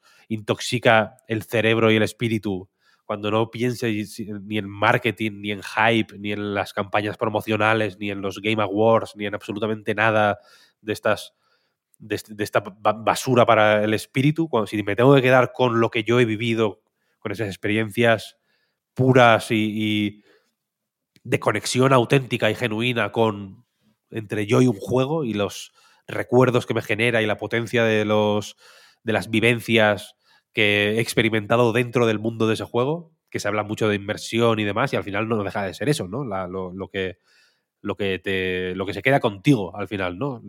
Solo se me ocurren Baldur's Gate 3 y Tears of the Kingdom pa- para de- como ejemplos de ese tipo de, ¿sabes? De, de recuerdos puros y, y bonitos y que, y que, y que y que, bueno, nunca digas, o sea, no me gusta comprometerme a muchos años vista. Yo soy como yo soy como Gabe Newell. No necesito firmar contratos a 10 años vista con, nadie. Pero si tengo que pensar a 10 años vista, creo que me voy a acordar de cosas que he vivido tanto en Baldur's Gate 3 como en Tears of the Kingdom. Y eso me. Y eso me, me resulta, no sé, bonito. Me hace feliz, quiero decir. Tanto que habéis hablado de de la felicidad, que sois unos cursis todos. Esto, eh, esto a mí me hace, me hace feliz pensar en, en eso. Oscar Juan, ¿cómo lleváis la, la partida? El tema es que soy del grupo que comentaba Víctor de, del acceso anticipado con el primer acto, porque es básicamente lo que he jugado después de 60 horas de partida, más o menos. ¿no? Entonces, eh, por eso, bueno, pensando un poco en esta lista y, y en hablar de los juegos más relevantes de, del año, eh, yo creo que, es un juego que evidentemente tiene que estar y sinceramente, y también como decía Víctor, ¿no? yo creo que en ese primer acto mm, se enmarca todo lo suficiente, todo lo que tiene eh, Baldur's Gate 3, ¿no? To- lo mejor del rol, lo mejor de, de, de sentir que realmente puedes hacer lo que quieras o que no hay ninguna decisión mm, del todo mala, sino distinta y también por eso cada, eh, cada partida es tan personal y tan particular, ¿no? Eh, eh, por cualquier decisión pueden cambiar muchas cosas y hay muchos momentos en los que se te presentan esas decisiones, hasta el punto de que creo que fue Víctor quien, quien dijo que, que no se encontró a Starion al principio de la partida, ¿no? Cuando caes de, de esta nave, no, no se lo encontró la primera vez y no lo llevó como compañero simplemente porque, porque no lo vio pasar por ahí. Entonces, eso ya determina mucho cómo, cómo te relacionas No, con la partida. Astarion, Astarion no era, era la. ¿Shadowheart? La, la Zael se llama. o- Ah, la Zael. Vale, vale, vale. Sí, Astarion sí me lo encontré. Vale, vale. Pues Fue a, a la otra y, y- y- ni- no la he visto, vaya. Sí, es- está al principio, creo que la Tiene una que jaula. ayudar, que se la, La están tienen, liando, sí. está en una jaula, ¿no? La tiene ahí en una jaula al principio, pero claro, si no vas por ahí, pues entiendo que ahí queda, en esa jaula. Sí, pues eh, por eso eh, a eso me refiero, ¿no? Que, que las situaciones que se pueden dar en función de pequeñas decisiones hasta el punto de decidir pasar por este recoveco, este callejón o no hacerlo, eh, yo creo que determinan mucho la partida y realmente se siente algo libre. Y por eso se crean tanto esas situaciones eh, para recordar en el juego, como eh, también pasa efectivamente con Tears of the Kingdom, por la forma en la que te relacionas con él y puedes enfrentar las cosas y, y- y tomar tus decisiones yendo por un lado o por otro. Por eso ya digo que eh, probablemente con lo que juegue me puede parecer lo mejor de, de 2023, eh, a pesar de que ya digo que eh, habiendo jugado solo 60 horas, que manda narices tener que decir esto, ¿no? Pero realmente es el primero de, tres actos eh, lo que he podido jugar. Creo que no sería del todo legítimo ¿no? de meterlo como uno de, mis juegos personales de, de 2023, pero lo que está claro es que define el año. Yo coincido eh, con eso, Oscar. O sea, desde hace unos meses, eh, a la medida que me era posible, yo hacía un poco de campaña por Baldur's Gate 3 como el mejor juego del año, pese a que no es mi favorito y que no he jugado. Si tú has jugado poco, yo he jugado menos. Yo habré jugado 10, 12 horas al Baldur's Gate 3 porque estos últimos meses no he podido y quiero jugarlo en condiciones y en partidas eh, largas. Hablabas de, de que, de que Víctor se dejó a, a Lazael al principio, pero Juan Puy eh, de Chilean Friends yo creo que se dejó a el triple de personajes. O sea, yo vi un trozo de partida suya, iba con su personaje creado, creo, y uno más. Y es como, ¿cómo puede ser si yo tengo a, a dos o tres en el campamento y acabo de empezar? Porque creo que se cargó al mago este que está en un portal al principio. eh, no sé si no encontró a un par o tres, pero al final iba solísimo, ¿no? Entonces es evidente que hay simplemente con lo que hagas en los primeros, bueno, los primeros cinco minutos después de que llegas a tierra, después de la parte de la nave, puedes tener cuatro o cinco personajes entre los que elegir o estar solo. Al final tu partida puede cambiar mucho eh, en cada momento por las tremendísimas ramificaciones que, que ofrece en cada, en cada decisión, en cada parte jugable. Yo lo poco que he jugado, eh, siempre he estado bastante fascinado por, por, por todo, por la riqueza de, los diálogos, por la tremenda actuación de, elenco, que en The Game Awards premiaron a, a pero cualquiera del resto de protagonistas me parece igual de magnífico, vaya. Mm, Carla, que es lo, me- lo mejor. Carla, que es brutal, Shadowheart es tremenda también. O sea, al final, eh, yo todos los diálogos que tengo es que me quedo embobado porque es un trabajo finísimo, tanto por lo que dicen, por cómo lo dicen, ¿no? Y, y cada combate, cómo puedes afrontarlo, la variedad de opciones que tienes a, a nivel de estrategia antes de empezar el combate y durante el combate. O estás, no sé, estás en un pueblo normalito, después de un combate horrible que por suerte acabó bien, y por hablar demasiado con un señor eh, goblin o lo que sea, se enfadó mucho por ser pesado y dijo, pues venga, a combatir otra vez. Y yo, bueno, esto no puede ser, esto no puede estar pasando, ¿no? Pero creo que es el típico juego que yo de pequeño hubiera soñado, de, "Buah, si si pudiera hacer un juego tendría que ser así de enorme y que me parecería imposible. Y una vez lo empecé a jugar dije, ah, es, es posible y, y- y aquí lo tenemos, ¿no? Ya en, en 2023. Entonces me alegra que el reconocimiento que al principio no se esperaba que fuera tan grande le haya llegado y que para mucha gente sea el mejor juego de, de este año seguramente un- uno de esos que recordaremos dentro de, de 10 años y, y en adelante, claro. Dicho esto, yo creo que hay que perder el miedo a, a no meter a Baldur's Gate 3, ¿eh? No seáis, no seáis normis, no os dejéis llevar por Pero la si- corriente. pero si no lo hemos metido en nuestro top. También un, un llamamiento a la, a, a la vasca, quiero decir, que lo comentábamos la semana pasada en, el- en la prórroga y creo que no es un mal momento para retomar esa conversación. No es, no creo que sea... eh, Quiero decir que sí, que, que- que si vas a hacer un top 3, no seas tonto de quitarte un puesto por meter este en algún lado porque tiene que estar, ¿no? Porque es, el, este- es que es el más importante, tal, tal, tal. No sé, al final si nos dejamos guiar por la importancia de las cosas, quiero decir, no, no, no pensamos. Claro. ¿Sabéis lo que quiero decir? No sentimos. Está claro, está claro, está claro. No, pero nuestros Estamos de tops son, son están Vuestros tops son, son magníficos. Claro, yo- mi, mi top 5 no entra. O sea, una- me, da, me da pena que no entre, pero, pero no entra en mi top 5. Está ya escrito Pero- en Anite, vaya. Por eso decía yo antes lo, lo de las barreras y la accesibilidad. ¿eh? Creo que se nota que Baldur's Gate 3 es un juego más accesible que otros títulos similares, ¿no? Por género y por diseño, pero que aún así, claramente no es un juego para todo el mundo. No, es un juego que vaya a vender más que, yo qué sé, propio Tears of the Kingdom, ¿no? Que, que yo creo que sí ha vendido muy bien. ¿eh? El pico de concurrentes en Steam, que era millón y pico, millón largo. Eso son unas cuantas copias, ¿eh? Luego en consolas supongo que venderá un poco menos porque es un juego más de PC, pero, pero sí, sí, totalmente de acuerdo, que no, no pelearse eh, a la hora de escoger mejores juegos del año. ¿eh? Yo soy partidario de tirar por las preferencias de cada uno y aunque es verdad que creo que hay que tener en cuenta este Baldur's Gate 3 a la hora de valorar de una forma u otra 2023, no, es habitual lo, lo, de leer por ahí que no te gusta Baldur's Gate 3, porque creo que es el típico juego que lo hace todo lo bastante bien como para blindarse ante las críticas y las pegas, pero creo que fácilmente puede ser un juego que no es para ti y ya está, no pasa nada, faltaría. Sí, pero que, no, no, que normalmente no pasa esto.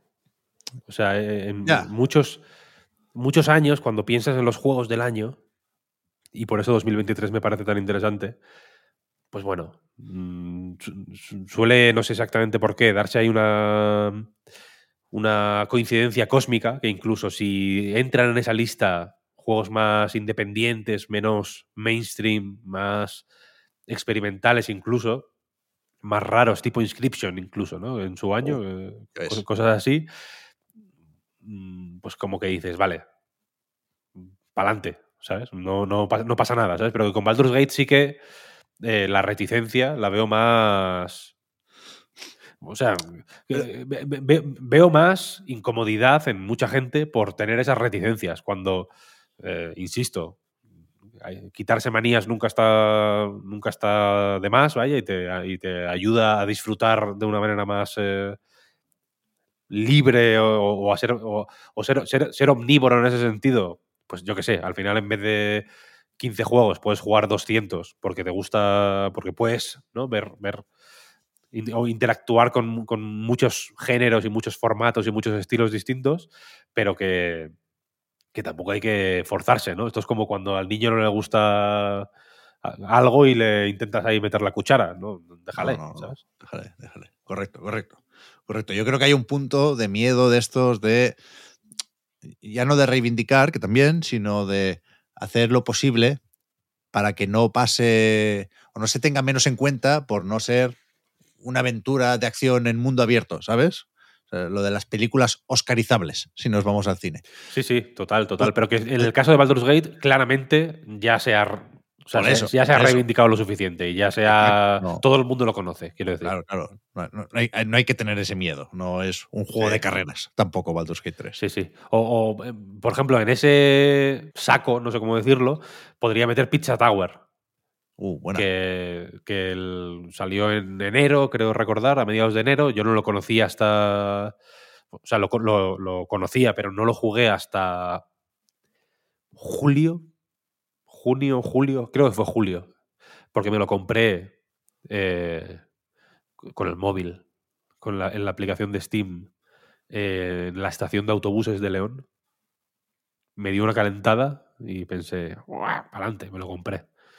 Y lo, lo devoré porque es un juego ex- excelente y que sí que creo que está infrarrepresentado. Porque no se ha hablado muchísimo de él, a pesar de estar, por ejemplo, en los Game Awards, ¿eh? que lo, lo- lo- tenía una nominación a, a mejor debut, creo, ¿no? Sí, Eh, mejor debut indie. mejor debut indie. Y es un juego que sí que creo que. eh, bueno, ahí sí que creo que se, que se, que se dan encuentro muchas circunstancias. Es un juego con un aspecto muy extremo que puede, que puede resultar muy atractivo para según qué tipo de público, pero que puede resultar repulsivo para otro. ¿eh? Es un juego que no es. no se anda con chiquitas. A mí Me parece extraordinario y, y creo que si lo manipulas, ves que las animaciones, por ejemplo, que son en vídeo hiper extremas, tienen todo el sentido y tienen eh, y funcionan de maravilla dentro del juego, ¿no? Pero también es un formato un poco de modé, porque es un clon de Wario Land. No es- nunca fue Wario Land lo más popular de Nintendo. Nadie, o muy poca gente, ha querido hacer Wario, La- Wario Land likes nunca, porque tampoco hay por qué. ahora, ahora salen dos, ¿no? Porque sale, está el, El Anton Blast. el Pizza Tower y el Anton Blast, efectivamente. Parece que se está recuperando ahí la, la- esa, esa tendencia. Pero que no es un juego que digas, joder, mm, esto es inmediato, ¿sabes? Me lo quiero jugar a la, a la de ya. Y ese sí que me daría pena que pasara más desapercibido, fíjate. Mm. Porque, ya digo, mm, Baldur's Gate 3 lo conoce todo el mundo, pero Pizza Tower igual no. O lo conoces de oídas o has visto que no sé quién lo comenta y... No es un juego que, que- según cuáles sean tus simpatías puedes pensar que alguien lo está recomendando para ir de listo, ¿sabes? Este es el juego, el juego indie del año. Jugadlo, por favor, es la hostia. Increíble, Pizza Tower. Muy, muy bueno. Jugadlo eh, vosotros tres también, ¿eh, Pep? Yo creo que allí te, Bueno, te molaría yo- mucho. yo estoy esperando la versión de Switch. Ah, hostia. en principio juraría que está anunciada. Yo cuando suelo esperarme tan tranquilamente es porque en algún sitio he leído que está en camino. Pero, pero sí, a, a- a falta de Steam Deck, yo creo que esto es de, de Switch y que le va a venir bien ese port. Le puede ir bien, le puede ir bien, sí, sí. Es un juego muy. Es un juego muy de PC, ¿eh? de todos modos. Es muy. Tiene este, esta naturaleza un poco eh, extravagante que. Que bueno, que, en- Switch o en consolas de vez en cuando pues también encaja bien, pero que al final es muy de, de PC. El típico juego raro de, de PC, en realidad. Y os lo recomiendo, ya digo, porque no es una tontería, es un juego muy, muy fino. No sé si queréis hacer alguna mención así rápida antes de irnos a, a- celebrar la, el, nacimiento de nuestro niño Dios. Bueno, yo me, me siento raro este año no hablando de, de algunos juegos españoles. No por chauvinismo, no, no creo que sea yo sospechoso de eso, sino porque, bueno, joder, me alegra también por cercanía que, que la mayoría de indies que he jugado yo en serio este año sean, sean españoles. O sea, creo que, o sea, lo son, lo digo al revés, que se entenderá mejor. He jugado estos juegos no porque sean españoles, sino porque me parecen los mejores indies del año. Hablo de Laika, de Brainwash Gang, de Blasphemous 2 y de Wordless. He jugado menos al Cosmic Will Sisterhood, que me perdonen eh, los de The Construct Team, pero también, por lo que he visto, eh, creo que está en ese grupo, ¿no? Y, y es eso, sobre todo a Blasphemous 2 y a Wordless tuve eh, sendas enganchadas. Me, me- los devoré con, con muchas ganas y me parecen la hostia. Y espero que les vaya muy bien a todos estos estudios porque son muy, muy cracks. Yo a ese grupo sumaría el American Arcadia, de grandes juegos españoles de, de este año. Ese no juego, a la demo solo. Claro, es que es de noviembre, si no me, no me equivoco, Sí, pero vaya, los, los cuatro que has mencionado de American Arcadia, más los de Fictiorama que han publicado dos este año y demás, al final es que el, el 2023 para los juegos españoles yo creo que ha estado muy bien, la verdad. De hecho, hay un artículo en Night sobre el 2023 para los juegos españoles que, que recoge unos cuantos, no todos, y otra serie también de, de aspectos que sí que hemos tratado en Anaid a, a base de pildoritas, entrevistas y, y otros, otros textos que, que, bueno, recogen un poquito. Yo creo que es un gran año para nuestra industria en cuanto a, en cuanto a juegos lanzados. Y si yo me tuviera que quedar con uno, ya que hemos hablado del Cosmic Will Sisterhood, que seguramente para mí sea el mejor, eh, American Arcadia creo que merece la pena, por eso me alegro tanto que Víctor le dedicara esta especie de pildorita, spoiler cast, hablando con, con los creadores del juego, tanto una parte en abierto como otra ya en, en Patreon con, con spoilers, creo que merece la pena eh, probar American Arcadia porque más allá de las referencias cinematográficas que podamos tener ¿no? con, con el inicio de, de Trevor, eh, tiene una serie de giritos muy chulos y, y, a nivel jugable a mí me, me, me, me maravilló, vaya. Yo, si me dejáis eh, un par de menciones rápidas también haría, que una es Humanity, que... Uh, gracias, Oscar, por creo favor, que- gracias. Creo que no, Confiaba en ti. Menos mal, ¿eh? es verdad. Sí, sí, no lo digo, no se, no se comenta. Es verdad que, que joder, eh, salió eh, muy cerquita de, Tears of the Kingdom. Yo tampoco entiendo que, que haya un conflicto ahí en, entre los jugadores que a lo mejor tienen mucho interés en Humanity y los que a lo mejor no, no, sé, no lo han podido jugar porque han dicho, ah, no, que sale el Zelda, el Humanity voy a pasar, ¿no? Porque es un, un juego muy particular que, que, bueno, tampoco creo que tenga mucho sentido entrar tanto en detalle como, como en el resto, pero vaya, el, el, el tema de, de cómo funcionan los puzzles, ¿no? Llevando toda esta masa de humanidad con, con comandos puestos en distintos cuadrantes. Eh, el diseño de cada nivel me parece espectacular, desde los primeros, por simples que sean, me parecen finísimos y la forma en la que te va introduciendo estos nuevos comandos para, para, ¿no? para mandar a, a la masa de gente y que llegue al objetivo, pero sobre todo eh, yo creo que lo que realmente le da ese girito es, pues eso, ¿no? La puesta en escena, la, la mm, sensación un poco, como decía con Jefe Rush, casi de, de trance en, en, muchos momentos entre la música, la estética, los bucles que se forman con las masas de, de personas, ¿no? Flotando por, por, el escenario, me parece un juego increíble. Y, y aparte, yo creo que, la, la, bueno, yo creo que el conflicto, Oscar, uh -huh. viene más de que no hay tanta gente que quiera jugar a, a Humanity, ¿no? Más, más, que que sí que. O sea, es, es, Este sí que es difícil de. No te voy a decir de recomendar, porque me parece muy bueno y me parece más fácil de, de entender de lo que puede. O sea, parece, mm. parece, más raro de lo que es, sí, en sí, realidad. Al final es relativamente accesible, ¿no? Te, se toma su tiempo para presentarte todas las mecánicas, cuando hay más...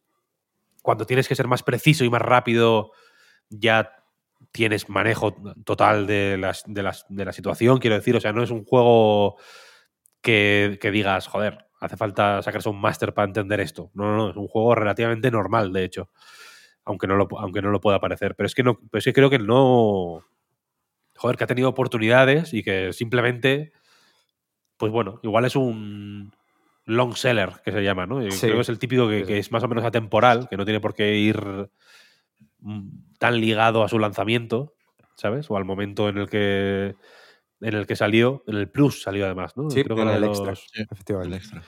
Eh, entonces, pues bueno, yo espero que poco a poco la gente vaya llegando al Humanity, ¿eh? Si, si alguien está escuchando esto y no ha y no lo ha jugado, pues para, para para digerir los Ferreros Rocher y, las, ¿no? y los turrones, te tiras ahí en el sofá y te pones el Humanity y, y, y para pa adelante, ¿no? Sí, además que, que yo entiendo que, que, bueno, que a lo mejor hay mucha gente a la que no le llama la atención. Entiendo que si para nada te llama la atención, pues no tiene mucho sentido. Pero a poco que sí, si teniendo el extra, pues hasta cierto punto no hay excusa ¿no? para darle una vueltecilla. Pero incluso hay una demo, no sé si seguirá eh, disponible, espero que sí, no estar aquí hablando de, de, ella sin que, sin que siga, pero bueno, cuando se publicó la fecha de lanzamiento, creo que fue, se sacó una demo también de, del juego que con 10 nivelitos que son todos muy parecidos a los que hay luego en el juego completo. Creo que los tres primeros deben ser eh, literalmente los mismos. Pero luego sí que el, el, resto cambian un poco, pero lo justo para poder enseñar un poquito más de lo que enseña realmente el juego en, en los 10 primeros niveles y que veas un poco por dónde van los tiros. Eh, yo creo que si con esa demo eh, te quedas maravillado, que es lo más probable, sinceramente, eh, yo creo que merece la pena tirar para adelante y, y joder, pillarse el Humanity, que, que merece mucho la pena, ya digo. Eh, y bueno, más allá de este, quería comentar, este a lo mejor os sorprende un poco, pero eh, he echado un poco la vista atrás a, a la lista de juegos que, que, han salido y he jugado y, y, que más me han gustado realmente y he disfrutado. Y es eh, The Murder of Sonic the Hedgehog, que salió Uf, como una broma realmente por...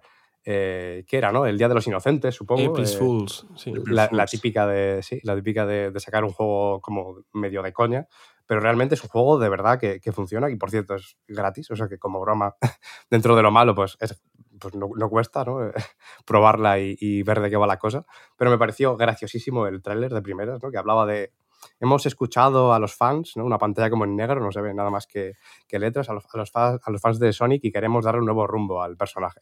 Sonic ha muerto y una foto de Sonic ahí en el suelo tirado, descompuesto completamente, que, que me pareció increíble.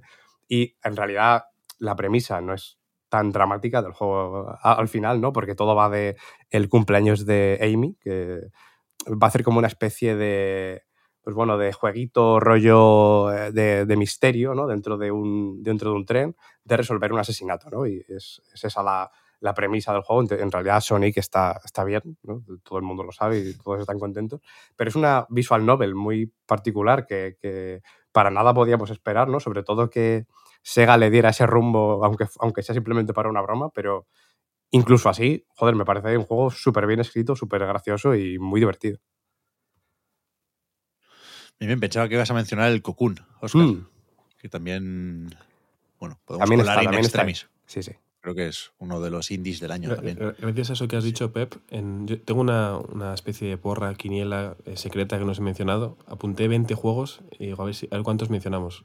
Con esta mención In Extremis del Cocoon he tachado 12 de 20. O sea, bastante bien, la verdad. Bueno, bueno, buena porra, buena porra. Eh, estaba mirando ahora un poco de fact-checking, ¿eh? Lo del Pizza Tower creo que no está anunciado para Switch. Que de hecho, en una actualización del juego en Steam, decían que eh, ahora está verificado para Steam Deck, así que ahora puedes, estoy traduciendo, ¿eh? Ahora puedes jugar a Pizza Tower on the go para llevar, o en portátil, vaya, en vez de esperar un port a tú ya sabes qué plataforma, que te puedo asegurar que no, que no llegará eh, pronto, vaya. Con lo cual, no, no, no está anunciado, más bien al contrario, ¿eh? lo que sugieren los creadores es que, es que te pillen la Steam Deck OLED. a pues sí. ¿De cuándo es esta actualización? Desde hace tiempo ya, ¿eh? esto Ah, es de vale. marzo. Entiendo que, que eso, que lleva un tiempo ya el juego verificado. Para... ¿De dó- ¿Tú sabes cómo se financió este puto juego? ¿No? Con Patreon, chaval. ¿En serio? Patreon.com barra A Night Reload. No, no puede ser. Fue otro Patreon, el suyo concretamente, pero lo financiaron con Patreon, sí, sí. Muy bien, ¿no? O sea, la- es un equipo que son dos personas, básicamente, un, un diseñador y que se encarga del arte, creo, y un programador, no tiene más. Y, y eso, y abrieron un Patreon y abrió un Patreon el, el- el diseñador, luego entró al equipo el programador cuando hizo falta más programación. Vaya perogrullada, ¿no? Pero el hombre, eso, abrió el Patreon y iba, iba publicando builds del juego, tal. Y fue ganando comunidad. O sea, creo que salió con. O, o llegó a Steam con tan buena suerte por eso también, porque ya tenía una comunidad creada a través de. de pues de haberse financiado con Patreon. Es la hostia. Bien, bien, bien, bien, Pues, pues lo voy a jugar en PC, vaya, no, no voy a esperar. Te, yo- te- te lo recom- te- te gustará, te gustará, Pep, de verdad. Te va, a gustar. Soy, soy muy de Wario, además, ¿eh? Ah, pues mira, mejor, mejor, gusta mejor. mucho. No está mal, ¿no? 2023.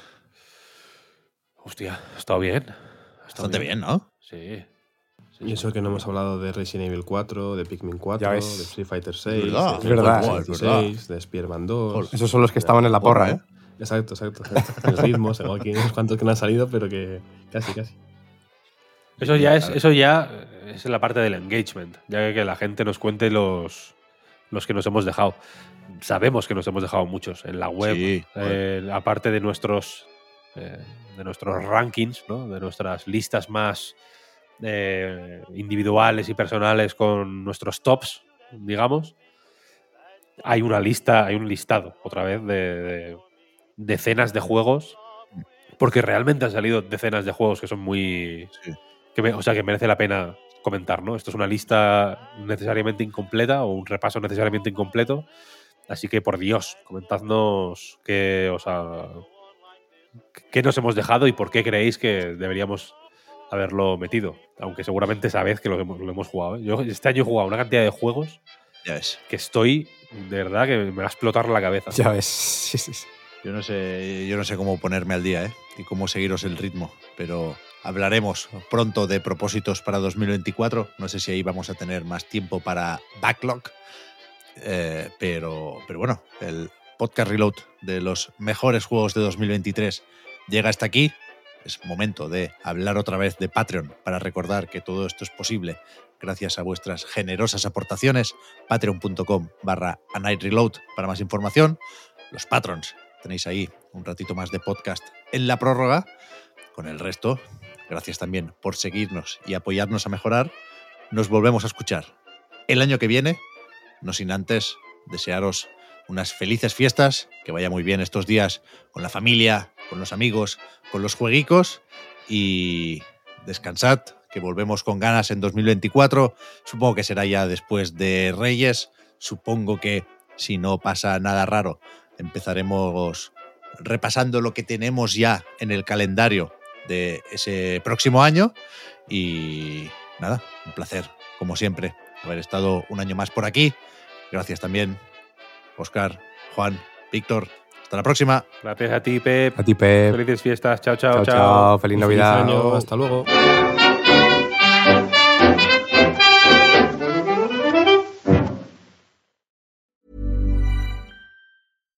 Hi, I'm Daniel, founder of Pretty Litter. Cats and cat owners deserve better than any old fashioned litter. That's why I teamed up with scientists and veterinarians to create Pretty Litter. Its innovative crystal formula has superior odor control and weighs up to 80% less than clay litter. Pretty Litter even monitors health by changing colors to help detect early signs of potential illness. It's the world's smartest kitty litter. Go to prettylitter.com and use code ACAST for 20% off your first order and a free cat toy. Terms and conditions apply. See site for details.